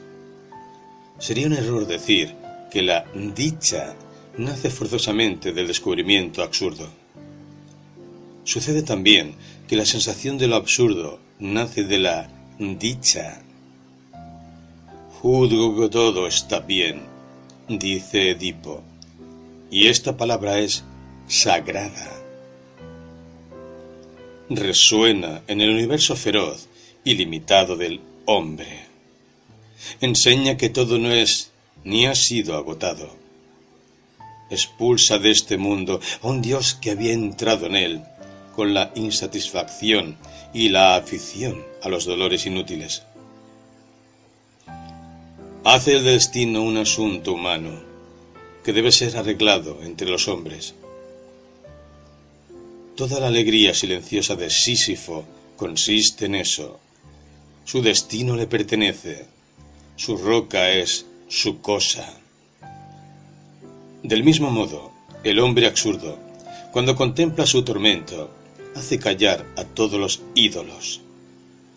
En el universo súbitamente devuelto a su silencio, se elevan las mil vocecitas maravilladas de la tierra. Llamamientos inconscientes y secretos, invitaciones de todos los rostros constituyen el reverso necesario y el premio de la victoria. No hay sol sin sombra, y es necesario conocer la noche. El hombre absurdo dice sí, y su esfuerzo no terminará nunca. Si hay un destino personal, no hay un destino superior, o por lo menos no hay más que uno al que juzga fatal y despreciable.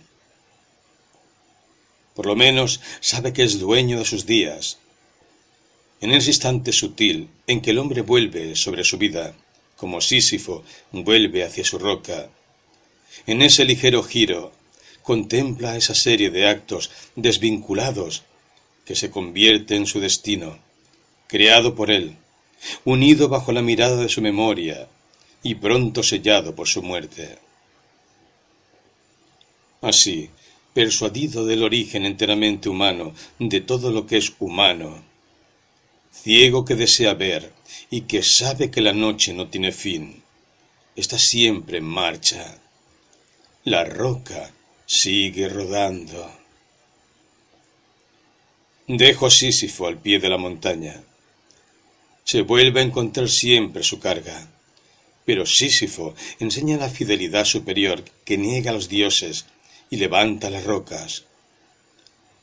Él también juzga que todo está bien este universo en adelante sin amo no le parece estéril ni fútil. Cada uno de los granos de esta piedra, cada fragmento mineral de esta montaña llena de oscuridad, forma por sí solo un mundo. El esfuerzo mismo para llegar a las cimas basta para llenar un corazón de hombre. Hay que imaginarse a Sísifo dichoso.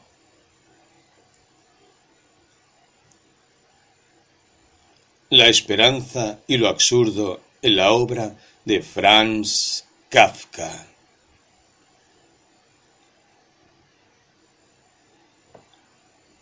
Todo el arte de Kafka consiste en obligar al lector a releer. Sus desenlaces o la ausencia de desenlaces sugieren explicaciones pero que no se revelan claramente y que exigen, para que parezcan fundadas, una nueva lectura del relato desde otro ángulo. A veces hay una doble posibilidad de interpretación, de donde surge la necesidad de dos lecturas. Eso es lo que buscaba el autor. Pero sería un error querer interpretar todo detalladamente en Kafka. Un símbolo está siempre en lo general y, por precisa que sea su traducción, un artista no puede restituirles sino el movimiento. No hay traducción literal. Un símbolo supera siempre a quien lo emplea y le hace decir en realidad más de lo que cree expresar. A este respecto, el medio más seguro de captarlo consiste en no provocarlo, en leer la obra con un espíritu no prevenido y no buscar sus corrientes secretas. En cuanto a Kafka en particular, está bien consentir en su juego y acercarse al drama por la apariencia y la novela por la forma. A primera vista, y para un lector desapegado, se trata de aventuras inquietantes que arrastran a personajes temblorosos y obstinados en la persecución de problemas que no formulan nunca. En el proceso es acusado Joseph K., pero no sabe de qué. Quiere sin duda defenderse, pero ignora por qué. Los abogados encuentran difícil su causa. Entretanto, no deja de amar, de alimentarse o de leer su diario. Luego le juzgan, pero la sala de tribunal está muy oscura y no comprende gran cosa. Supone únicamente que lo condenan, pero apenas se pregunta a qué. A veces duda de ello y también sigue viviendo. Mucho tiempo después, dos señores bien vestidos y corteses van a buscarle y le invitan a que le siga. Con la mayor cortesía le llevan a un arrabal desesperado. Le ponen la cabeza sobre una piedra y lo degüellan. Antes de morir, el condenado dice solamente como un perro.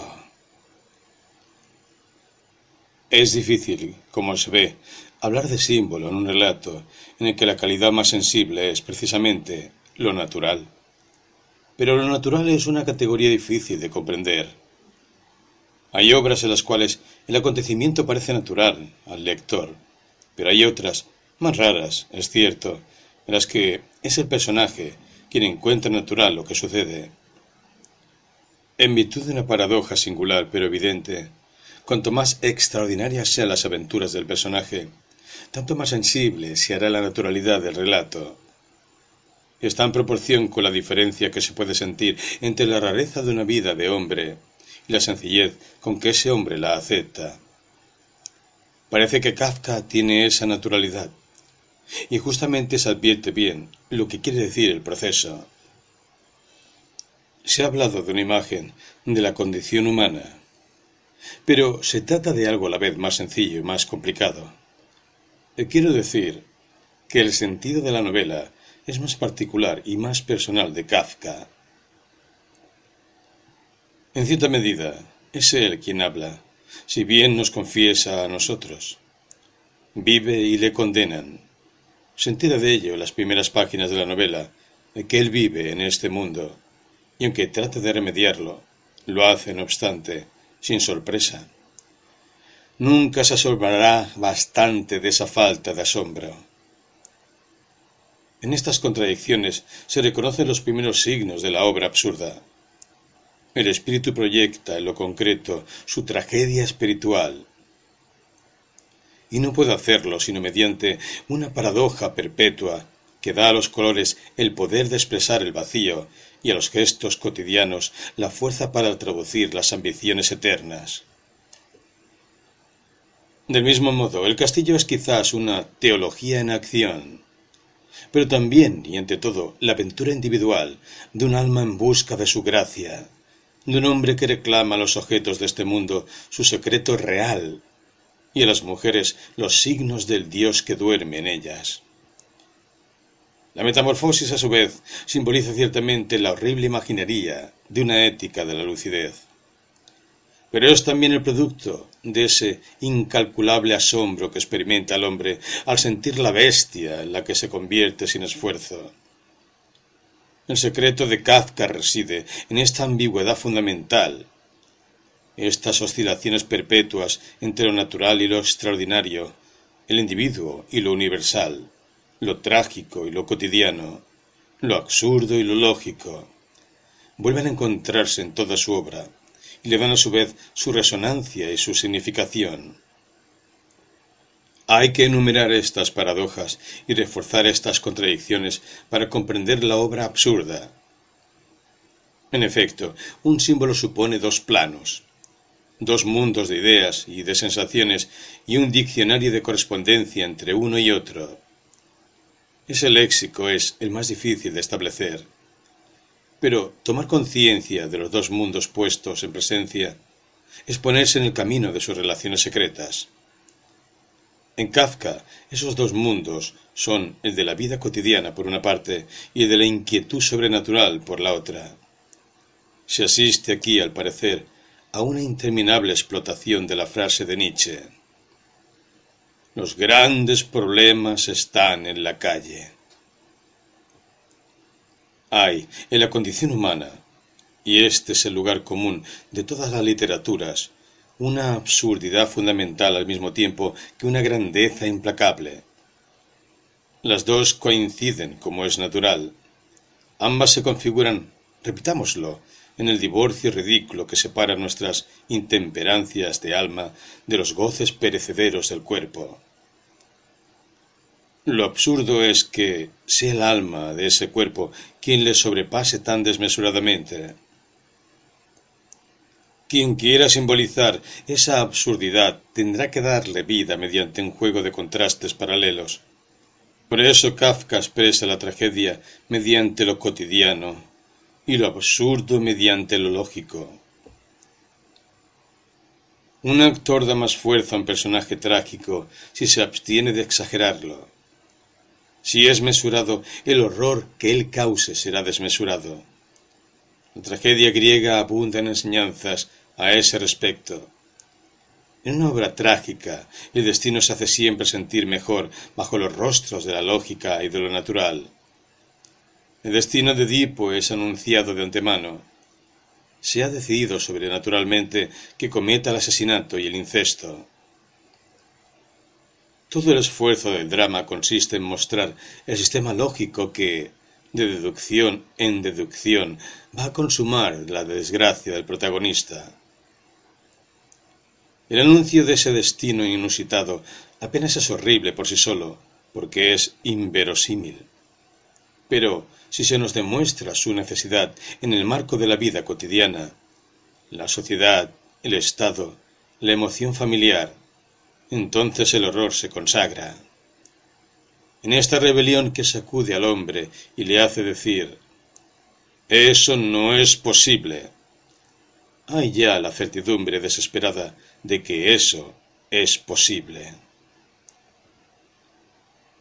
Tal es todo el secreto de la tragedia griega, o por lo menos uno de sus aspectos, pues hay otro que, mediante un método inverso, nos permitiría comprender mejor a Kafka.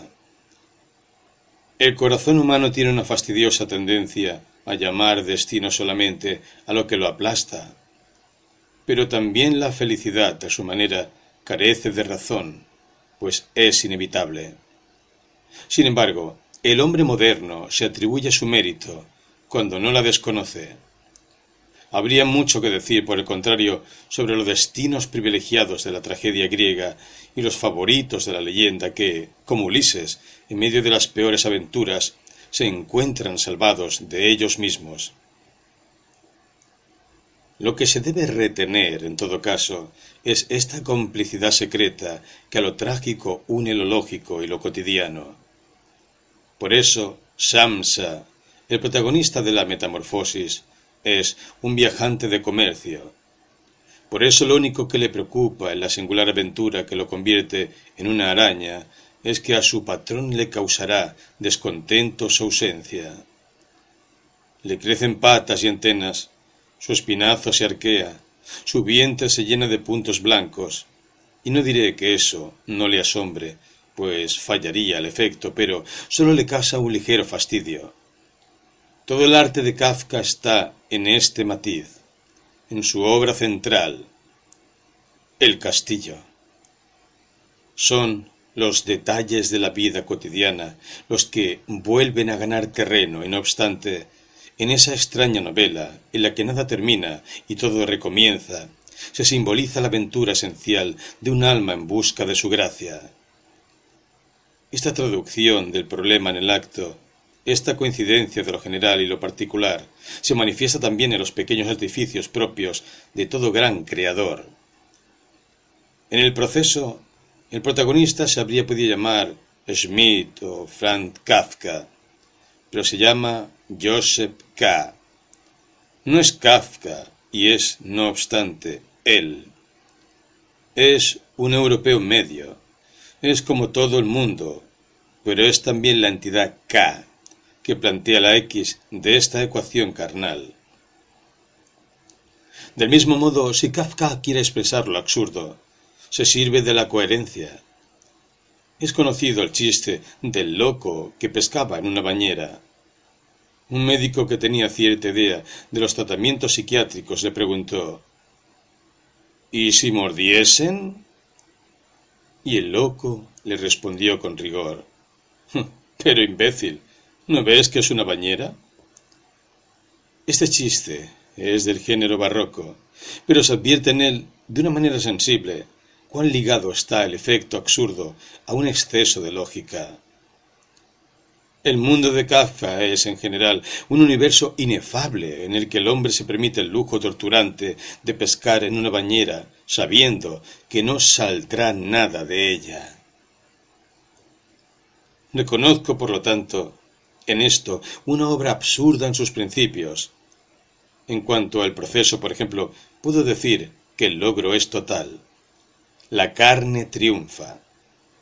Nada falta en él ni la rebelión inexpresada, precisamente es ella la que escribe, ni la desesperación lúcida y muda, es ella la que crea, ni esa sorprendente libertad de proceder que los personajes de la novela respiran hasta la muerte final. Sin embargo, este mundo no es tan cerrado como parece.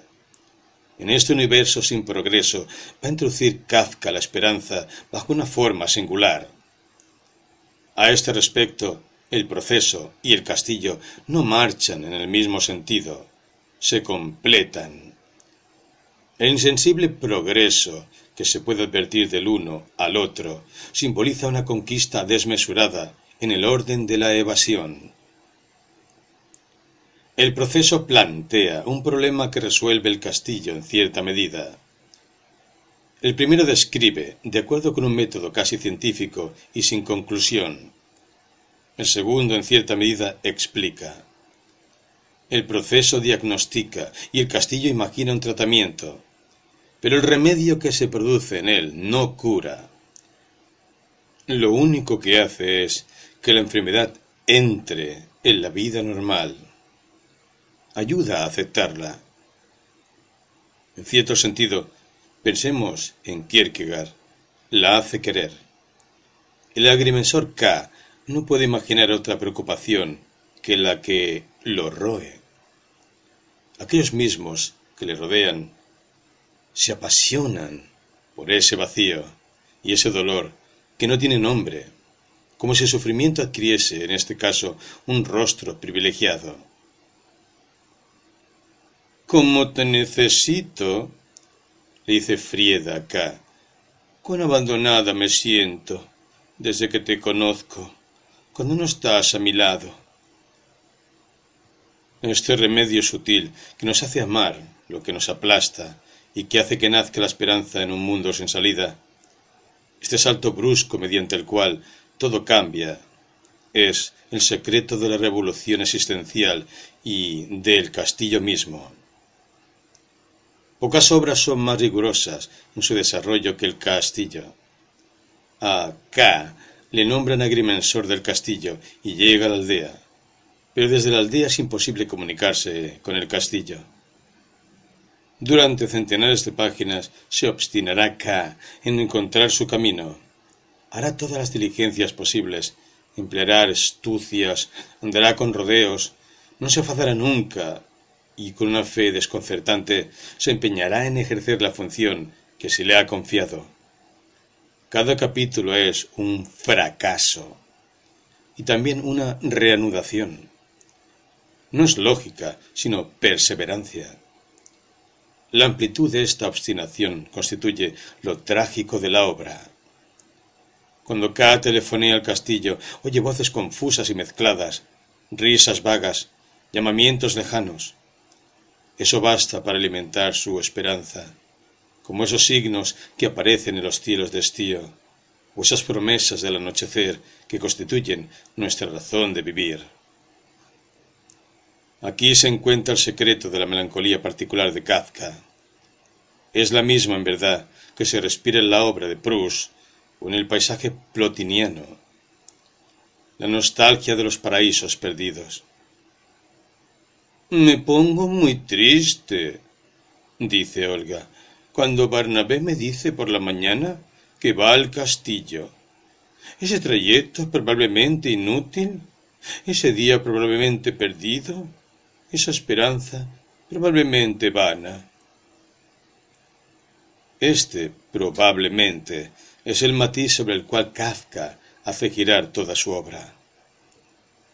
Mas a pesar de todo, la búsqueda de lo eterno es en ella meticulosa y esos autómatas inspirados que son los personajes de Kafka nos dan la imagen de lo que seríamos nosotros privados de nuestras diversiones y entregados por completo a las humillaciones de lo divino. En el castillo se convierte en una ética esta sumisión a lo cotidiano.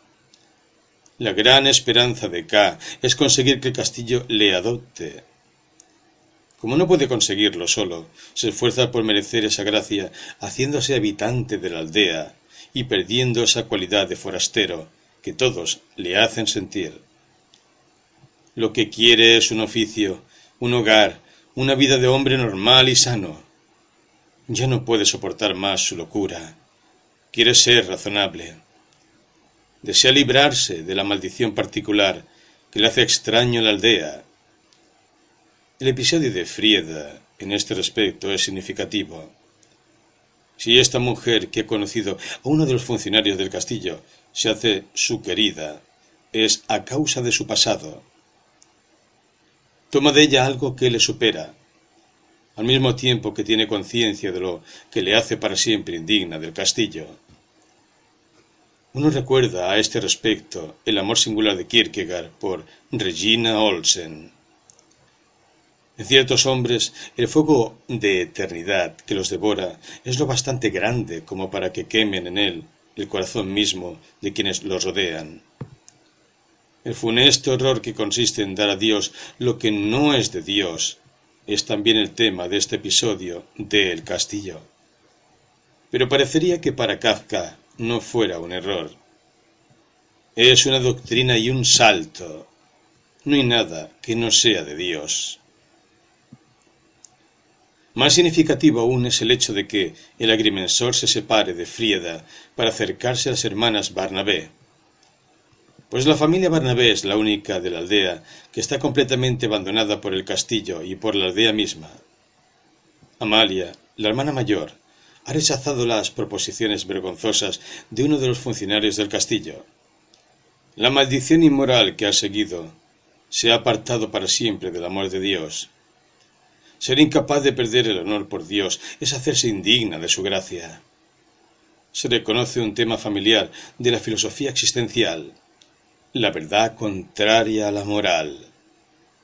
Aquí las cosas van lejos, pues el camino que recorre el protagonista de Kafka, el que va de Frieda a las hermanas Barnabé, es el mismo que va del amor confiado a la deificación de lo absurdo.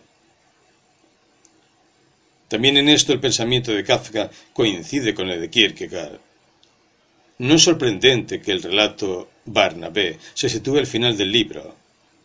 La última tentativa del agrimensor consiste en volver a encontrar a Dios a través de lo que lo niega, en reconocerlo, no de acuerdo con nuestras categorías de bondad y belleza, sino detrás de los rostros vacíos y horribles de su indiferencia, de su injusticia y de su odio.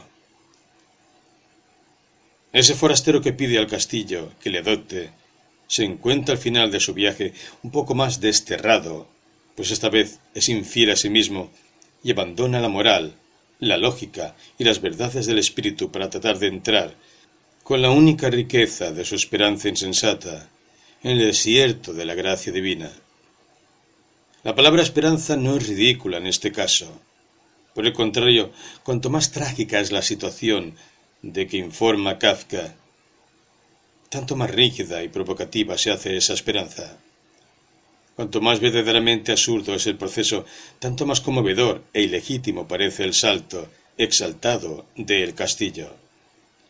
Pero aquí volvemos a encontrar, en estado puro, la paradoja del pensamiento existencial, tal como lo expresa, por ejemplo, Kierkegaard. Se debe herir mortalmente a la esperanza terrestre, pues solamente entonces nos salva la esperanza verdadera, y que se puede traducir así. Hay que haber escrito el proceso para escribir el castillo. La mayoría de quienes han hablado de Kafka han definido, en efecto, su obra como un grito desesperanzador en el que no se deja al hombre recurso alguno. Pero esto exige una revisión. Hay esperanzas y esperanzas. La obra optimista del señor Henry Bordeaux me parece singularmente desalentadora es que en ella nada se permite a los corazones un poco difíciles. El pensamiento de Marot, por el contrario, es siempre tonificador. Pero en ambos casos no se trata de la misma esperanza ni de la misma desesperación. Veo solamente que la obra absurda misma puede conducir a la infidelidad que quiero evitar. La obra que no era más que una repetición sin alcance de una condición estéril una exaltación clarividente de lo perecedero, se convierte aquí en una cuna de ilusiones. Explica y da una forma a la esperanza. El Creador ya no puede separarse de ella. No es el juego trágico que debía ser. Da un sentido a la vida del autor. Es singular, en todo caso, que obras de inspiración próxima como las de Kafka, Kierkegaard o Chestov las de, para decirlo en pocas palabras, los novelistas y filósofos existenciales, completamente orientados hacia lo absurdo y sus consecuencias, desemboquen, a fin de cuentas, en ese inmenso grito de esperanza. Abrazan al Dios que las devora. La esperanza se introduce por medio de la humildad, pues lo absurdo de esta existencia les asegura un poco más de la realidad sobrenatural. Si el camino de esta vida va a parar a Dios, hay pues una salida. Y la perseverancia, la obstinación con que Kierkegaard, Chestov y los protagonistas de Kafka repiten sus itinerarios constituyen una garantía singular del poder exaltante de esta certidumbre. Kafka niega a su Dios la grandeza moral, la evidencia, la bondad, la coherencia, pero es para arrojarse mejor a sus brazos. Lo absurdo es reconocido, aceptado. El hombre se resigna a él y desde ese instante sabemos que no es ya lo absurdo. En los límites de la condición humana, ¿qué mayor esperanza que la que permite escapar a esa condición? Veo una vez más que el pensamiento existencial a este respecto, contra la opinión corriente, está lleno de una esperanza desmesurada, la misma que con el cristianismo primitivo y el anuncio de la buena nueva sublevó al mundo antiguo.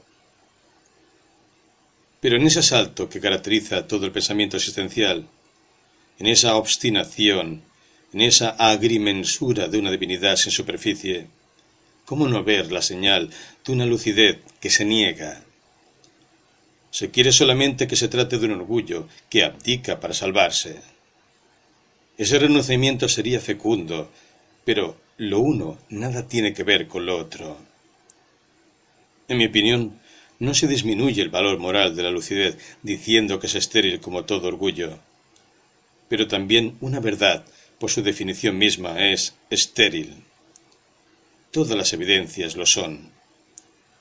En un mundo donde todo está dado y nada es explicado, la fecundidad de un valor o de una metafísica es una noción carente de sentido.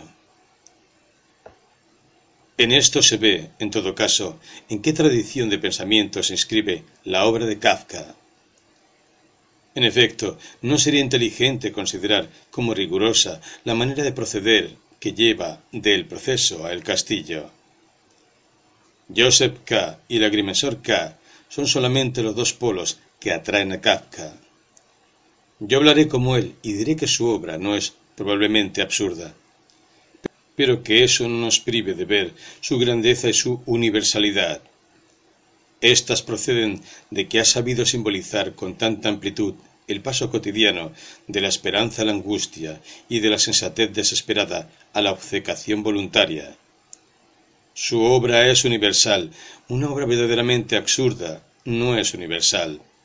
En la medida en que en ella se simboliza el rostro conmovedor del hombre que huye de la humanidad, que saca de sus contradicciones razones para creer, razones para esperar en sus desesperaciones fecundas, y que llama vida a su aterrador aprendizaje de la muerte. Es universal porque tiene una inspiración religiosa. Como todas las religiones, el hombre se libera en ella del peso de su propia vida. Pero si bien sé esto, si bien puedo también admirarla, sé asimismo que no busco lo universal, sino lo verdadero. Ambos pueden no coincidir. Se entenderá mejor esta manera de ver si digo que el pensamiento verdaderamente desesperante se define precisamente por los criterios opuestos y que la obra trágica podría ser la que, una vez desterrada toda esperanza futura, describiera la vida de un hombre dichoso. Cuanto más exaltante es la vida, tanto más absurda es la idea de perderla.